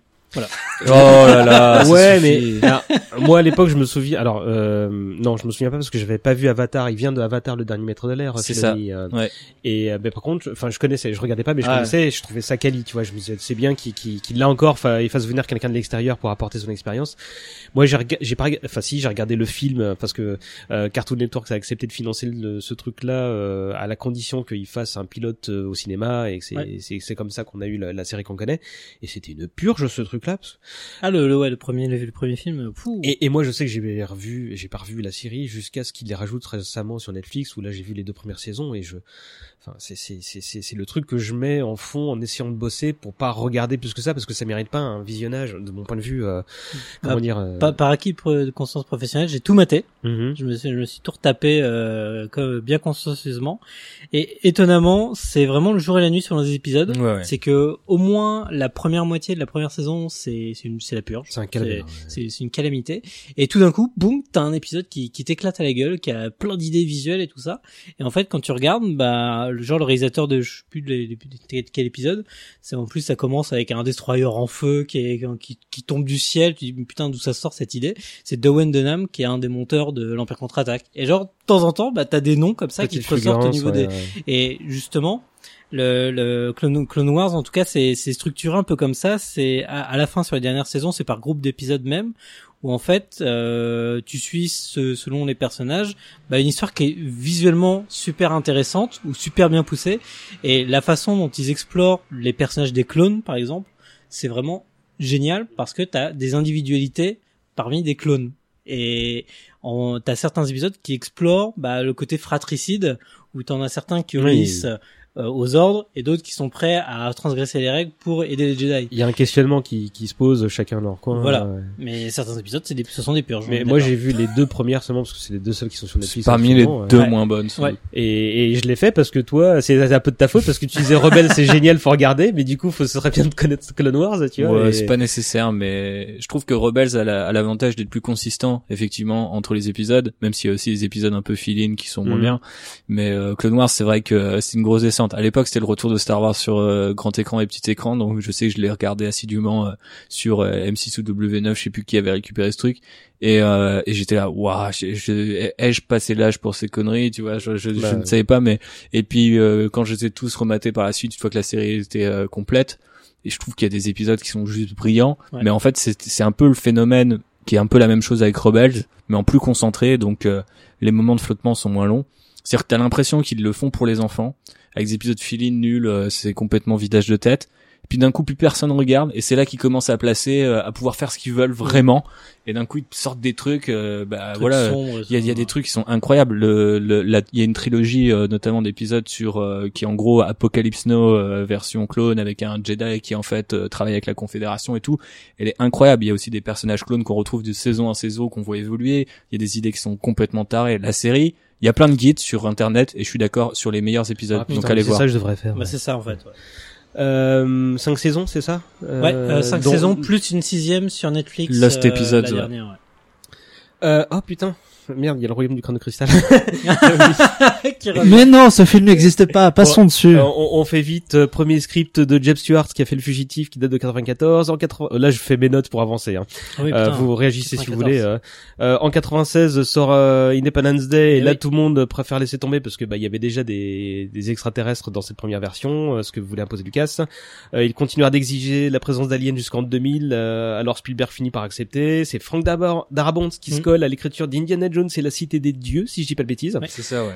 Euh, et la miracle, il pond un scénar que non seulement Spielberg adore, mais que Harrison Ford apprécie aussi. Ils se disent tous bon, on y va, on le fait. C'est la vengeance des nazis contre Indiana Jones. c'est ça. Mm. C'est ça son scénario. C'est en, en gros, il va en Argentine pour euh, récupérer des artefacts et euh, il y a des anciens nazis qui se souviennent de lui et qui sortent de fuite Qui en avant. défoncé. Et je crois que le script, il est accessible quelque part sur le net en ce genre. non Euh, ouais, ouais, il est, il est dispo, ouais. Parce qu'on m'en a dit du bien, euh, donc je suis, je suis assez curieux parce que ne serait-ce que voir, bah il y avait déjà cette idée d'un d'un d'un Indiana Jones vieillissant à cette époque, tu vois, donc euh, euh, entre le moment où ils ont voulu le faire et, euh, et Mais le je moment crois où ils qu'ils l'ont ont fait, il se passe dix ans. Mais Je crois que euh, ce qui a bloqué, c'est la liste de Schindler et Spielberg voulait plus remettre euh, des nazis euh, dans son film. euh, on entend des des des, des Bah. gens qui font le, le, le- comment Oh. dire, les prolongations de la soirée euh, d'hier euh, de la Coupe du Monde. Et en fait, justement, le coup d'Independence Day, ça avait refroidi toute l'équipe, puisqu'en gros, de base, Spielberg ne voulait pas d'Alien, ce que le, Lucas imposait, puisqu'il se disait, on va passer de la série B des années 30 à la série B des années 50. Où les aliens sont utilisés Voilà. en plot device. quoi. Mm. Exactement, et puis Spielberg, il avait fait, bah, j'ai déjà fait euh, Rencontre troisième type, j'ai déjà fait E.T., euh, selon les extraterrestres, j'ai- j'en ai fait le tour. J'ai donné là. Pourtant, il fera la guerre des mondes en 2005, donc euh, voilà. Euh, Lucas de son côté, bah, il commence à, à prendre en main le, le, le, le script euh, à, partir de l'épisode, enfin, pendant l'écriture de l'épisode 3, donc il a dû procrastiner pour écrire quelques notes sur Indiana Jones 4. Euh, et comme tu l'as dit tout à l'heure, Thibaut, il tenait au crâne de cristal parce que c'était une histoire qui qui, Mhm. euh, qui voulait euh, faire pour la série euh, à l'époque. Moi, j'adore cette histoire d'Aureliana, la cité de l'or et tout ça. Li- li- juste, hop, on extrait l'histoire de base de, de Indiana Jones 5, euh, enfin Indiana Jones 4, en dehors du, du scénario du film, tout ça. Juste l'histoire de base, le, le Mais pitch. c'est super moi, cohérent moi, même avec euh, le développement euh, autour des idées de la guerre psychologique, euh, de, enfin contrôle psy, euh, psy chic, Ouais, a- qui a été vachement développé. euh, Enfin tout le contexte en fait autour du film. Le, le côté guerre froide et Mm. tout, bon, on change d'ambiance certes, mais ouais, je trouvais que les idées de Lucas au final, elles, elles formaient une espèce de tout cohérent. Euh, le problème, c'est presque plus euh, l'idée d'un fils à Indiana Jones. Enfin, personnellement, Mm, je mm. trouve. Et petit questionnement sur bah voilà, est-ce que c'est qui les gentils, c'est nous, Ouais, voilà. tu vois, c'est- ça peut être très bien traité surtout par un Spielberg quoi.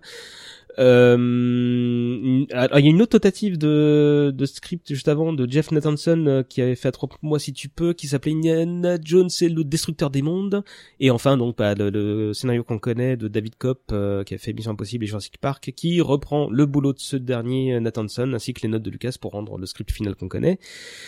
Euh, et du coup, bah, on imagine que, enfin, dites-moi si je me trompe, mais Spielberg et Ford se sont un peu obligés parce qu'ils se sont dit, ouais, on s'engage et euh, finalement c'est pas le film qu'ils voulaient faire, mais bah, ils, ils le font quand même, quoi. Et Alors en fait, dans, dans l'ordre le plus motivé, c'était Lucas. Puis après, il a convaincu Ford, qui ensuite a convaincu Spielberg. Ça veut dire le, ce qui est, ce qui est génial dans le dans le making of quand, quand on regarde, le moins convaincu c'est Spielberg. C'est en gros, c'est d'abord il y a George Lucas qui me va, eh, ça dit de faire un truc, scénario tout ça. Oh non, c'est- ça me branche pas, les aliens, tout ça, euh, trouve autre chose. Puis ensuite, c'est Harrison Ford que Lucas il va voir. Allez, essaye de pousser Steven et ça. Puis oh bon bah euh, on verra s'il y a un bon script, si j'ai si j'ai le temps. c'est un voilà. épisode de Friends. oui, c'est ça de se Mais- convaincre. mais, mais c'est vraiment ça. Et à la fin, c'est c'est Spielberg qui était le moins motivé, qui, qui finira par accepter pour faire plaisir aux autres. Et en fait, pour, pour moi, je, je, je vois, euh, je vois le film comme ça. Pour moi, c'est c'est vraiment un film, un film de potes à 150 millions de dollars, quoi. C'est mais bon. C'est euh, l'un des plus gros budgets de, de Spielberg. euh, je pense. Ouais. si à à l'époque, je crois que c'était le plus gros. Ouais. Euh, Sean Connery remplit pas parce qu'il préfère jouer au golf. Euh, tournage, euh, hein Il est mort du coup. Oui, bah, euh, Voilà. du coup il est mort, euh, comme Marcus. Mais lui, il était vraiment mort, non? Oui. Oui. a- Euh, tournage au Nouveau-Mexique, dans le Connecticut et Hawaï, là où Lucas Spielberg avaient donné naissance au personnage.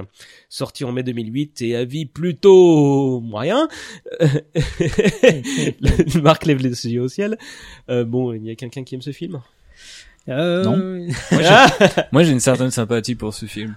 Je l'ai, je l'ai vraiment mal vécu à l'époque, mais euh, mais j'ai l'impression que je vivais dans une espèce de là j'étais jeune ado con avec tu sais le côté cinéphile, t'arrives, tu vois le truc du la bombe nucléaire et du frigo, j'étais là genre ah, vous me saoulez déjà et tout. Et je je, je pense j'idolâtrais aussi Harrison Ford en mode ok le mec peut pas se tromper, euh, même ses pires films j'adore et tout.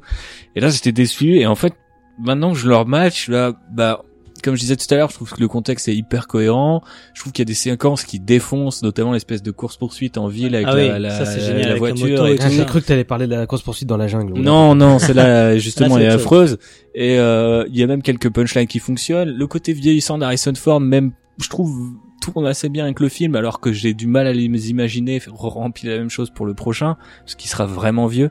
Euh, mais euh, du coup, ouais, je sais pas, je trouve qu'il y a un côté euh, pas plus con qu'un autre Indiana Jones, quoi, paradoxalement, quoi. C'est, mais en même temps, il n'y a pas euh, il y a pas cette espèce d'énergie euh, enfin euh, effectivement on a changé d'époque et enfin c'est je sais pas comment le résumer autrement que Indiana Jones ça marche mieux que des nazis en fait. Enfin je, je, je trouve que les antagonistes du film sont pas très forts euh, que euh, le, le coup du mariage le coup du fils je déteste. C'est vraiment genre des trucs euh, qui ont désacralisé le perso et qui aujourd'hui vont nous expliquer bah il revient pas son fils il est où enfin tu vois genre c'est crée des problèmes complètement euh, complètement improbables quoi. Oh bah moi j'ai vu le film qu'une seule fois, je l'ai vu en salle et puis je suis plus jamais retourné pareil, parce ouais. que je le je le déteste.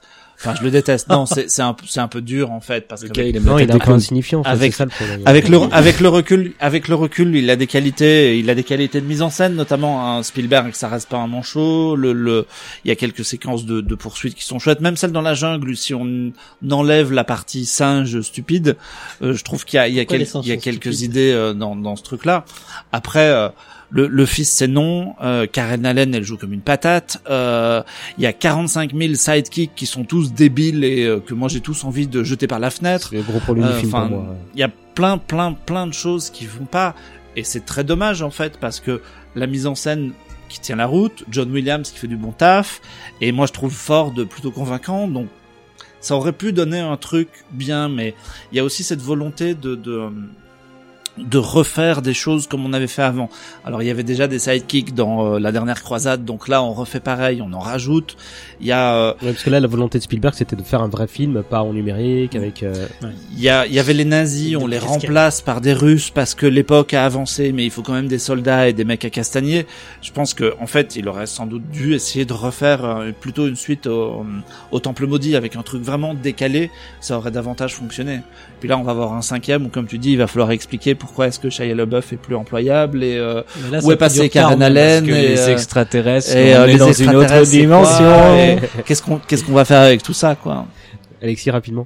Euh, moi, quand je regarde le film maintenant, c'est je m'imagine avec euh, ma table de montage euh, pour monter le film pirate et je me dis bon, ça je le coupe, ça je le coupe, ça comment je peux recoller cette scène-là avec une autre et, et essayer de raccourcir le film, de de sabrer euh, énormément de péripéties qui ne servent à rien puisque bon bah par exemple bah la scène euh, des, des fourmis euh, n'apporte rien de plus euh, de à la sortie de la course poursuite dans la jungle. Enfin, il y a plein de choses comme ça ou même bah le, le- la scène des singes, elle est pas utile Enfin, il y, a- plein de choses comme ça dans, dans le film. Tu dis bon, bah il y a, y a moyen de couper au moins 20 minutes pour rendre le film beaucoup plus efficace. Et je pense que c'est ce qui a un petit peu manqué de, de, de cohérence, euh, même à Michael Kahn, qui est pourtant le monteur euh, attitré de, de Spielberg depuis longtemps. Je sais pas, ils ont eu un petit problème de cohésion. Spielberg disait qu'il ferait pas, il y a un an, il disait qu'il ferait pas le 5 sans Lucas en tant que producteur, on verra.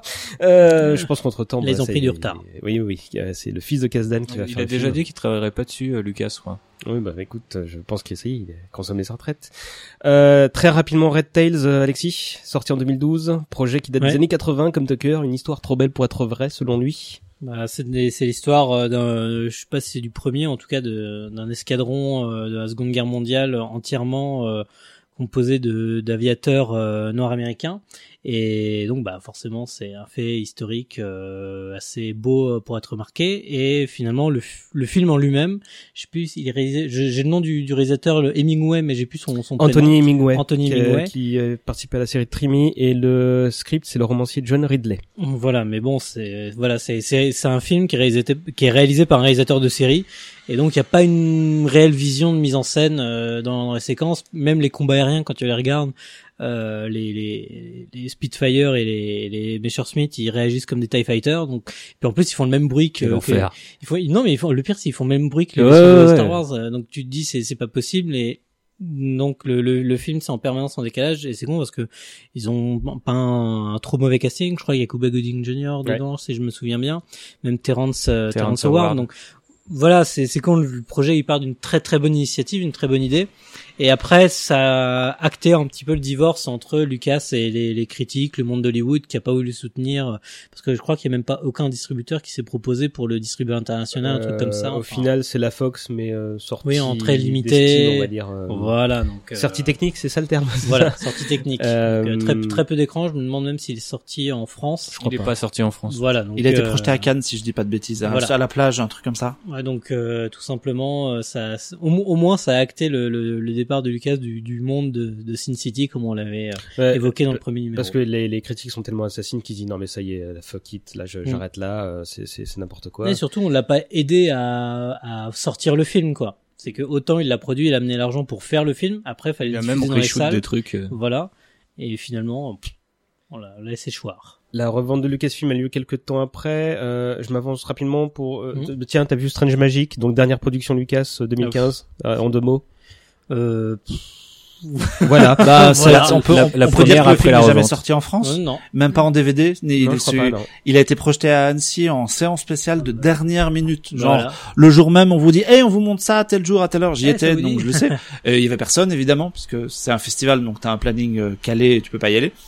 Et personne l'a vu, en fait, ce truc-là. Je pense que si tu Mhm. veux le voir, il faut le pirater. et j'imagine euh. que ça, ça dit un peu la qualité du truc. Bah, il y a des scènes de, sur YouTube, hein, on va les voir. C'est un film d'animation inspiré de, de Ouais, du par Gary d'été, un- là. ancien de chez Pixar. et ça a fait un flop aux États-Unis aussi. Euh, dernier sujet, donc la revente à Disney. Euh, au sortir de Red Tails, que fait Lucas et quelles sont les dispositions qu'il prend euh, bah, Il passe un coup de fil à sa copine Kat- Kathleen. Mm. Il, il sent le vent tourner et puis il sent l'âge avancer puisque dans, dans l'interview de Charlie Rose, il était très clair là-dessus puisqu'il se sentait pas étrangement voilà c'est ça qui est très contradictoire c'est qu'il se sentait pas assez le courage euh, vu l'âge avançant de se lancer encore dix ans dans une nouvelle trilogie Star Wars. Pourtant il prépare il prépare un épisode 7 euh, à l'été 2012 normalement il rencontre Mark Hamill, Carrie Fisher, Harrison Ford. Et donc tout dit, ça, euh, ça précède la revente à Disney. hein. voilà. Bien, bien avant ça, il avait déjà préparé le terrain pour euh, donc, de nouveaux épisodes et je pense qu'éventuellement, il se laissait l'opportunité de réaliser le septième, puisque donc il avait préparé un script, des idées et tout ça. Et à un moment, il a, il a pensé très fort. Il a pensé très fort. Au moins peut-être réaliser le 7, ensuite laisser la suite à, à d'autres. Après, est-ce qu'il s'est laissé euh, convaincre par Kathleen Kennedy de laisser complètement à la main ou pas? Ça, ça, ça reste de sa décision à lui. de ce que je me souviens dans la bio, c'est que euh, un an avant de prendre cette décision, euh, il avait rencontré euh, Bob Iger, donc Mm. l'actuel patron de Disney, qui a fait le Disney, enfin qui a forgé le Disney qu'on connaît aujourd'hui, donc après le rachat de Pixar et Marvel, et qui lui dit mais tu, on a des thunes là, tu, ça- t'as pensé à vendre un de ces quatre? Et à ce moment-là, euh, Spielberg refuse poliment, mais lui dit que bah euh, s'il changeait d'avis, il serait le premier informé, et donc moins d'un an plus tard, c'est ce qui se passe, il le rappelle. Euh, il- donc il y a eu la commande de, de- du script entre temps et euh, l'embauche de Kathleen Kennedy qui se révèle bah, euh, quand il lui dit j'ai besoin de quelqu'un pour prendre ma suite elle prend son téléphone pour lui dire attends je vais trouver quelqu'un. Il lui dit non mais je pense à toi en fait. Euh, elle fait eh mais en fait ça m'intéresserait. Et euh, et euh, c'est Bob Iger qui lui dit on laisse à Lucasfilm le même degré d'autonomie que Pixar et Marvel il y a pas de souci. Par contre c'est nous qui avons le dernier mot. Et ça tu l'accepteras jamais. Donc en fait si tu veux passer la main bah tu passes la main. Et donc pour la première fois de sa vie Lucas accepte de de de de- bah, d'abandonner le contrôle, euh, ce qui était le maître mot de sa carrière. Euh, Kathleen Kennedy euh, répond résout deux objectifs d'abord faire vivre Lucasfilm euh, en l'absence de Lucas et ensuite deuxième objectif bah, lancer la trilogie qui est en cours de bah, qui est en cours de de de de, de- création hein, là en ce moment. Euh, on va pas parler de tout ça parce que bah, ça ne concerne plus Lucas et c'est lui le sujet de notre notre épisode. Alors, fait, fait, fait intéressant quand même, c'est que l'annonce auprès de Lucasfilm, ça a été une surprise totale. Ouais, bah, pour tout ce qu'on vient de résumer là dans une timeline, euh, comment dire, qui, qui prend un, un an, là, tous, on a appris tout ça d'un coup. euh, euh, pour nous, c'était euh, Disney qui était derrière, qui chapeautait derrière depuis un moment, alors que Mm. non, non, ça- il y a vraiment eu des étapes. c'est pas tellement Disney qui peut-être peut-être avec les avocats, mais en tout cas, c'était discuté en haut lieu entre Lucas euh, et Iger directement euh, en face à face. Euh, après, euh, justement, c'est comment comment il s'appelle Jonathan Rinsler qui l'a raconté sur un- sur un blog où en fait il explique bah, la façon dont la revente a été annoncée aux, gens de Lucasfilm, où en fait c'est le jour même de l'annonce, ils les ont tous réunis euh, genre euh, mail mail général, genre juste réunion pas d'annonce. Salle plénière, now. Et- mais exactement, ils ont réuni tout le monde euh, au Presidio justement à San Francisco en disant réunion importante, soyez présents et tout ça. Donc à tout à tous les chefs de poste, tout le monde est tout le monde est présent. Et donc euh, quelques heures avant l'annonce officielle euh, comme quoi euh, Lucasfilm a été revendu à Disney, donc bah tous les gens de Disney, euh, tous les gens de Lucasfilm apprennent que Disney rachète pour euh, 4 milliards et des brouettes euh, Lucasfilm euh, Limited et que une nouvelle trilogie euh, Star Wars et que peut-être d'autres films Indiana Jones seront lancés. Donc d'un côté, euh, en fait, Lucas n'avait pas forcément le choix d'un certain côté, l'âge avançant. Euh, deux, bah, pour euh, continuer à donner du taf aux gens de Lucasfilm pour pas faire un deuxième euh, plan plan économique puisque en effet on en a parlé mais. Red Tails euh, ça n'a pas rapporté des milliers des cents et il faut que la balance commerciale soit positive si tu veux euh, donner des salaires à aux gens que tu emploies et euh, Parce que Lucas, voilà. il voulait euh, tout simplement donner du boulot à l'empire, euh, aux gens qui, qui composent son empire, en fait. Hein, bah, Ça, sinon il voulait faire du bon la travail. sur la porte Voilà, ouais. et donc, le seul moyen de donner du grain à moudre à Lucasfilm, bah, c'est de faire des films Star Wars. Ça a toujours été euh, le cas où Indiana Jones, et puis on, remet une pièce dans la machine et ça continue pour euh, pour dix ans. Donc voilà, d'un certain côté, il, il avait pas le choix et en fait, il a revendu à Disney. Et euh, pourquoi à Disney et pas à d'autres? Bah étrangement, Disney de base au niveau de la de la politique et du public visé, c'était logique par rapport à Star Wars depuis très longtemps. Et en fait, Disney, c'est la seule marque, en tout cas la seule marque, la seule société qui n'a jamais été rachetée de toute son histoire. Hmm. Voilà, parce que la Fox appartient à News Corp, euh, Paramount à Viacom, enfin tout- toutes les autres majors ont, été- ont été rachetées, appartiennent à un grand groupe. Disney, c'est la seule qui est Ça a toujours indépendante. été Disney, ouais. Voilà, et en fait, Puis il avait des accointances depuis toujours. Il a toujours dit qu'il préférait ce, studio par rapport aux autres, euh, sans Et- doute parce que bah il a eu moins d'emmerdes avec celui-là. Exactement, et je pense que le fait quand même que Bob Eisner, euh, Bob, Bob- Bob Iger dit, euh, on vous laisse quand même une marge de créativité euh, assez libre tant que vous nous rapportez de la thune. Juste le, le fait de, de, permettre cette liberté-là et d'accepter que Kathleen Kennedy euh, prenne euh, prenne les, les, commandes, euh, il s'est dit bon bah banco, allons-y. quoi. 30 octobre 2012, donc, bon, on a tous vu les images. Lucas vend son bébé pour 4,05 milliards de dollars, la moitié en action quand même. Plus dingue encore, il empoche 2% de Disney, ce qui fait de lui l'un des plus gros actionnaires de l'empire euh, de Mickey. euh, mais derrière la société qui gère euh, le fonds d'investissement de Steve Jobs, l'ex-société de, de, de Lucas, euh, enfin Pixar, l'ex-société de Lucas, il devient le 94e euh, euh, homme le plus euh, riche de, de- enfin la pers- 94e personnalité sur le top 400 de, de Forbes, je crois. Euh, sa retraite, elle se passe bien. Il est un petit peu amer. Bon, il s'est Bah, marié avec Melody Hobson, dont voilà. on a parlé, et euh, il a l'air quand même un petit peu amer de de, de, ce- de là où il est. euh. Bah pas tant que ça, ah bon? Parce que en fait Il fait toujours la gueule hein, sur les photos. hein. Ouais, mais parce que à chaque fois on lui dit pourquoi vous y avez fait Jar et pourquoi euh, vous faites pas des bons films maintenant? Enfin voilà, on, on lui reproche encore la prélogie euh, dix ans après. Non, en fait, euh, ce qu'on oublie souvent de dire, c'est que le pactole qu'il a ramassé le jour de la revente, il l'a quasiment entièrement réinvesti dans son association caritative pour l'éducation des enfants. Ça on l'oublie. Donc il a pas juste mis ça dans sa poche et puis euh, zou, euh, je, je, me, je me barre en vacances pour ma Bah, pas retraite. besoin de ça de toute façon. Voilà, déjà. Et de l'autre côté, il avait annoncé qu'il tournerait peut-être des films, euh, on va dire plus expérimentaux dans son garage, tout ça. Bon, ça c'est c'est toujours l'envie des, des vieux cinéastes quand ils sont Mhm. sur le tas.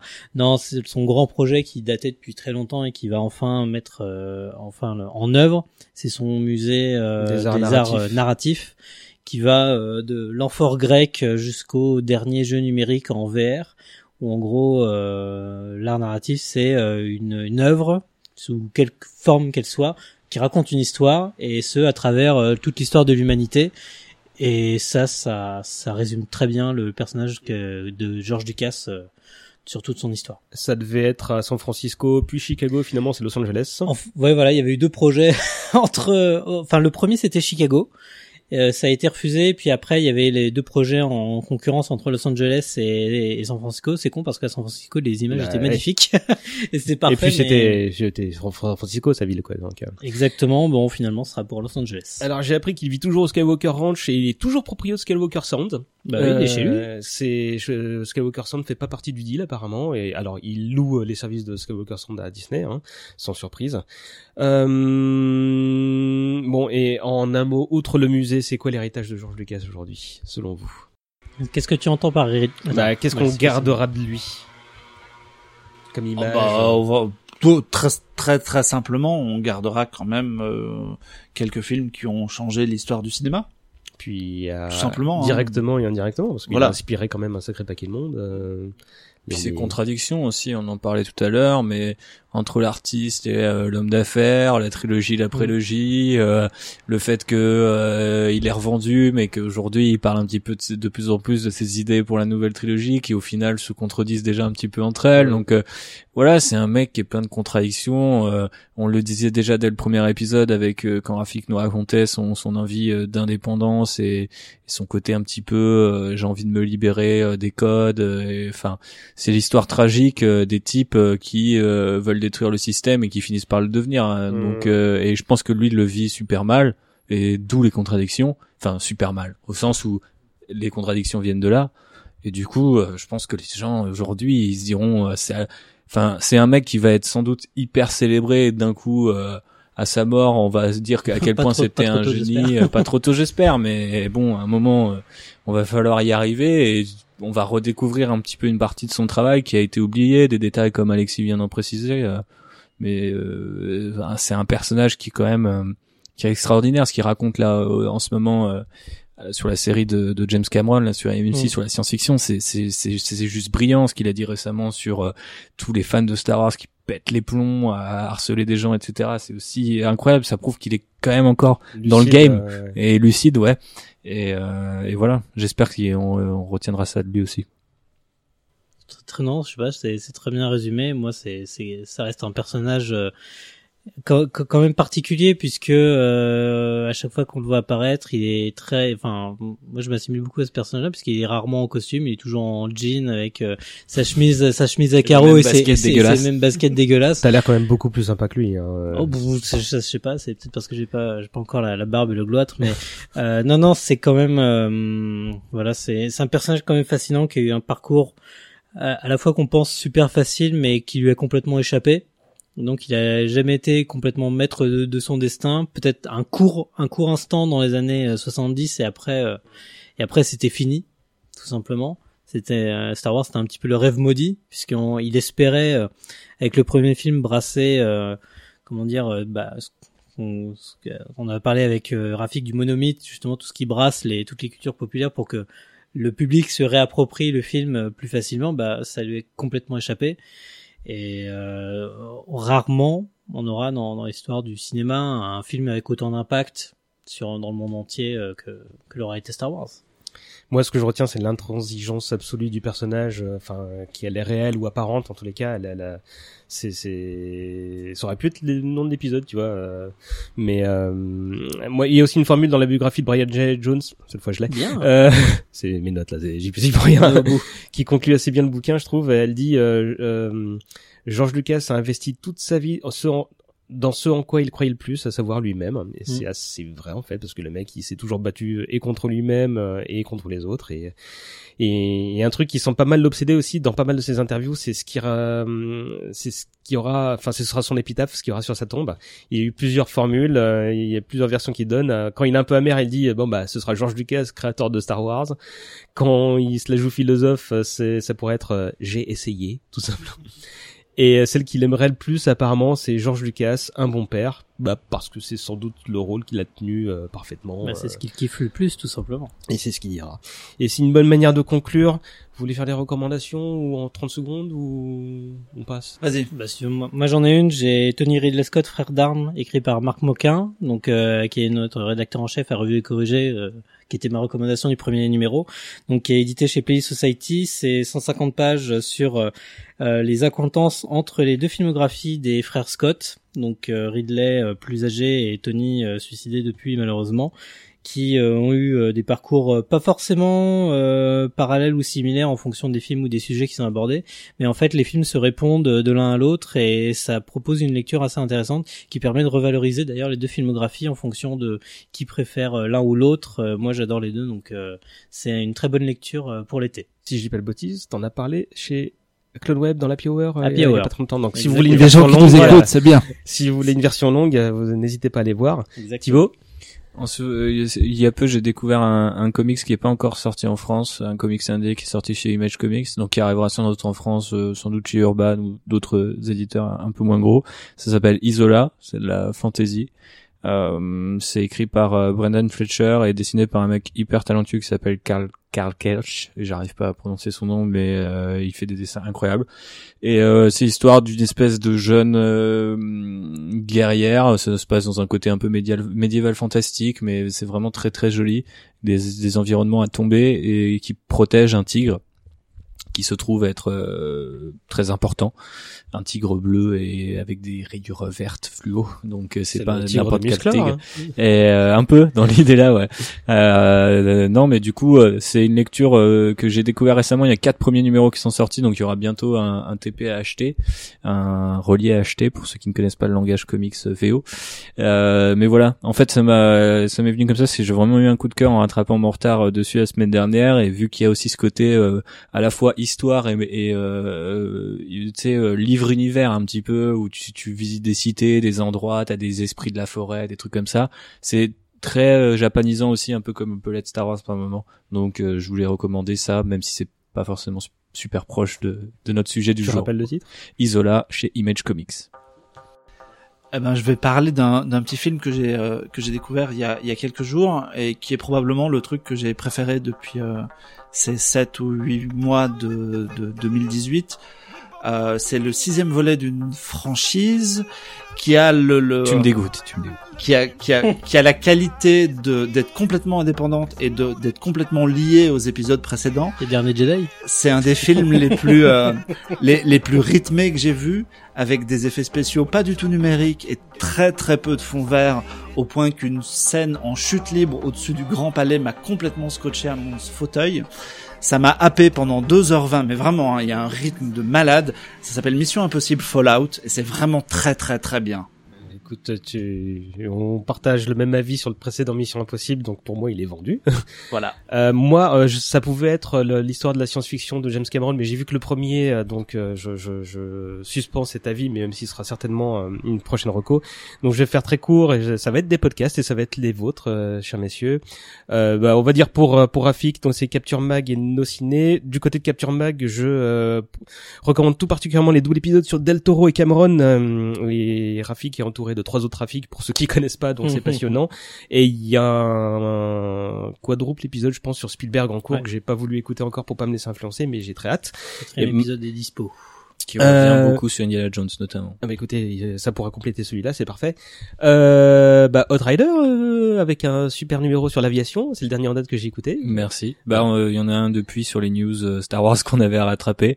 Euh, voilà. Si vous aimez Star Wars et que vous avez envie d'en parler sous un angle peut-être un peu plus euh, éditorialisé, euh, en tout cas c'est ce- ce que j'espère apporter avec ce podcast. Euh, donc écoutez-le parce qu'en plus euh, les stats des deux derniers épisodes ne sont pas extraordinaires. Euh, coupe du Monde et été oblige. euh, J'imaginais que peut-être euh, sur la 13 en direction du soleil, c'est peut-être la 7, je ne sais plus. C'est la nationale 7. euh, voilà, euh, vous, vous vous auriez envie d'écouter du Star Wars, mais a priori non. Donc euh, Ben, voilà. un petit coup de main ne serait pas de refus. Ben, Merci oui, en tout et- cas pour cette pub, César. Et c'est pas fini parce que alors déjà tu feras un gros bisou à JB, mais je sais pas s'il écoutera ça, mais tu lui feras un gros bisou physique. Euh, Il y a aussi Actioner que j'ai écouté très récemment et j'ai trouvé ça vachement bien. Donc euh, Avec David. Ouais. Donc tu participes à ce, ce projet-là et en gros bah, bah, tout est dans le titre. Hein, euh, On a, fait, on a fait un épisode spécial Mission Impossible d'ailleurs récemment, euh, qui est sorti, je crois. Oui, il est sorti. Je l'ai Ouais, pas encore ouais. écouté, mais j'ai Voilà. juste écouté le premier que j'ai trouvé très bien. euh. Ah bah euh, David euh, travaille euh, très très fort sur ce sur ce podcast à chaque fois et arrive à sortir des anecdotes euh, que même avec quelques heures de travail je ne trouve pas donc euh, il est vraiment euh, dé- euh, dédié à la tâche. Parce que le pilote c'était, on l'a pas dit, sur Shane Black. Sur Donc, Shane euh, Black, ouais, l'un des mecs que j'adore le plus au monde. Jusqu'au prochain Predator. c'est pas dit. Attends, ouais, voir. c'est pas dit, c'est pas dit. Euh, l'Happy Hour, le meilleur podcast d'actu sur la pop culture. Je le répète. Donc et, euh, et le houblon. Et le houblon, c'est vrai. ouais. ouais, c'est vrai. Il faut vraiment qu'on pense à inviter un brasseur un jour, pour, pour parler de bière physiquement. Eh, j'ai Euh, peut-être quelqu'un pour toi. Ouais, mais moi aussi. Ah d'accord. Euh, ouais, bah écoute, on est là, on enregistre le, le prochain euh, fin juillet, probablement avec un invité de qualité, mais comme c'est pas calé, je veux pas spoiler le truc. Ça se fera sans moi parce que je serai en vacances, donc les, les gens qui ont l'habitude de, de kiffer ma voix euh, de- chouchou. devront, devront s'en passer, et puis euh, moi je serai de retour euh, fin août pour euh, pour un autre numéro. Et puis il y a aussi le Starcast avec vous deux. euh, D'ailleurs, le, le- Dès que la, Alors. dès que l'actus euh, le permet et nous donne un peu de matière. Euh, bah, c'est- c'était des recos euh, sincères, mais qui permettent de, de, de dire où on peut vous retrouver. On rajoute Clone Web pour toi, Marc, et de temps en temps aussi pour toi, euh, Alexis. Alexis, c'est revu et corrigé aussi, on le rappelle. Voilà. Le numéro 2 est pour. Euh, la rentrée. septembre, euh, septembre ou octobre au pire. Il y aura du George Lucas un jour? Euh, bah si l'actualité le permet, mais oui, je- j'espère. Bon, euh, c'est... Il y en a déjà un petit peu dans le premier. C'est dispatché comme ça euh, sur les pages. D'accord. Euh, Thibaut, on a dit Outrider et Actioner, et puis s'il y a autre chose, tu nous dis Non, Non, c'est euh, déjà pas mal. euh, Sur Twitter, si vous voulez, euh, at République, euh, avec 33K à la fin. Voilà. euh, Marc, c'est Clone Web sur Ouais. Twitter, et Alexis, c'est Alexis Yomé. Tout simplement. Et J'en je profite pour vous inviter à un prochain Outrider à l'occasion, hein, Ah ce bah, serait sympa. mais oui. Mais quand tu veux. On monte à bord quand tu veux. Allez. Euh, bah moi, bah tiens, je vais quand même dire, on- il y a des numéros de On n'est pas trouvé pour ces conneries qui, autant se faire la pub à soi-même aussi, hein, qui sont lâchés dans la nature, hein, donc n'hésitez pas à les voir. Il y a Dev Perso, c'est un projet que j'ai avec Madame euh, Madame Clone Web, hein, donc on salue Elisa. euh, c'est du développement personnel, mais toujours dans la pop culture, donc allez écouter ça. Euh, mille merci à chacun de vous et à bientôt, euh, j'espère. On se retrouve à la rentrée, bon, septembre, octobre ou novembre ou plus, on verra, hein, pour un numéro un peu particulier puisqu'il aura été euh, préparé par quelqu'un d'autre. C'est une expérience et on verra ce que ça donne, même si j'ai toute confiance en la personne euh, en question puisqu'il s'agit euh, d'Emmanuel, euh, alias Serbi, qui était là pour le pilote Dommage collatéral sur Gaiman. Et ensemble, vous prépare un numéro sur un monsieur dont on a un peu parlé dans la première partie puisqu'il s'agit d'Isaac Asimov. Donc euh, celui-là, on va essayer de le tenir en un seul épisode. Euh, sur ce, on va se quitter en musique et à moins que vous n'ayez une chanson cool à proposer, ce sera là-bas dans les étoiles de René Joly sur les paroles d'Étienne Rodagil. Ah ça va nous faire voyager. Euh, une prestation inoubliable qui date du 17 octobre 77 sur ce qui était à l'époque Antenne 2. Euh, j'ai failli vous passer euh, George Lucas Raped Our Childhood de euh, Hot Waffles, c'est un morceau cool, mais je me suis dit que c'était un peu passif-agressif. Oui, petit peu. Euh, alors voilà, bah bonnes vacances si vous en avez, sinon passez un bon été. En attendant la rentrée, on se retrouve sur les réseaux sociaux. Merci Thibaut pour l'accueil, merci Constance, et euh, bah à bientôt. Salut Que la force soit avec vous. À jamais. Et on a fait 3 heures, je quand même. bah oui.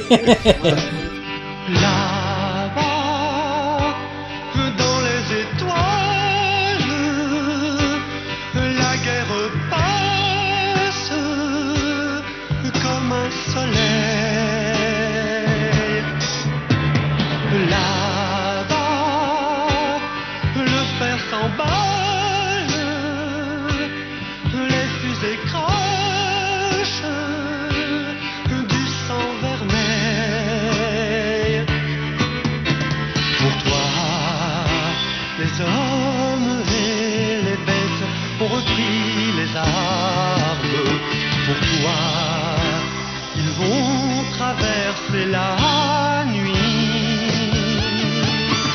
Pour toi, du fond des déserts et des mers s'élance tout ce que la peur n'a pas séduit. Tout ce que la peur n'a pas séduit.